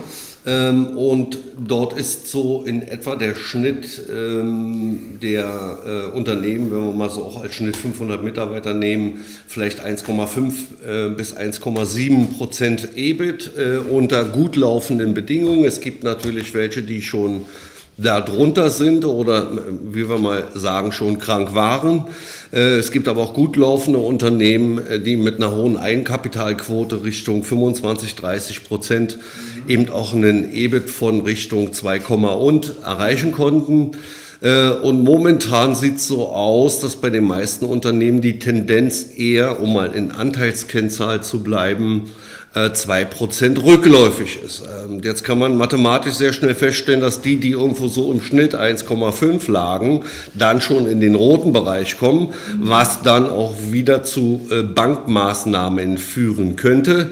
Äh, und das Unternehmen, die vielleicht mit 2,5 unterwegs waren, positiv jetzt Richtung 0,5 EBIT unterwegs sind. So, und dann stellt sich wieder die Frage äh, mit einem äh, fast Nullbetriebsergebnis, woher sollen dann Investitionen getätigt werden? Wie erhalte ich überhaupt meine notwendige Eigenkapitalquote als Unternehmen?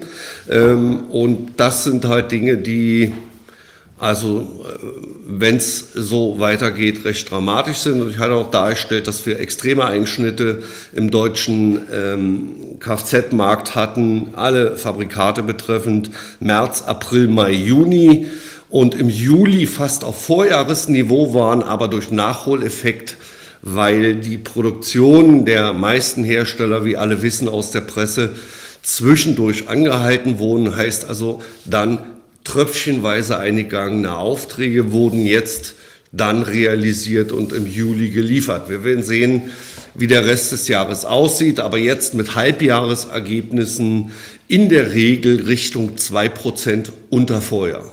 Also katastrophal. Von Herrn äh, Wagner, der jetzt nicht mehr hier ist, ähm, haben wir gehört, dass er sich äh, relativ klug verhalten hat, hat versucht vorzubauen, hat Leute eingestellt, die für den Fall, dass ihm, weil er ursprünglich ja an die Gefährlichkeit geglaubt hat, für den Fall, dass ihm dann ein großer Teil seiner Mannschaft ausfällt, dass die einspringen würden. Er hat dann damit gerechnet, dass er gar nicht mehr in der Lage sein würde, wegen der unterbrochenen Lieferketten, äh, das Krankenhausessen so fertig zu machen. Er hatte also, wie er selber gesagt hat, irgendeine Pampe eingekauft, damit er das wenigstens noch verfüttern kann. Äh, bei ihm ist die Verzweiflung nicht so groß wie in dem Bereich, in dem beispielsweise Herr Roth mit der Karaoke-Bar oder auch Herr Reiser unterwegs ist. Trotzdem sagt er, er hat einfach Glück, aber er hat einen Geschäftspartner, der, bei dem war die Verzweiflung so groß, der hat sich das Leben genommen. Und davon äh, hört man zwar im Moment nicht viel, sondern nur, wenn man die Betroffenen persönlich spricht. Das Ganze wird offenbar unterm Deckel, Deckel gehalten, aber es sieht so aus, auch im Einklang mit dem, was Professor Kreis gesagt hat und Professor Stelzner, äh, beides Wirtschaftsrechtler, äh, Entschuldigung, Wirtschaftsprofessoren und ein bisschen Psychologie dabei. Es sieht so aus, als würde hier eine nicht mehr zu beherrschende Welle auf uns zukommen. Nun haben wir äh, Herr Reiser und auch Herr Wagner und andere haben überlegt, ähm, was würde passieren, Frau Fischer hat vorhin diese Frage gestellt, was würde denn passieren, wenn wir jetzt einen Cut machen, zur Normalität in Anführungsstrichen zurückkehren, die ganzen Maskengeschichten, die ganzen Maßnahmen werden beendet, aber auch Schadensersatz muss her, ähm, würde es dann wieder laufen? Ähm, würde es wohl, nach Einschätzung von Herrn Reiser, wobei wir uns alle darüber auch im Klaren sind, dass politisch was verändert werden muss, weil das Personal, was uns hierhin gebracht hat, äh, in weiten Teilen wohl nicht mehr äh, tragbar sein wird. Wobei zur Stabilisierung der Unternehmen aus meiner Sicht dann Schadensersatz notwendig ist. Ja, ne? ja. Und da gibt es ja mehrere Ansätze. Wir haben wenige, das äh, haben wir alle, äh, ich insbesondere beklagt, wir haben wenige Juristen, die aus der Kurve kommen. Die meisten halten sich bedeckt. Der frühere Präsident des Verfassungsgerichts, Herr Papier, den haben wir auch angefragt, aber nicht was sagen könnte, denn er hat ja zumindest mehrfach gesagt, er hält das alles für bedenklich und wahrscheinlich was hier passiert ist, nicht verfassungsgemäß. Ihr Kollege Herr Kingren aus, äh, Professor Kingren aus Regensburg hat in einem Gutachten festgestellt, dass wahrscheinlich die äh, äh, epidemische Lage nationaler Tragweite, die ja Grundlage für das ganze Chaos ist, nie bestanden hat, jedenfalls aber seit dem 10.06. nicht mehr besteht, weil eine Überforderung der Krankenhäuser nie zur Debatte stand und jedenfalls jetzt schon längst nicht mehr. Und dann gibt es noch Herrn Professor Vosgerau, der ebenfalls sagt, diese Leute müssen Schadensersatz bekommen, wenn der Staat eingreift und dafür sorgt, dass sie ihre, ihren Lebensunterhalt nicht mehr verdienen können, ihre Mitarbeiter nicht mehr bezahlen können und ihren anderen Verpflichtungen nicht mehr entsprechen können, dann muss jemand da rein und das kann nur der Staat sein, den man in Anspruch nimmt, denn er hat es ja auch ausgelöst. Er macht das allerdings fest an äh, an dem Aufopferungsanspruch, äh, ich glaube 75 oder sowas, äh, preußisches allgemeines Landrecht. Ich glaube, da kommt es her. Äh, wir haben ja hier aber inzwischen festgestellt, in dem Ausschuss, dass äh, wahrscheinlich, wir sind da noch zu, zu keinem endgültigen Ergebnis gekommen, aber dass wahrscheinlich die Grundlage für alles, nämlich für die Feststellung der epidemischen Lage und so weiter, diese PCR-Tests, äh, um es vorsichtig zu formulieren, vollkommen ungeeignet sind, um äh, um Infektionen festzustellen. Das heißt, wenn hier Riesenzahlen in der Gegend rumgeblasen werden, von wegen die PCR-Tests hätten ganz viele Infektionen festgestellt, dann haben sie das nicht, sondern sie haben nur positive Testergebnisse und die besagen nichts über eine Infektion, wie wir jetzt von insgesamt drei Immunologieprofessoren bekommen haben. Das wiederum heißt für mich, dass auf staatlicher Seite nach dem hinlänglich bekannten inzwischen Grundsatz Audiato et altera pars damals nicht einfach einseitig auf einseitiger Grundlage diese weitreichenden Maßnahmen hätten ergriffen werden dürfen, äh, sondern dass man damals spätestens aber nach ein paar Wochen, äh, wo man sagen kann, okay, aus Vorsichtsmaßnahmen, wenn einer panisch ist, dann soll er meinetwegen so einen Kram verkünden, aber spätestens nach ein paar Wochen hätte man nachprüfen müssen, ist das eigentlich mit dem Grundsatz der Verhältnismäßigkeit in Einklang zu bringen? Gibt es nicht andere, die es anders machen, Schweden zum Beispiel? Ähm, wie sehen Sie die Lage, was diese Schadensersatzansprüche der geschädigten Unternehmer insbesondere angeht, aber auch der Selbstständigen, aber auch des Nils Roth? Also ich finde das ganz gut, dass wir hier sowohl die Fallgruppe der Gewerbetreibenden auch die, als auch die Fallgruppe der Solo-Selbstständigen haben. Ich äh, habe äh, den Zugang zu dem Thema gefunden, als ich mich mal mit den mietrechtlichen äh, Fragen auseinandergesetzt habe, weil ich mir äh, natürlich die Frage gestellt habe, ja, was ist denn, wenn ich ein Gewerbe betreibe, mir jetzt angeordnet wird, ich habe es gefälligst zu schließen, Corona, alles gefährlich, äh, alle haben zu Hause zu bleiben, keiner geht mehr einkaufen, außer in systemrelevanten Betrieben, so Lebensmittel und sowas. So, und ähm, schulde ich denn dann weiterhin die Miete? Jetzt hat der Gesetzgeber ja Ende März ein Gesetz aufs Gleis gesetzt zur Bekämpfung der Auswirkungen der Covid-19-Pandemie und hat hier zwar zugunsten der Mieter und zwar wohl sowohl zugunsten der Wohnraummieter als auch zugunsten der Gewerbemieter eine Einschränkung des Rechts des Vermieters zur Zahlungsverzugskündigung ins Gesetz geschrieben. Also ich ähm, kann also nicht rausfliegen, weil ich jetzt mal zwei Monatsmieten nicht bezahlt habe. Ähm, aber in der Gesetzesbegründung, ich habe sie mir unmittelbar vor der Sitzung nochmal angeguckt, steht drin, die Verpflichtung zur Zahlung der Miete bleibt grundsätzlich bestehen. Jetzt gibt es in der Literatur natürlich Versuche, das trotzdem über allgemeine Figuren, Wegfall der Geschäftsgrundlage oder, bei, oder was weiß ich, Unmöglichkeit der Leistung hier ähm, zu einer Reduktion der Miete zu kommen. Meine Vermutung war, dass der Gesetzgeber absichtlich die Vermieter nicht an der Krise beteiligt hat. Warum? Und jetzt kommen wir wieder äh, zu dem, was ich aus meiner Befassung mit dem Wohnungsbaurecht äh, in Erinnerung habe, nämlich Mietpreisgrenzen, die den Vermieter in eine systematische Unterdeckung seines Objekts treiben, sind verfassungswidrige Einschränkungen des Eigentumsgrundrechts.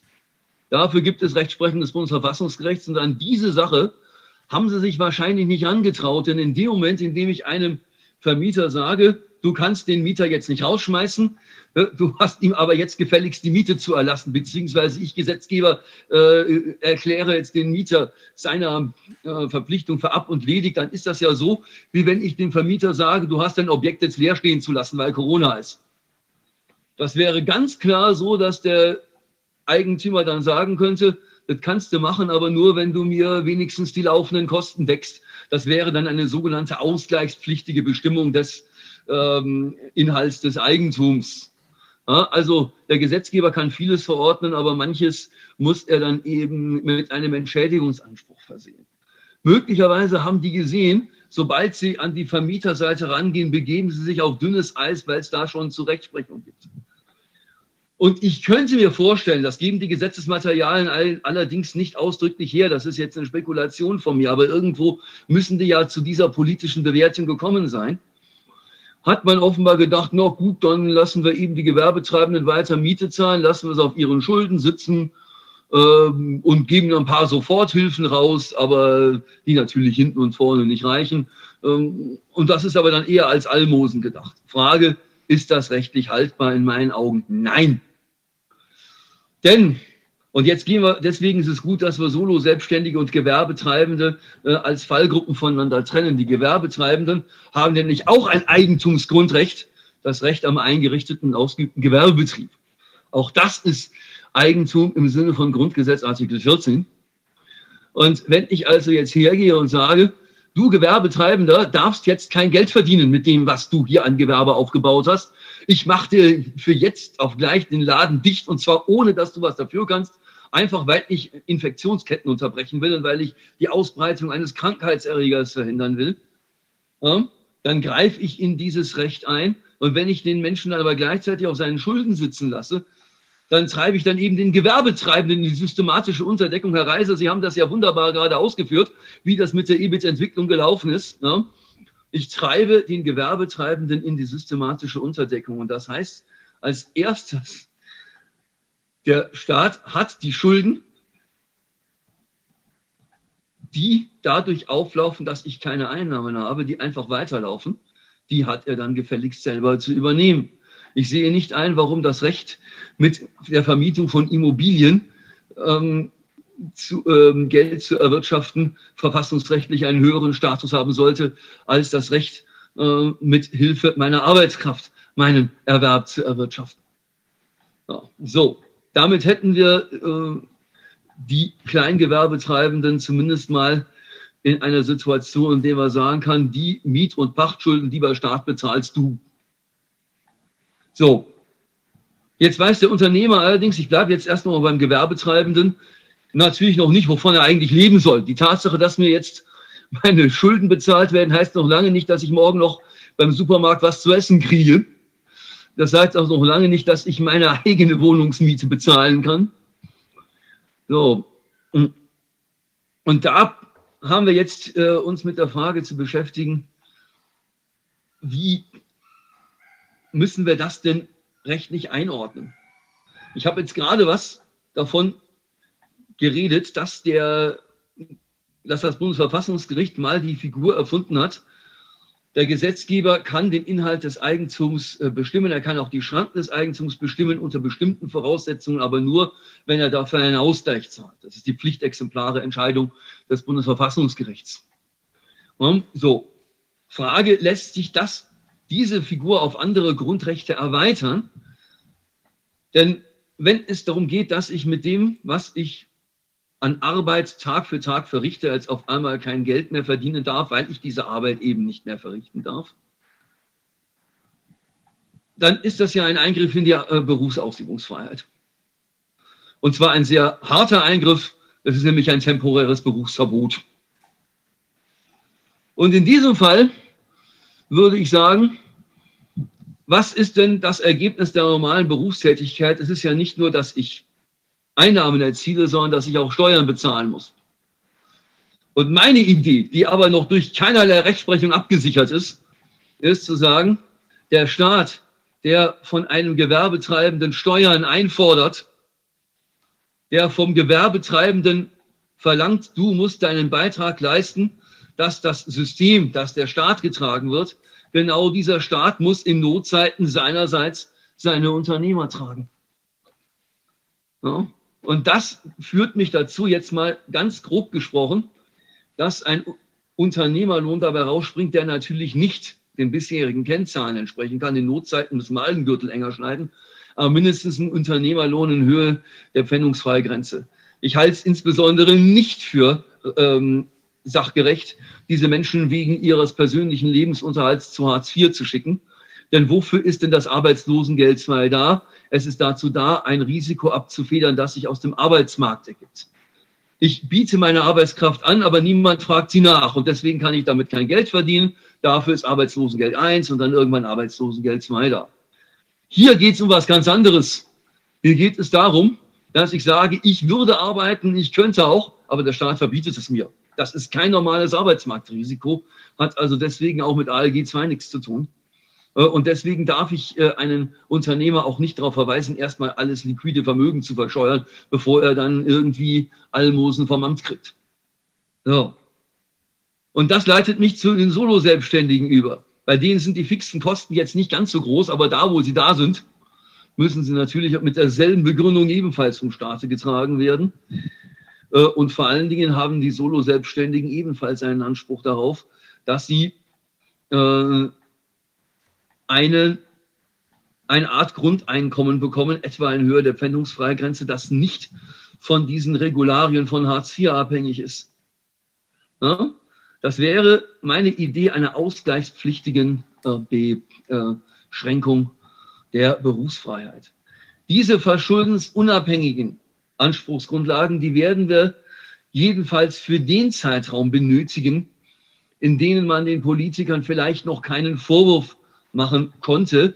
Ähm, Herr Füllmich, Sie haben jetzt gerade äh, gesagt, am Anfang, wo alle in Panik waren, da konnte man es vielleicht nicht anders wissen.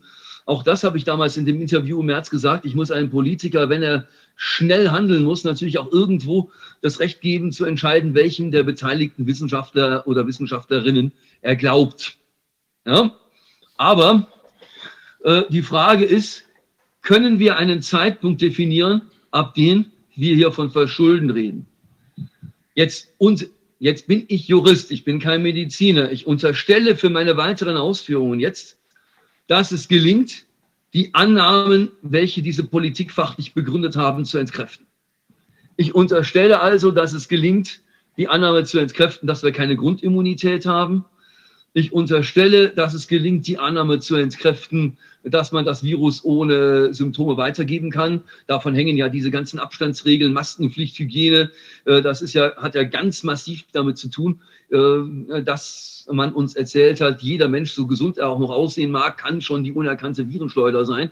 Wenn es jetzt unterstellen wir mal, es gelänge, das zu entkräften und ähm, die PCR-Tests haben Sie ja schon angesprochen. Jetzt unterstellen wir mal auch, dass äh, das Infektionsgeschehen anhand von ungeeigneten Beweismitteln identifiziert wurde.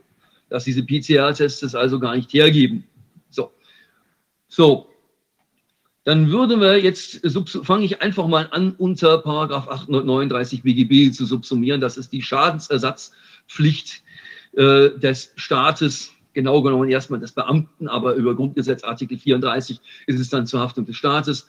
Die Verantwortlichkeit des Staates für amtspflichtwidriges Verhalten seiner Akteure, also derjenigen, die wir im haftungsrechtlichen Sinne als Beamte bezeichnen. Wenn ich Freiheitsbeschränkungen verordne auf der Grundlage einer fachlich unzureichend begründeten Politik. Dann kann ich das relativ schnell als Verletzung einer Amtspflicht dazu. Wer hat die Amtspflicht verletzt? Ich denke mal, vor allen Dingen jene, die die Politik zu verantworten haben. Ähm, sicherlich auch jene, die als Institution diesen Politikern zugearbeitet haben. Also sollten beim Robert Koch Institut etwa Fehler passiert sein, dann ist das natürlich auch ein, äh, eine öffentlich-rechtliche Institution. Es ist ja ein Teil des Bundesgesundheitsministeriums. Das wäre dem Staat also in gleicher Weise zuzurechnen. Dann hätten wir also ein objektiv amtspflichtwidriges Verhalten. Die Frage ist, haben wir ein Verschulden auf der Seite der politischen Akteure? Und da kann man natürlich schon erstmal sagen, am Anfang vielleicht noch nicht. Am Anfang war man einer unvorhergesehenen Situation ausgesetzt. Man wusste nicht genau, was ist los. Ähm, die, man weiß auch nicht so genau, inwieweit äh, das Ganze durch die Berichterstattung in den Medien befeuert wurde, dass man sagt, um Gottes Willen, jetzt müssen wir schnell handeln, sonst kommt hier die Seuche und äh, vernichtet uns die halbe Bevölkerung. Das möchte ja kein Politiker gerne aus seinem Gewissen haben.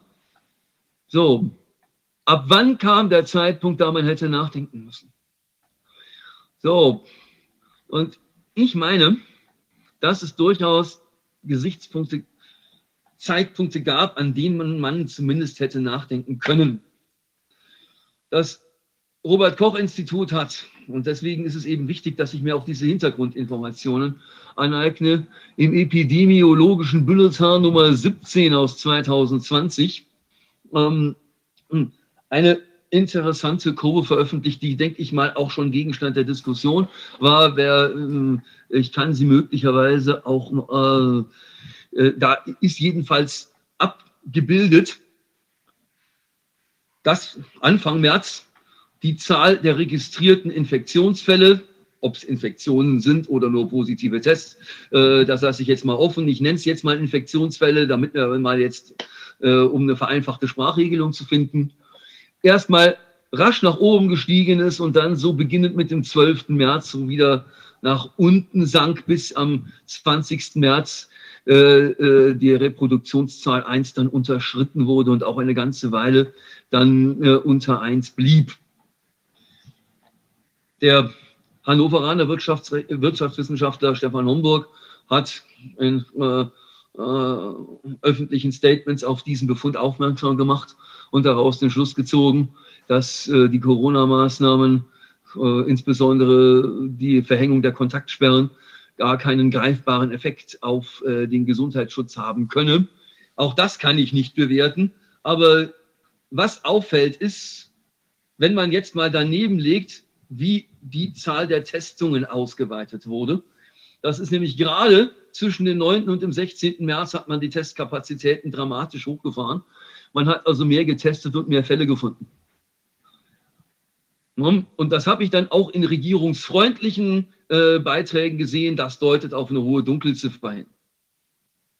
Das heißt also, offenbar war dieses Virus schon früher deutlich aktiver. Und dann hat man aber gleichbleibend viel getestet, vielleicht sogar noch ein bisschen mehr getestet. Und trotzdem hat man so im Laufe der Zeit immer weniger gefunden. Die Ausbreitungsgeschwindigkeit hat sich dann verlangsamt und äh, irgendwann war eben dieser Reproduktionswert unter 1. So, jetzt kann man natürlich spekulieren, was schließe ich aus dieser Statistik. Ja, Stefan Homburg ist in den Medien fürchterlich dafür angegriffen worden. Die richtige Reaktion wäre jetzt gewesen zu sagen, hoppla, da haben wir überhaupt nicht mitgerechnet. An dieser Stelle sollten wir jetzt den ergebnisoffenen wissenschaftlichen Diskurs suchen. Ja? Was dann dabei rausgekommen wäre, das ist schwer zu sagen. Das wird man im Prinzip erst erfahren, wenn man den ergebnisoffenen Diskurs zulässt, wenn man also nicht auf Andersdenkende, insbesondere auf andersdenkende Fachleute mit Beschimpfungen wirft, sondern wenn man ihre Einwände ernst nimmt und äh, diejenigen, die für die fachliche Begründung der Corona-Politik verantwortlich zeichnen, mit den Einwänden konfrontiert, sodass dann ein Diskurs aus These, Antithese, Synthese entstehen kann. Ähm, wenn es am Ende eines solchen Diskurses die Erkenntnis stehen sollte, dass, ab die, dass wir diese Freiheitseinschränkungen vielleicht gar nicht gebraucht hätten, dann wird man sagen müssen, hättet ihr diesen Diskurs früher angestoßen, wären wir vielleicht früher in der Krisenbewältigung wesentlich weiter gewesen, hätten wir vielleicht zahlreichen Unternehmerinnen und Unternehmern äh, das Schicksal ersparen äh, können, jetzt äh, vor den äh, Trümmern ihres Lebenswerks zu stehen, um händeringend um Existenz zu kämpfen. Mir ist jetzt wieder, ähm, ich habe jetzt am Wochenende meine Eltern in Regensburg besucht. Äh, da gibt es so einen Regionalsender, der sprach von einer, der hat mal geguckt, wie geht es denn unseren Hotels rund um Regensburg. Da wurde also eine Hotelbetreiberin äh, interviewt, die sagte, naja, so irgendwie Mai, Juni, Juli äh, hat sie so ungefähr 60 Prozent der Auslastung des Vorjahres gehabt. Äh, Im 1. April ist alles zusammengebrochen, Geburtstagsfeiern und so ein Kram, alles storniert worden. Ähm, und als sie dann gefragt wurde, naja, hilft Ihnen denn jemand in dieser Situation ähm, schwächelnden Umsatzes? Dann brach sie vor laufender Kamera in Tränen aus. Es hätte 9000 Euro Soforthilfe gegeben und das war's. Und seither rufe immer nur noch jemand vom Amt an äh, und frage nach den Zahlen, aber Geld gebe es keins mehr. So, also auch wieder so ein paradigmatischer Fall. Ein Hotel, das früher viele Geschäftsreisende aufgenommen hat, zurzeit eher mehr Privatreisende. Ja, also so im Prinzip, Herr Reiser, wahrscheinlich paradigmatisch für die, für die ähm, Situation, die Sie offenbar vorhin äh, geschildert haben. Ich war ja noch nicht dabei, aber so, äh, das scheint ja die Situation von ganz vielen äh, ähm, Gewerbetreibenden zu sein. Ja, so. Und dann wird man sagen müssen, es hätte jetzt der im Verkehr erforderlichen Sorgfalt entsprochen, ein System zur wissenschaftsbasierten Risikobewertung aufzulegen. Das konnte man am Anfang noch nicht machen. Da mussten wir erstmal die, äh, das schlimmste Chaos in den Griff kriegen. Aber das hätte man jetzt machen können. Und vor allen Dingen hätte man äh, dann auch mal gucken müssen, wenn wir jetzt weitere Beschränkungen vorsichtshalber trotzdem verlängern, dann müssen wir natürlich auch über die Verlängerung dieser ganzen Soforthilfen nachdenken. Das kann es doch nicht sein, wenn ich sage 9000 Euro und wehe, ihr bezahlt eure private Miete davon, dann gibt es Ärger dem Staatsanwalt. Ähm, und ansonsten sieht zu, wo er bleibt. Das kann nicht die Antwort des Staates auf die Nöte von Unternehmern sein. Also, verschulden könnte man, zumindest ab diesem Zeitpunkt dieses Bulletins Mitte April veröffentlicht worden, äh, da hätte man anfangen können nachzudenken. Eine zweite Möglichkeit nachzudenken hätte, hatte sich geboten am 11. Mai. Da veröffentlichte ein mittlerweile suspendierter Regierungsbeamter ein äh, sogenanntes Fehlalarmpapier in dem er also auflistete, das war offenbar auch unter Beratung von externen Wissenschaftlerinnen und Wissenschaftlern, ähm, ein äh, äh, Papier, in dem er mal versucht, gebündelt aufzulisten, welchen Preis die Gesellschaft insgesamt für diese Maßnahmen zahlen wird. Auch da hätte sich die Möglichkeit ergeben zu gucken, ah, da müssen wir mal gucken, trägt das noch, was wir hier machen? Vor allen Dingen haben wir jetzt wir haben die Gesundheitsschutzseite beleuchtet, haben wir die Gegenseite ausreichend beleuchtet. Ja, denn wir müssen uns ja der Vorstellung öffnen, so alle, nach allem, was ich so lese, dass möglicherweise die Kontaktsperren, die Geschäftsschließungen ihrerseits Todesfälle produziert haben könnten. Ja, da, das sehe ich in der medialen Diskussion noch viel zu wenig abgebildet. Also im Haaretz, äh, in der englischen Ausgabe, das ist eine sehr, angesehene israelische Zeitung, stand jetzt ein äh, instruktiver Artikel äh, des Chemie-Nobelpreisträgers Michael Lewis und drei weiterer äh, Professoren. Das war ganz interessant, weil die, dieses Autorenteam interdisziplinär besetzt ist, ähm, die also genau auf diesen, äh, in diese Kerbe gehauen haben und gesagt haben, der Lockdown tötet am Ende die Menschen, die er schützen wird. Das ist ja die ganz radikale Gegenthese, aber genau über sowas muss geredet werden. So. Also das Thema Verschulden würden wir ab einem bestimmten Zeitpunkt identifiziert kriegen. So. Jetzt gehen, sind wir damit dem Problem aber leider noch nicht zu Ende. Gut, beim Schaden wird man sagen können, da, da ist es dann nicht mehr der Unternehmerlohn in Höhe von irgendwelchen Existenzminima, sondern dann müsste man wirklich sagen, Status quo ante, ich muss so gestellt werden, wie ich stünde, wenn ich ganz normal weitergewirtschaftet hätte. Ja? Ähm, das heißt, wenn ich mal EBIT 1,5 hatte, kriege ich gefälligst wieder EBIT 1,5. Ja, das kann für den Staat ziemlich teuer werden, aber äh, deswegen wäre es halt sinnvoll gewesen, mal ein Monitoring für diese Krise einzurichten, das diesen Namen verdient. So, jetzt sind allerdings in, diesem, äh, in dieser Vorschrift noch ein paar Pferdefüße. Ja, und der wichtigste davon ist Paragraph 839 Absatz 3 BGB. Die Schadenersatzpflicht ist nicht gegeben, wenn äh, der Schaden durch das Ergreifen von Primärrechtsbehelfen hätte abgewendet werden können. Ich sehe also schon kommen, dass ähm, Bund und Länder sich mit folgendem Einwand verteidigen werden. Ja, liebe Gewerbetreibende, ihr hattet doch die Chance, mit einstweiliger Anordnung gegen eure Geschäftsschließung vorzugehen. Warum habt ihr das nicht gemacht? So, und diesen Einwand, äh, ich gehe davon aus, dass man diesem Einwand wirkmächtig wird begegnen können, aber man muss sich dazu was einfallen lassen. Man wird nämlich einerseits sagen, no, äh, erstens, diese komplexe Materie hätte ich ohne anwaltliche Hilfe nicht geschafft. Wofür soll ich denn anwaltliche Hilfe bezahlen, wenn ich keine Einnahmen habe? Das wäre die erste. Aktion gewesen. Ich weiß ja nicht, wie die Rechtsschutzversicherer sich in der Corona-Krise äh, verhalten, ob die diese Risiken abzudecken bereit sind oder nicht. Aber ich denke mal, das kann die anwaltliche Seite besser bewerten als ich. Ähm, und äh, äh, man wird im, auf der zweiten Linie sagen, ja Leute, guckt euch doch mal die Rechtsprechung der Verwaltungsgerichte in der Corona-Krise an. Da ist in schmalen Randbereichen korrigiert worden, aber kein Verwaltungsgericht hat es gewagt, überhaupt die Kenndaten und die Risikobewertung des Robert-Koch-Instituts in Frage zu stellen. Sprich, wenn ich mich hier mit einstweiligem Rechtsschutz ge gewehrt hätte, hätte ich erstmal sinnlos Geld in äh, Geld verpulvert, weil ich sowieso keine Chance gehabt hätte. Eine ganz andere Frage ist, welche Anwältin, welcher Anwalt bereit gewesen wäre, äh, so ein Mandat überhaupt zu äh, übernehmen. Ähm, ich könnte mir ja vorstellen, äh, dass in der Anwaltschaft vielleicht auch eine gewisse Scheu bestand, nach dem Motto, wenn Fachleute, die das kritisieren, gleich Verschwörungstheoretiker sind, wie stehe ich denn da, wenn ich Corona-geschädigte Mandantschaft übernehme? Kann ja sein, dass ich dann ein Imageproblem habe, kann ja durchaus sein, dass der eine oder andere, die eine oder andere Anwaltskanzlei dann sagt, nö, mache ich nicht. Ne? Weiß ich nicht, ne? aber ist ja ein Effekt, mit dem man rechnen muss. Sprich, Anwaltliche Hilfe wäre nur äh, schwer zugänglich gewesen. Ohne anwaltliche Hilfe wäre es schlicht nicht machbar gewesen. Und äh, selbst wenn man das äh, gewagt hätte, Chance hätte es sowieso keine gegeben. Ähm, sprich, man wird aber dazu etwas schreiben müssen, wenn man sich schriftsätzlich dazu positioniert. Ähm, und ähm,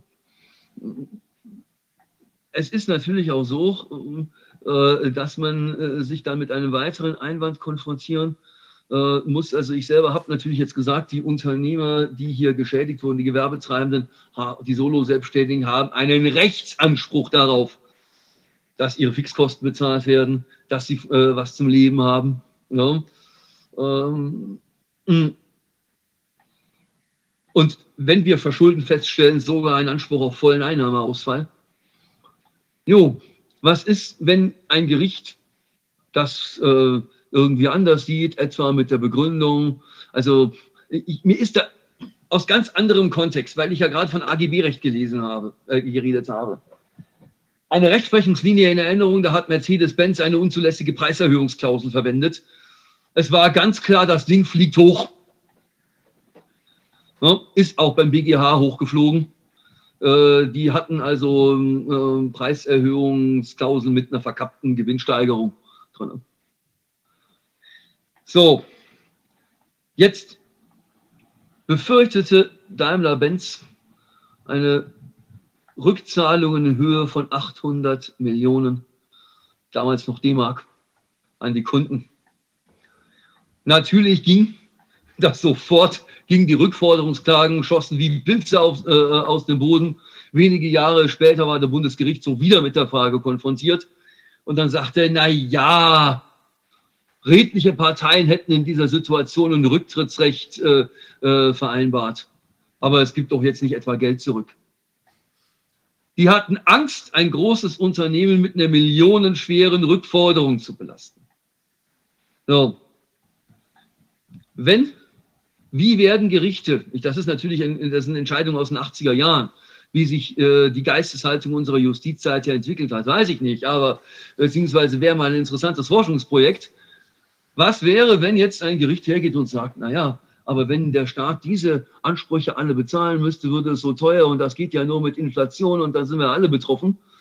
Ich habe mich immer gefragt, wie würde man denn äh, in Umfragen die Bewertung der Corona-Maßnahmen eruieren, wenn man die Umfragen mal zwischen jenen aufteilt, die ihr Geld vom Staat kriegen, und jenen, die sich auf eigenes wirtschaftliches Risiko selber erwirtschaften müssen. Mich selber, ich bin Beamter, ich kriege mein Geld vom Staat, solange sie mich nicht rausschmeißen, ähm, aber ähm, dazu müsste ich ja silbernen Löffel klauen. Äh, ich hoffe nicht, dass ähm, Aussagen wie diese hier mich eines Tages meinen Job kosten, aber wenn es so wäre, dann müssten wir uns tatsächlich Sorgen um unser Gemeinwesen machen. Also ich äußere im Prinzip nur meine fachlich begründete Meinung. Ähm, die Menschen, die die Corona-Maßnahmen verordnen und umsetzen, kriegen auch ihr Geld vom Staat. Äh, die Menschen an den Gerichten kriegen auch ihr Geld vom Staat. Die werden ökonomisch durch die Krise jedenfalls noch nicht getroffen. Wir werden aber alle ökonomisch durch diese Krise getroffen, wenn wir in eine Hyperinflation abgleiten und gleiten. Und wenn ich das jetzt, äh, erfülle mich Ihre einleitenden Worte äh, richtig in Erinnerung habe, dann scheint das ja ein Szenario zu sein, äh, um das wir uns ernsthaft Sorgen machen müssen. Ja? Also, ich denke mal, in dem Moment, in dem ich auf eigenes wirtschaftliches Risiko meinen Erwerb selber erwirtschaften und finanzieren muss, denke ich über solche Maßnahmen ganz anders, als wenn das Geld von selber jeden Monat aufs Konto kommt. Ja? Und da habe ich schon so ein bisschen, ich weiß nicht, wie stark es um das Einfühlungsvermögen der Gerichte bestellt ist in die Situation von selbstständigen Gewerbetreibenden. Äh, insbesondere, ähm, wenn ja immer da Akteure am Staat sind, die aus Steuermitteln finanziert werden und die aktuell die Krise nicht am eigenen Leibe spüren. Das weiß ich nicht. Ja, das, ist jetzt, äh, das ist jetzt der Faktor Mensch, den man bei der Gerichtsbarkeit immer mit einkalkulieren muss, genauso wie wir Profs nur Menschen sind, genauso wie Anwältinnen und Anwälte nur Menschen sind, genauso sind es die äh, Richterinnen und Richter auch. Ja, kann ich schwer einschätzen. Aber eigentlich, wenn man Lege Artis hier äh, Jurisprudenz betreibt, müssten diese Menschen alle Geld kriegen. Das ist der Faktor Mensch. Äh, wir haben das in anderem Zusammenhang schon gesehen, immer wenn es um, Sie haben ja eben auch ein Beispiel genannt, wenn es um große, sagen wir mal, systemrelevante oder arbeitsmarktrelevante Unternehmen geht, scheinen, mm, scheint jedenfalls hier in Deutschland in der Justiz die Tendenz zu sein, in gewisser Weise sich schützend davor zu stellen. Äh, das krasseste Beispiel ist das, was zuletzt passiert ist. Vielleicht hat es dieses krasseste Beispiel auch nur deshalb gegeben, weil vorher alle versagt haben und dadurch dann eben Wirecard sich motiviert gesehen hat, mhm. es auf die Spitze zu treiben. Das habe ich schon überlegt. Ne? Aber äh, gerade auch bei Wirecard hat man gesehen, dass die Justiz, natürlich vorher auch schon die Politik, vollkommen falsch gelegen hat. Ähm, da war das ein bayerisches Unternehmen, das offenbar äh, zwar hoch umstritten war, und zwar seit, ich glaube, seit 2017 schon. Das ist nicht erst 2019 passiert. Ja, 17. Ne, 2017, aber es war ein bayerisches Unternehmen und nun soll die bayerische Staatsanwaltschaft ermitteln. Was tut sie? Sie ermittelt gegen denjenigen, der die Ermittlungsergebnisse der, der hoch renommierten journalistischen Arbeit der Financial Times überbringt. Äh, ich glaube, in dem Kontext, ja, ja, so, war, wissen Sie gar nicht, ist so. Die haben erst gegen die ermittelt, haben gegen die ermittelt, wollten die an die Wand nageln. Die BaFin gibt es ja faktisch sowieso nicht mehr. Oder sie befindet sich vollständig unter Kontrolle der Finanzindustrie. Aber, und die Politik, da wissen wir, Herr Scholz hat Anfang 2019 Bescheid gewusst, hat auch nichts gemacht. Aber dass die Justiz, die ich immer als letzten Rettungsanker der Demokratie bezeichne, wenn alle anderen aus dem Ruder gelaufen sind, dass die dann in die falsche Richtung ermitteln äh, und damit das Überleben dieser Firma, dieser durch und durch kaputten, korrupten, betrügerischen Firma noch weiter verlängert, auch gleichzeitig dieser Firma es weiter ermöglicht, Anleger zu schädigen.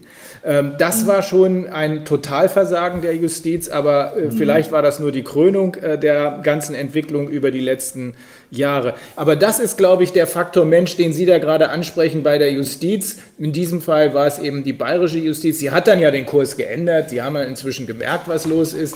Ähm, und, aber es ist zu spät, weil der Schaden ist nicht nur für die Anleger da, sondern der Schaden ist natürlich auch für den Standort Deutschland da, der mit VW mhm. und Deutscher Bank sowieso schon schwer beschädigt ist. Aber das ist, glaube ich, der Faktor Mensch bei der Justiz, den Sie eben angesprochen haben, dass man damit rechnen muss oder befürchten muss, hoffen kann, dass es aber nicht passiert, dass die deutsche Justiz sich dann, wenn sie sich letztlich gegen ihren eigenen Dienstherrn entscheiden muss, Hemmungen hat. In etwa. Ne? Ach, es, ist, äh, es ist ein bisschen schwierig. In Artikel 97 des Grundgesetzes lesen wir, dass ein Richter unabhängig nur dem Gesetz unterworfen ist. Ja, und ähm, unabhängig, da würde ich mir dann schon auch ein bisschen mehr Distanz zu den Entscheidungsträgern wünschen. Also es hat mich gestört, dass die Verwaltungsgerichte, als es um die Corona-Maßnahmen ging, immer nur äh, mehr oder weniger nachgebietet haben, was das äh, Robert-Koch-Institut ähm, ihnen quasi vorgekaut hat. Ich meine, das muss ja nicht alles falsch sein, nur ähm, wenn mit entsprechender Substanz anwaltlich vorgetragen wird, warum bestimmte Verlautbarungen des Robert Koch Instituts vielleicht wissenschaftlich nicht so valide sind, wie äh, man es erhofft hat, äh, dann wäre es schon ganz schön, wenn ein Gericht dem nachgehen würde. Man muss natürlich wissen, das war alles einstweiliger Rechtsschutz. Im einstweiligen Rechtsschutz, da kann ich sicherlich nicht die Frage klären, ob das mit der, äh, ob die Hypothese stimmt, dass sich das Virus weitergeben kann, ohne selber Symptome zu haben. Da müsste ich jetzt die ganzen Studien heranziehen, da müsste ich deren Validität überprüfen. Das kann ein Gericht nicht ohne sachverständige Hilfe. Ja? Ähm, hm, das kriegt man im einstweiligen Rechtsschutz nicht hin. Ja? Aber es wäre zum Beispiel im einstweiligen Rechtsschutz schon einer Gericht möglich zu sagen, naja, das Infektionsgeschehen anhand absoluter Fallzahlen abzubilden. Äh, diese Woche haben wir 100 Neuinfektionen, nächste Woche 200 Neuinfektionen. Um Himmels Willen hat sich alles verdoppelt. Ähm, äh, ohne äh, zu erkennen, dass man vielleicht auch die Zahl der Testungen verdoppelt hat. Ja, äh, dass man also diese Fallzahlen immer in Relation zur Zahl der Testungen setzen muss. Das würde man eigentlich auch in, einer, in einem einstweiligen Rechtsschutz hinkriegen. Auch die Erkenntnis, dass Viren so klein sind, dass sie durch die Maschen von diesen Masken durchkommen. Ja, auch sowas würde man in einem einstweiligen Rechtsschutzverfahren durchaus wirksam platzieren können. Äh, und da wäre mir etwas mehr kritische Distanz der Gerichte äh, zum Handeln der Regierenden lieber gewesen. Und jetzt ist es ja so, dass wir es hier ja, die, die Menschen sind ja vorgegangen bei den Klagen eigentlich im Verwalt, das war Verwaltungsrechtsverfahren, ja. waren das.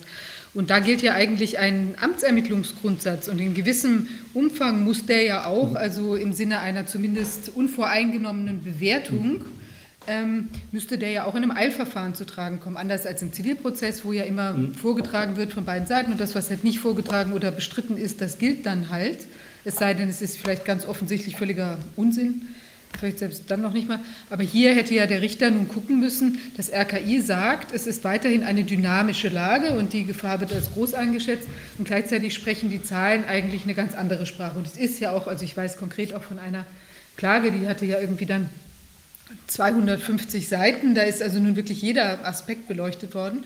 Und die ist trotzdem mit genau der gleichen Begründung dann eben erstmal gescheitert in dem, in dem Eilverfahren. Wie sehen Sie denn das? Also dieses Nichtbeachten hm. des Amtsermittlungsgrundsatzes. Ich würde den Zugang vielleicht noch zu einer, äh, äh, das mit dem Amtsermittlungsgrundsatz, wie stark ich als Gericht ermittle, hängt ein bisschen von der Rechtsschutzform ab. Ich habe im Hauptsacheverfahren vielleicht mehr Möglichkeiten als im Einrechtsschutz. Aber ich, ich versuche den Zugang nochmal von der anderen Seite. So, eine, so ein Gesetz besteht ja immer aus Tatbestand und Rechtsfolge. Wenn ich also die äh, Einführungsveranstaltung für unsere Studienanfänger mache, dann äh, nehme ich immer ein ganz äh, witziges und plastisches Beispiel, nämlich Paragraph 25 Bundesreisekostengesetz. Stirbt ein Beamter auf einer Dienstreise, so ist diese beendet. Tatbestand, stirbt ein Beamter auf einer Dienstreise, Rechtsfolge, so ist diese beendet. Hintergrund, wenn jetzt die Angehörigen äh, den Leichnam nach Hause überführen, dann ist das nicht mehr Teil der Dienstreise äh, und wird deswegen nicht mehr vom Dienstherrn übernommen. Das heißt also, das ist der eigentliche Hintergrund dieser Vorschrift. Ne? Äh, die ist also gar nicht so sinnfrei, wie sie im ersten Moment erscheinen mag. So, jetzt schauen wir uns mal äh, die Norm an, der wir diesen, äh, diese ganzen Corona-Maßnahmen verdanken, Paragraph 28 Infektionsschutzgesetz. Dort lesen wir, ich, äh, ich lese vor, werden Kranke, Krankheitsverdächtige, Ansteckungsverdächtige oder Ausscheider, also Ausscheider sind Menschen, die Krankheitserreger abgeben, festgestellt oder ergibt sich, dass ein Verstorbener und so weiter krank, krankheitsverdächtig oder Ausscheider war, so trifft die zuständige Behörde die notwendigen Schutzmaßnahmen und dann steht dann eben auch drin, dass die Behörde anordnen kann, dass äh, man einen bestimmten Ort nicht betreten und nicht verlassen soll. Aber der Tatbestand ist, werden Ansteckungsverdächtige oder, Ange oder Infizierte, Kranke festgestellt. Jetzt haben wir alle im Verwaltungsrecht im vierten Semester gelernt, dass die Frage, ob der Tatbestand einer Vorschrift erfüllt ist, nicht etwa der beliebigen Einschätzung der Behörde überlassen bleibt, sondern der vollen richterlichen Kontrolle unterliegt. Das heißt also, und äh, Frau Fischer, ich glaube, das ist äh, auch ein ähm, wichtiger äh, Hinweis zu Ihrem äh, Zugang Amtsermittlungsgrundsatz. Ob hier Ansteckungsverdächtige oder Kranke festgestellt worden sind, unterliegt der richterlichen Kontrolle. Das heißt, ich kann nicht einfach sagen, ich verlasse mich auf das, was das Robert Koch Institut zur Feststellung von Ansteckungsverdächtigen verlautbart, sondern ich setze mich selber hin. Und wenn jetzt also, vieles hängt natürlich auch von der Qualität des anwaltlichen Sachvortrags ab. Äh, wenn jetzt in einem anwaltlichen Schriftsatz drinsteht, ähm, ähm, äh, der Tatbestand liegt nicht vor, wir haben zwar positive Tests, aber äh das, so habe ich Sie ja jetzt am Anfang verstanden, ähm, äh, diese Tests können tote und lebende Materie nicht voneinander unterscheiden. Wir können also aus diesem Test noch nicht einmal äh, sicher schließen, ob äh, wir ein lebensfähiges und vermehrungsfähiges Virus haben, denn mit toten Viren kann man, glaube ich, niemanden anstecken. So, ne? so, dann wäre es Aufgabe des Gerichts zu überprüfen, liegt der Tatbestand von Paragraph 28 Infektionsschutzgesetz vor. Wurden hier Ansteckungsverdächtige festgestellt?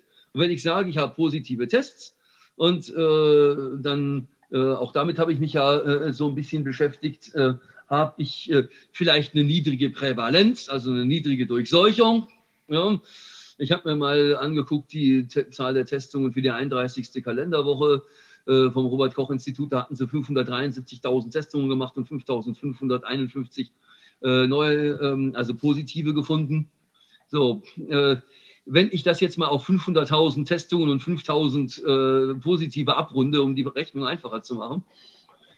Tja, und jetzt mal unterstelle, dass die Tests, die eingesetzt wurden, vielleicht eine Spezifität von 99 Prozent hatten, also ein Prozent, ähm, an ein Prozent der Fälle angeschlagen sind, die äh, in Wirklichkeit keine waren, dann sind wir schon bei den 5000. Dann müssen, wir, dann müssen wir die allerdings wieder abziehen, die falsch negativ getestet wurden, also wo er nicht angeschlagen hat, obwohl er wirklich was war. Ähm, jetzt nehmen wir mal an, wir hätten 99 Prozent Sensitivität von 5000 sind noch 50, die wir ab, ab, abziehen müssen. Aber selbst dann hätten wir vielleicht nur ein Prozent, äh, wo wirklich was ist. Und bei, selbst bei dem ein Prozent wissen wir nicht, ob es jetzt noch äh, lebt oder nicht. So, wenn ich sowas in einem Anwaltsschriftsatz vortrage, in einem einstweiligen Rechtsschutzverfahren, wobei ich nicht weiß, ob das passiert ist. Also ich kann vom Gericht nicht erwarten, dass es von alleine draufkommt. Ich muss das schon äh, durch substanziierten Vortrag vorbereiten. Gerade wenn ich einstweiligen Rechtsschutz haben will, muss ich dem Gericht auch äh, die Aufgabe schnell zu entscheiden leichter machen. Ja. Dann darf ich davon ausgehen, dass ein Gericht sagt, hoppla, da stimmt doch was nicht. Da können wir nicht einfach sagen, der Tatbestand des 28 Infektionsschutzgesetzes ist erfüllt, weil das Robert-Koch-Institut es so sagt. Da muss ich eigene Gedanken anstellen und dann äh, wäre die Amtsermittlung zumindest mal äh, dahin zu deuten, dass äh, ich mich in diese Frage, wie berechne ich eigentlich bei so einem Test einen positiven Vorhersagewert, äh, mal einarbeite. Aber wie gesagt, ich kann insoweit die Rechtsprechung nicht abschließend bewerten, weil ich nicht weiß, mit welcher Substanz da anwaltlich vorgetragen wurde. Wenn da nur gesagt wurde, aber Hilfe, das ist doch alles so schlimm, schlimm wie es meinem Mandanten geht, äh, aber überhaupt nichts vortrage, äh, um äh, die Rechtsauffassung der Behörden zum Infektionsgeschehen zu entkräften, dann wird ein Gericht immer sagen, Leute, wir haben hier die größte Seuche äh, seit der spanischen Grippe, jetzt habt euch mal nicht so. Ja? Das heißt also, es kommt viel darauf an, Amtsermittlung ist gut, aber ich glaube schon, dass wir hier einem Gericht zugestehen müssen, äh, dass es sich nicht im Eilverfahren in diese Grundlagen einarbeiten kann, sondern dass wir da einen, Stups drauf geben müssen. Wenn dieser Stups gegeben wird, dann muss es aber auch passieren. Dann darf ein Gericht nicht einfach die Risikobewertung des Robert-Koch-Instituts übernehmen, sondern das Robert-Koch-Institut hat übrigens selbst auf seiner Homepage gesagt, Leute, gerade bei niedriger Durchseuchung brauchen wir wirklich extrem gute Tests ähm, weil wir sonst zu viele falsch positive kriegen. Ja, das heißt also, ich widerspreche mit dieser Einschätzung nicht einmal dem Robert-Koch-Institut. Aber das ist auch definitiv vorgetragen worden. Also mir sind Klagen bekannt. Ach, okay. Und es ist noch dazu ja eigentlich auch merkwürdig, weil wir befinden uns ja immer in der Länderzuständigkeit. Und das, mhm. ähm, die Gerichte haben dann auch in den abweisenden Entscheidungen eigentlich auch immer nur darauf hingewiesen, dass das Robert-Koch-Institut sagt, dass das eben sozusagen für Gesamtdeutschland so gilt.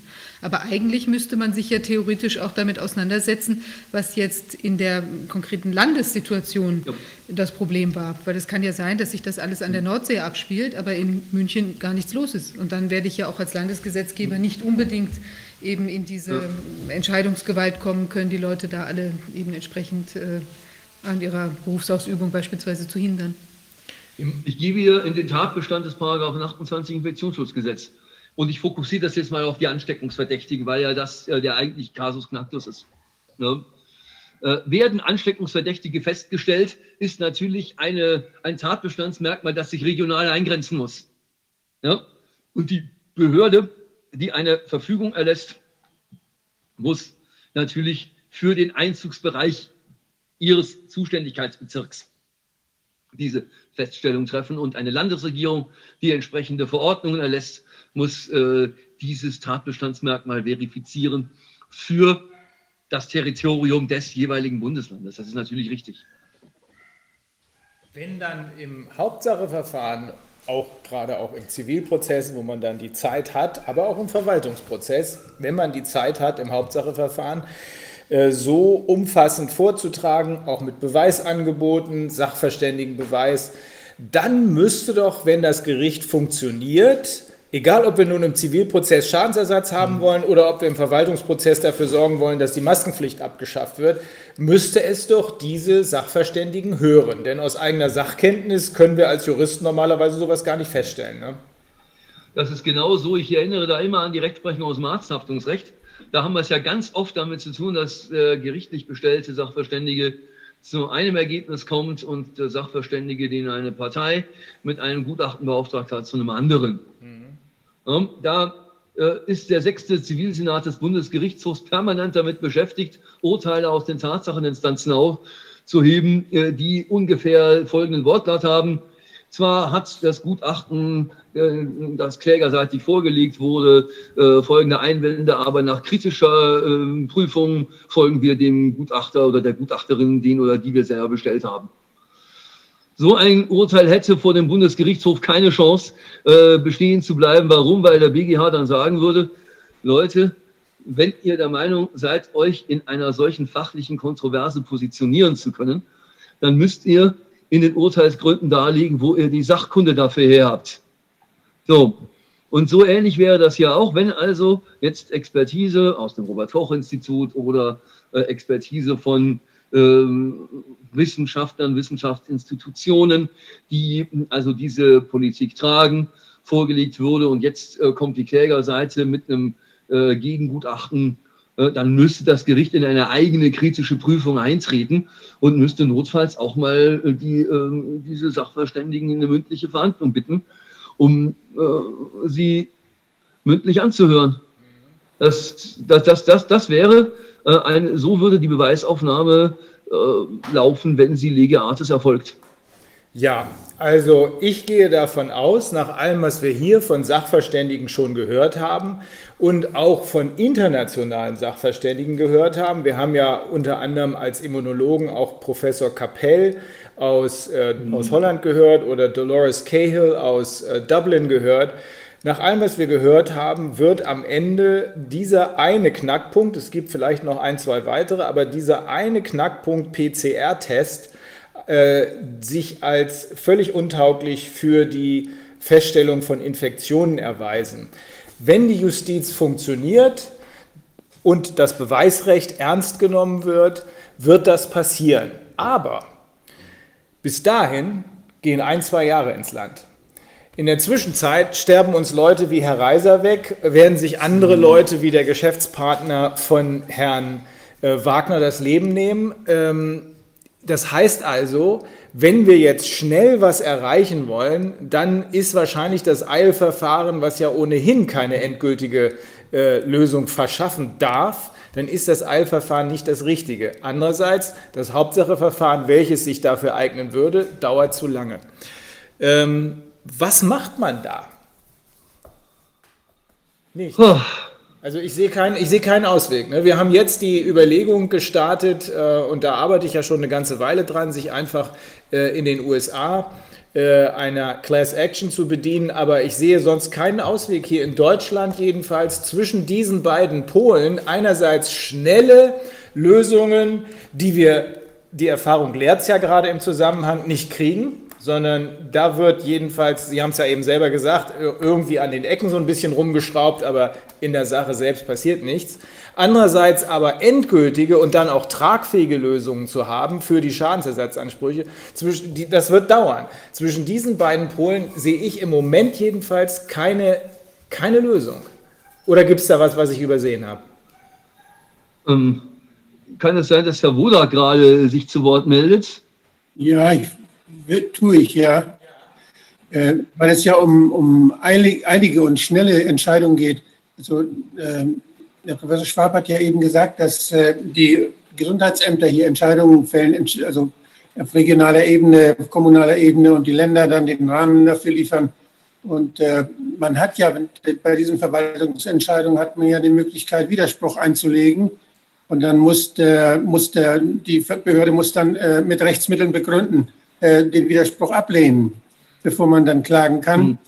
Und das ist ja so der, der normale Weg bei so einer Verwaltungsentscheidung. Und da, ich weiß nicht, ob die Menschen das bewusst ist, ob das, ob das überhaupt, ob davon Gebrauch gemacht wird und ob man da nicht viel mehr aufklären sollte. Ich habe ja, wenn ich, als ich Amtsarzt war, habe ich zum Beispiel Umgebungsuntersuchungen gemacht bei Tuberkulose, bei Hepatitis, bei Magen-Darm, äh, ja, wenn dann Ausbrüche waren durch Magen-Darm-Erkrankungen. Ich habe Badestellen dicht gemacht, nicht, wenn, wenn da irgendwie Salmonellen gefunden waren oder ich habe Teiche gesperrt, wenn da giftige, äh, giftige Algen gefunden waren. Also lauter so Sachen gemacht, wo ich die Freiheit der Menschen eingeschränkt habe aufgrund von Gesundheitsschutzbestimmungen von, damals war das noch das Bundesseuchengesetz.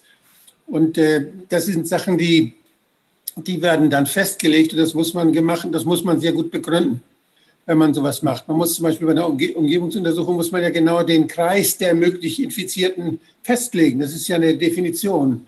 Und äh, da gibt es dann Richtlinien dafür, die werden derzeit vom Robert-Koch-Institut ja dann überall verbreitet, wen man dann als, als Kontaktperson definieren sollte.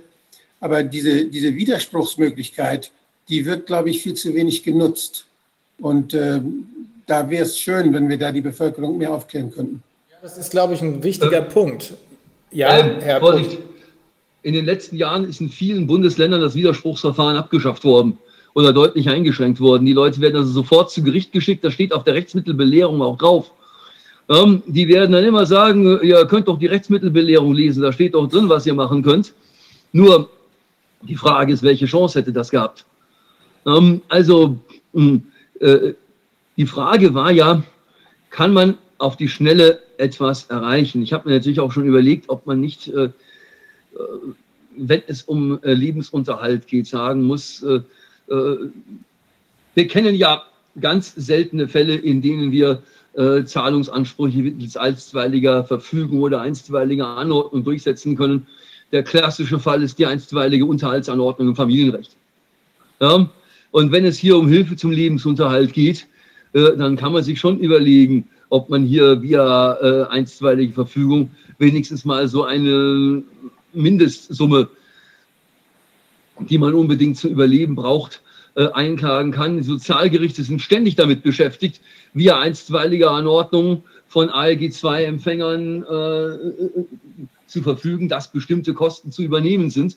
Denn die Kosten zum Lebensunterhalt fallen hier und jetzt an. Da kann ich mich nicht damit begnügen, dass irgendwann in äh, fünf Jahren in dritter Instanz irgendeine Grundsatzfrage geklärt worden ist.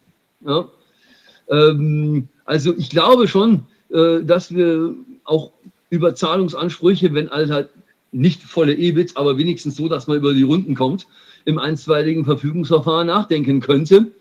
Äh, dazu müssten allerdings dann eben die Gerichte bereit sein, grundsätzlich zu sagen, ja, der Staat hat den Menschen das Geldverdienen verboten. Der Staat muss ihnen jetzt sagen, wo es herkommt. Der Staat, der in guten Zeiten von den Menschen Steuern nimmt, muss sie in schlechten Zeiten auch von diesen Steuern tragen. Ich glaube, dieser Gedanke wäre durchaus einleuchtend zu vermitteln. Ähm, was wir, ähm, die Idee USA, ähm, die hat ja, wenn ich es richtig sehe, den Charme, dass wir nicht nur kollektive Rechtsschutzformate dort haben, die dem deutschen Verfahrensrecht gänzlich fremd sind. Da ist ja in der letzten Zeit unglaublich viel drüber diskutiert worden, ob man das auch in Deutschland einführen sollte. Herausgekommen ist so eine halbherzige Lösung mit dieser Musterfeststellungsklage, aber die richtige Class Action haben wir hier noch nicht. Ja? Aber wenn ich das, das, was ich vom amerikanischen Verfahrensrecht so mitbekommen habe, gibt es ja auch noch eine Discovery, also eine Sachverhaltsermittlung. Äh, und äh, der Vorteil eines solchen Vorgehens in den USA könnte sein, dass damit eine Drohkulisse aufgebaut wird, wenn ein US-amerikanisches Gericht hergeht und sagt, so, wir werden uns jetzt mal den ganzen wissenschaftlichen Grundlagen der Corona-Politik zuwenden. Wir werden gucken, haben wir schon Grundimmunität, Kreuzimmunität, T-Zellenimmunität, was auch immer man da in der letzten Zeit diskutiert. Ähm, was taugen diese PCR-Tests wirklich und gibt es das überhaupt asymptomatische Infektion? Dann ist jedenfalls für Menschen, die sich in Deutschland einer solchen Klage anschließen, äh, der Vorteil, ein US-amerikanisches Gericht wird sich nicht krampfhaft an irgendwelchen äh, Zahlen einer deutschen Behörde oder Risikobewertungen einer deutschen Behörde festklammern. Ich weiß bloß nicht, wie stark sie dann äh, sich an äh, die US-amerikanischen Behörden anlehnen werden. Da kenne ich die dortige Justiz zu wenig. Ähm, aber so eine Discovery hätte ja vielleicht auch den Charme zu sagen, Leute, der Diskurs, der hier nicht stattfindet, der findet dann eben dort vor Gericht statt. Und wenn dann Ergebnisse rauskommen, die den hiesigen Annahmen widersprechen, dann müssen wir hier nochmal reden. Ja, das könnte natürlich ein Charme einer solchen Lösung sein. Ähm, aber ja, das Problem ist, dass, da wir Neuland betreten, die Idee ausgleichspflichtige Berufsausübungsregelung, ja, äh, das ist eine Idee äh, des Privatwissenschaftlers Martin Schwab, die, äh, das wird sicherlich mal irgendwo auch in irgendeiner Fachzeitschrift erscheinen, ob das irgendein Gericht interessieren wird, weiß ich nicht. Wenn überhaupt, dann vielleicht den dritten Zivilsenat des BGH, der also für Amtshaftungsklagen zuständig ist. Und der wird dann äh, in fünf Jahren damit befasst, äh, wenn dann einer der ganzen Kläger überhaupt noch die Pust hat, drei Instanzen vorzufinanzieren. Ja, das ist ja auch noch ein Problem. Ich muss von Geld, das ich nicht habe, dann mehrere Instanzen durchfinanzieren, um an meine, äh, um mein Geld zu kommen. Wenn es also gelänge, äh, mit Hilfe ausländischen Verfahrens eine, äh, eine Drohkulisse aufzubauen, liebe deutsche Behörden, wenn ihr nicht aufhört, unsere Gewerbetreibenden, unsere Solo-Selbstständigen am ausgestreckten Arm verhungern zu lassen, äh, dann kommen wir mit einem anderen Knüppel, dann können die in Deutschland zwar immer noch sagen, ja, das Urteil ist in Deutschland sowieso nicht vollstreckbar, da sorgen wir schon dafür. Ja, aber äh, es würde eine andere Diskussion eintreten.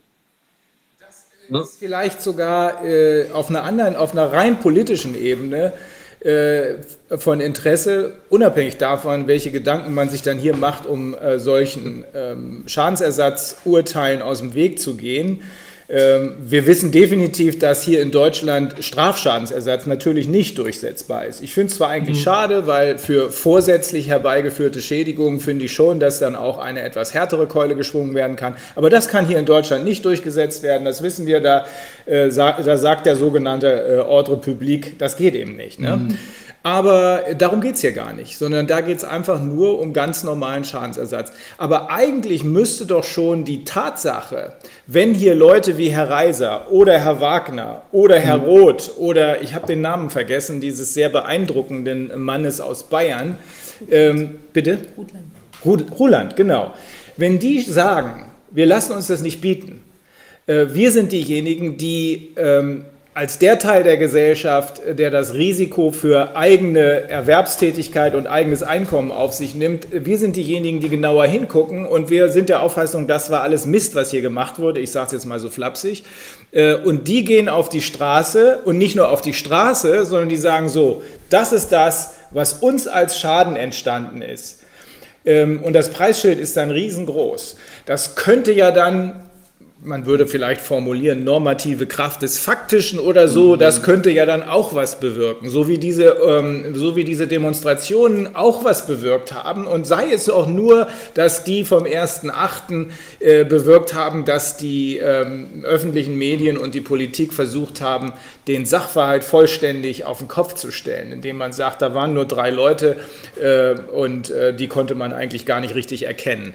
Ähm, nicht ja, haben sich aber natürlich nicht an die Abstandsregeln gehalten, weil äh, da hätten eigentlich 8000 Meter eingehalten werden müssen. Also ähm, ich, ich, ich glaube auch nach der Diskussion mit Professor Kreis vorhin, ähm, dass es am Ende, und ich meine damit ein relativ kurzfristig erreichbares Ende, unbedingt Hilfen geben muss, Schadensersatz geben muss, in welchem Umfang wird man dann sehen, für diesen wichtigen Teil der deutschen Wirtschaft, weil er eben für 65 Prozent der Arbeitsplätze äh, zuständig ist.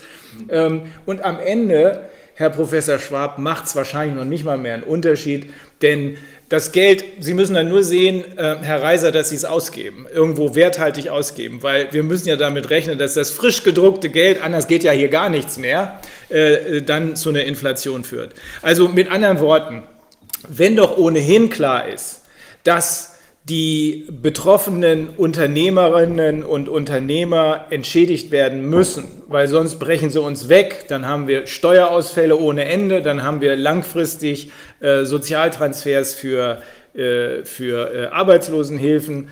Äh, wenn doch ohnehin klar ist, dass Schadensersatz geleistet werden muss und wenn außerdem die wirtschaftliche Logik uns sagt, naja, so im halben Jahr wird dann eine galoppierende Inflation losgehen, dann sollte man doch lieber sagen, macht die Leute heile jetzt, gebt ihnen das Geld, äh, drucken tun wir sowieso, dann besteht wenigstens noch eine Chance, dass dieser Teil der Wirtschaft am Leben erhalten bleibt. Aber das ist eher wahrscheinlich rechtsphilosophisches Gelaber. Äh, die rein juristische Einschätzung ist jedenfalls die, eigentlich muss es Schadensersatz geben.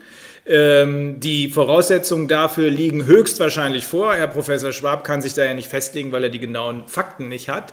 Aber äh, eigentlich muss es Schadensersatz geben, weil ab einem bestimmten Zeitpunkt hätte man äh, der Politik zumuten müssen, äh, zu sagen, ja, uh, ich muss mal gucken, ob da nicht vielleicht doch eine andere Sichtweise möglich ist. So oder so glaube ich aber im Endergebnis, wenn das Recht funktionieren würde hier in Deutschland, dann wird das auch klappen. Äh, und wenn nicht, dann machen wir es eben auf einem etwas anderen Wege. Äh, vielleicht wird es am Ende tatsächlich die sogenannte normative Kraft des Faktischen sein, nämlich der enorme Druck, der entsteht, wenn zu viele Leute äh, sichtbar und nicht mehr wegbügelbar von wegen, oh, da waren ja nur drei, äh, zu viele Leute sagen, es reicht. Darauf wird es wohl hinauslaufen, Herr Reiser. Ja, also ja, bis dahin können wir ja äh, unsere Altersvorsorge noch abschmelzen, ähm, die dann durch die Hyperinflation, äh, die hier heute auch vom äh, Professor Kreis angesprochen wurde, sich ja eh später auflöst. Da können wir sie ja heute noch verleben. Und das ist genau das Problem, was dann auch der öffentliche Dienst hat, was auch die Beamten haben. Ja, das sehen die aber noch nicht. Herr, Herr Professor Schwab sieht das. Ja, ja na, aber nicht pauschalisieren, ja, ja. aber, aber unser Job wenn, ist wenn ja, keiner mehr da ist, der Steuern zahlt, wird wahrscheinlich auch mit ihrer Überweisung eng. Äh, möglicherweise Ja, ich stelle mich dann mit der Gitarre auf den Jahrenplatz in Bielefeld und halte einen Hut auf. Ist zurzeit zur Zeit ungünstig mit Maske singen, ne? Ah, schwierig, ja, ja. Aber äh, ähm, Spaß beiseite. Also äh, ähm, gerade weil wir von der Autobranche gesprochen haben, äh, was ich da jetzt so mitbekommen habe, ist, dass wohl Autos, die eigentlich schon verbindlich verkauft waren, nicht ausgeliefert werden konnten, weil äh, Corona bedingt die Kfz-Zulassungsstellen zu hatten. Ist, äh, das ist so etwas, was mir jetzt was ich da mitbekommen habe. Ja, es, es gab Verzögerungen äh, aus dieser Thematik, äh, die ist jetzt aber weitestgehend äh, bundesweit im Griff. Aber es gibt okay. eine Stadt, die es nicht im Griff hat, und das ist Berlin. Da warten sie also so circa vier Wochen. Okay. Ja, also. Also wir haben hier, das war schon eine wissenschaftliche Vorlesung, aber ja. eine, die man verstehen kann, ja, äh, im, im, Untersatz, im Unterschied zu vielen anderen. Äh, das war die Subsumption des Sachverhalts, den wir hier haben, soweit er jetzt erkennbar ist, unter die Problematik des für den Schadensersatz einschlägigen Paragraphen 839 BGB. Da steht das drin. Wenn der Amtsträger Mist baut dann, und in 34 Grundgesetz, dann muss der Staat dafür gerade stehen. Und das ist besonders dann erforderlich, wenn hier Leute betroffen sind, verwaltungsrechtlich gesprochen, das ist vielleicht ein Erstrechtsschluss sogar, ähm, äh, wenn hier Leute betroffen sind, die gar nichts dafür können. Also wenn man den Störer einfängt und sagt, hier, du hast Schaum vom Mund und ein Messer in der Hand, du musst jetzt erstmal drei Wochen aus dem Verkehr gezogen werden, der wird keinen Schadensersatz verlangen können, weil er eben eine Gefahr ist äh, für den entgangenen Gewinn. Aber derjenige, der gar nichts gemacht hat, der, so wie Professor Schwab sagt, äh, seine Arbeitskraft anbietet und es geht nicht, weil der Staat sagt, nee, darfst du nicht, der muss erst recht entschädigt werden. Ähm, in diesem Zusammenhang. Aber wir werden hier kein endgültiges Ergebnis erreichen. Ich glaube aber, dass wir mit dem, was wir hier tun, das hat ja auch Professor Kreis vorhin gesagt, auf dem richtigen Weg sind. Das wird Bewegung ins Spiel bringen. Und ähm, je mehr Leute sich entschließen zu sagen, ich mache nicht mehr mit, ich gehe jetzt auf die Straße, vielleicht am 29.08., ich zeige der Öffentlichkeit, dass es eine andere Sichtweise gibt, und je mehr Leute auch sagen, ich will, hier ist mein Preisschild, ich will Geld haben, äh, wird das. Sie haben es eben auch nochmal gesagt, äh, dass ja eher so heute die Thematik ist mit diesen Hilfen äh, so also, ich sag's mal, gönn, gönnerhaft, ja, wir unterstützen. Ähm, wo Sie noch nicht zugeschaltet waren, ich hatte bloß kurz ähm, so eine kleine Petitesse erzählt, ähm, zu den fixen Kosten, auch steuerlich betrachtet, die kennen Sie vielleicht ja auch. Wir hören eben auch die äh, Leasingkosten eines Dienstfahrzeuges, was man dann ja auch noch versteuert, ne?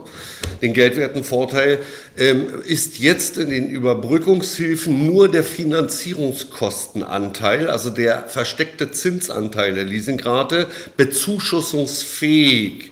Da reden wir in etwa 12, 13 Prozent der Gesamtrate, die überhaupt in eine prozentuale Bezuschussung hineinlaufen mit enormem Verwaltungsaufwand, weil in keinem Leasingvertrag dieser Finanzierungskostenanteil ausgewiesen ist.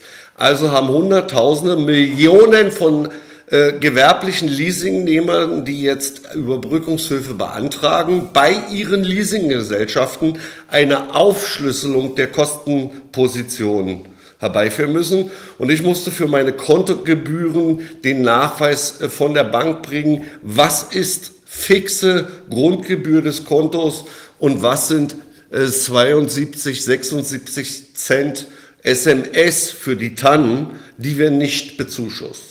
Also ein riesen verwaltungsbürokratischer Aufwand, der es faktisch unmöglich macht, an diese neuen Hilfen heranzukommen. es sind auch nur noch die Steuerberater. Und mein Gefühl, meine Steuerberaterin, äh, es entstehen mir, die, die werden aber wieder voll gefördert vom Staat, 1700 Euro Kosten für die Erstellung des Überbrückungsantrages.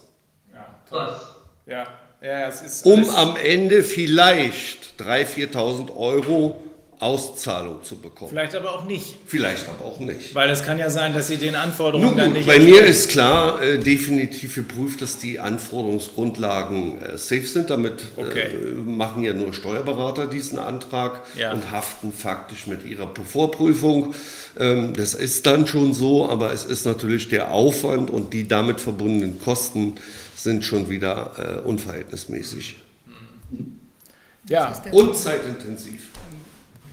Das ist es. Okay, das heißt, der Staat stellt Hilfe in Aussicht, produziert aber prohibitive Transaktionskosten und äh, prohibitive äh, Anforderungen, um zu sagen, nimmt es aber nicht in Anspruch. Das ist so wie die Reisekostenformulare. Bei der die, Bahn. Die sind so kompliziert, Ja. dass ich äh, sie praktisch nie geltend mache, weil ich meine Arbeitskraft mit Wichtigerem zubringen möchte. Also Ähm, bestimmte, äh, jetzt gerade Solo-Selbstständige ähm, haben manchmal nicht einmal ähm, einen Steuerberater, die also ihre Buchhaltung alleine machen und auch die Steuererklärung. Die mussten jetzt, wenn sie betroffen sind, hier erstmal einen Steuerberater suchen, der dann den Antrag ausführt. Und die sind natürlich bei den Steuerberatern äh, total willkommen. Ne? Also ein Nicht-Klient, der jetzt, ähm, ich sag's mal so, mit diesen belastenden Verfahren, also meine Steuerberaterin ähm, ist da nicht fröhlich drüber. Reagiert Und schafft's, und schafft's auch nicht. Und unter Steuerberatern ähm, gibt es eben doch schon Diskussionen, dass durch diese viele Mehrarbeit äh, bestimmte Jahresabschlüsse mm, ja nicht mehr zu schaffen sind. Da sind wir in einer wunderbaren Lage. Ähm, Ich, ich möchte eigentlich nicht so enden, dass wir sagen, wir sind am Arsch, aber äh, man könnte den Eindruck haben. Sind wir aber nicht. Nee, schön weil, ist ja zumindest, dass das hier ein Ort des Diskurses ist, auch ähm, bevor sie zugeschaltet wurden. Äh, und, und das ist wertvoll, ne? ich äh, glaube- weil wir ansonsten eben gesellschaftlich und explizit in den Medien äh, diskursfrei sind. Ja, ja. Das ist, äh, das ist auch das, was äh, Professor Kreis vorhin, der ein außerordentlich ähm, angenehmer, sympathischer Mensch ist, neben seiner Fachkenntnis, auch gesagt hat. Also das, was wir hier machen, machen wir nicht, äh, weil uns nichts Besseres einfällt, sondern weil wir hier und Sie ja auch, Herr Professor Schwab, gesehen haben, dass es an einem echten wissenschaftlichen Diskurs fehlt und dass wir nur einen Teil der für uns erforderlichen wichtigen Fakten überhaupt kennen. Jetzt wissen wir schon ein bisschen mehr und äh, wir sind sogar so optimistisch, dass wir glauben, dass wir in nicht allzu ferner Zukunft, vielleicht in 10, 14 Tagen, das musst du entscheiden, Viviane, ähm, so mal gucken können, ob man nicht die ganzen Probleme, die jetzt hochgekocht sind und sichtbar oder besser sichtbar geworden sind als äh, vor Corona, ob wir die nicht mal auch in einem ähnlichen Expertendiskurs äh, versuchen zu diskutieren. Was machen wir mit der Massentierhaltung? Was machen wir mit Bildung, mit Gesundheit und so weiter? Ne? Ja. Ja, also jetzt sind wir, wir sind jetzt heute sozusagen an einem, wie will man sagen, vorläufigen Ende der, ähm, der Betrachtung der, der Gegenstimmen oder der Kollateralseiten ähm, sind wir erstmal gekommen. Und ähm, es ist jetzt so, wir haben für die nächste Woche ja eine ganze Vielzahl von Vertretern eingeladen, die eben den Lockdown-Kurs positiv bewerten. Und ähm, da sind wir sehr gespannt, was zurückkommt. Also wir haben schon von, also wie gesagt, hatten wir vorhin schon angesprochen, also Professor Wieler wird uns leider nicht zur Verfügung stehen, das RKI nicht, wird uns nicht zur Verfügung stehen. Aber ähm, wir haben durchaus von einzelnen äh, Beteiligten zumindest eine Rückspra Rück, äh, Rückäußerung bekommen, dass man zu Vorgesprächen bereit sei. Und wir werden da auch weiter dranbleiben und noch immer weitere einladen, auch dann eben in untere Etagen von den jeweiligen Behörden und ähm, also jedenfalls eine große Vielzahl, die wir eingeladen haben. Und wir haben die ganze nächste Woche für Gespräche reserviert. Also wer das jetzt auch vielleicht hört von Regierungs- oder sonstiger Seite, wir freuen uns sehr, das Gespräch aufnehmen zu können, weil es haben sich ja jetzt in der Laufe, im Verlauf unserer, unserer Anhörungen sozusagen, haben sich ja viele Fragen ergeben, wo wir auch ganz konkret äh, nochmal nachsetzen können in Bezug auf, wo weicht das ab von, von, ähm, von dem, was uns jetzt aus den äh, wie will man sagen, Mainstream-Medien und von Regierungsseite eben kommuniziert worden ist, sodass wir auch wirklich den Finger auf die, In die Wunde die legen. Wunde legen können oder den Punkt klar machen können, wo eben jetzt sich Diskrepanzen ergeben haben zwischen dem, was wir hier jetzt gelernt mitgenommen haben und was eben sonst die, die, äh, die offizielle Lesart ist des Geschehens. Also ganze nächste Woche ist reserviert und wir sind gleichzeitig dabei, das, was bislang ähm, jetzt in den Anhörungen herausgekommen ist, in einem Art, ähm, wie will man sagen, Abschlussbericht oder vorläufigen Abschlussbericht, einem Zwischenbericht ähm, zusammenzufassen. Den es auch, äh, wenn alles gut läuft, zu Ende nächster Woche dann auf der Webseite zum Runterladen ähm, geben wird. Also entweder schon in der Vollform oder zumindest in einer Kurzvariante. Und im, im Idealfall soll das eben in abgestuften äh, Versionen sein, sodass man dann auch zum Schluss auch einem, auf einem Dreiseiter nochmal das Wichtigste oder Fünfseiter das Wichtigste zusammengefasst hat, sodass man vielleicht auch mit anderen Menschen darüber sprechen kann und nochmal ähm, ja, weitere Informationen einholen kann. Wir sind weiterhin sehr interessiert auch an Informationen, die jetzt noch in der Bevölkerung oder unterwegs sind, wer noch irgendwas weiß, also kann uns das so mitteilen oder auch über unsere Hinweisgeberseite. Das finden Sie, die ganzen Informationen finden sich auf der Webseite. Ich Wir beantworten auch Mails. Ich habe heute Morgen leider gesehen, dass sich bei mir 368 Stück aufgestaut haben, aber das mache ich am Wochenende, äh, wenn ich nicht vorher. Ich muss mich verabschieden, weil ich in eine Besprechung ja. mit einer Kollegin muss. Ja? Vielen Dank für die Einladung. Vielen Dank. Herzlichen Dank. Alles Gute für die weitere Ausschussarbeit. Ja? Jo. Tschüss. Tschüss. Ja. Ja. Ja, ich glaube, dann sind wir für heute fertig. Herr Dr. Wodak ist auch noch da. Herr Wodak. Ja. Ich sage auch Tschüss. Okay, schönes Wochenende. Vielen Dank. Gut. Also, dann sehen wir uns. Also, wahrscheinlich machst du dann bekannt das Datum, zu dem wir diesen Abschlussbericht machen. Das aber wir, wir gucken jetzt genau, erstmal, was nächste wir bekannt, Woche. Aber wir halten alle auf dem Laufenden, was sich in der nächsten Woche äh, ergibt. Vielleicht haben wir ja tolle Überraschungen und es kommen hochinteressante Gesprächspartner. Wir werden sehen. Ja. Ja, und genau, also für die Ausschussarbeit, ich sage es nur noch mal abschließend, wir freuen uns über Spenden, auch jetzt für die äh, Erstellung des Abschlussberichts, da werden ja eine ganze Reihe Leute arbeiten damit. Und da ähm, genau können wir Unterstützung gebrauchen. Und Oval Media, die hier gefilmt haben, wollen für ihren Corona, freuen sich auch über Unterstützung für ihren Corona-Film. Ähm, und eine letzte Sache wollte ich sagen, es wird die Videos in Kürze, die werden jetzt alle geschnitten und werden in Kürze zur Verfügung stehen, auch in in teilweise, also in unterteilten Varianten nach Gesprächspartner beziehungsweise auch nach den wichtigsten Aussagen, äh, die in der jeweiligen Sitzung getroffen worden sind. Und auch wird es die auf Englisch geben, sodass man die dann auch ins Ausland ähm, weiter kommunizieren kann. Ja, wir danken uns, wir danken uns ganz herzlich für das große Interesse und ähm, freuen uns dann in der nächsten Woche äh, wieder in Kontakt zu sein, wenn es vielleicht heißt, die, wir hören uns die andere Seite an. Wir hören uns die andere Seite an, genau. Ja, vielen Dank. Tschüss und ein schönes Wochenende.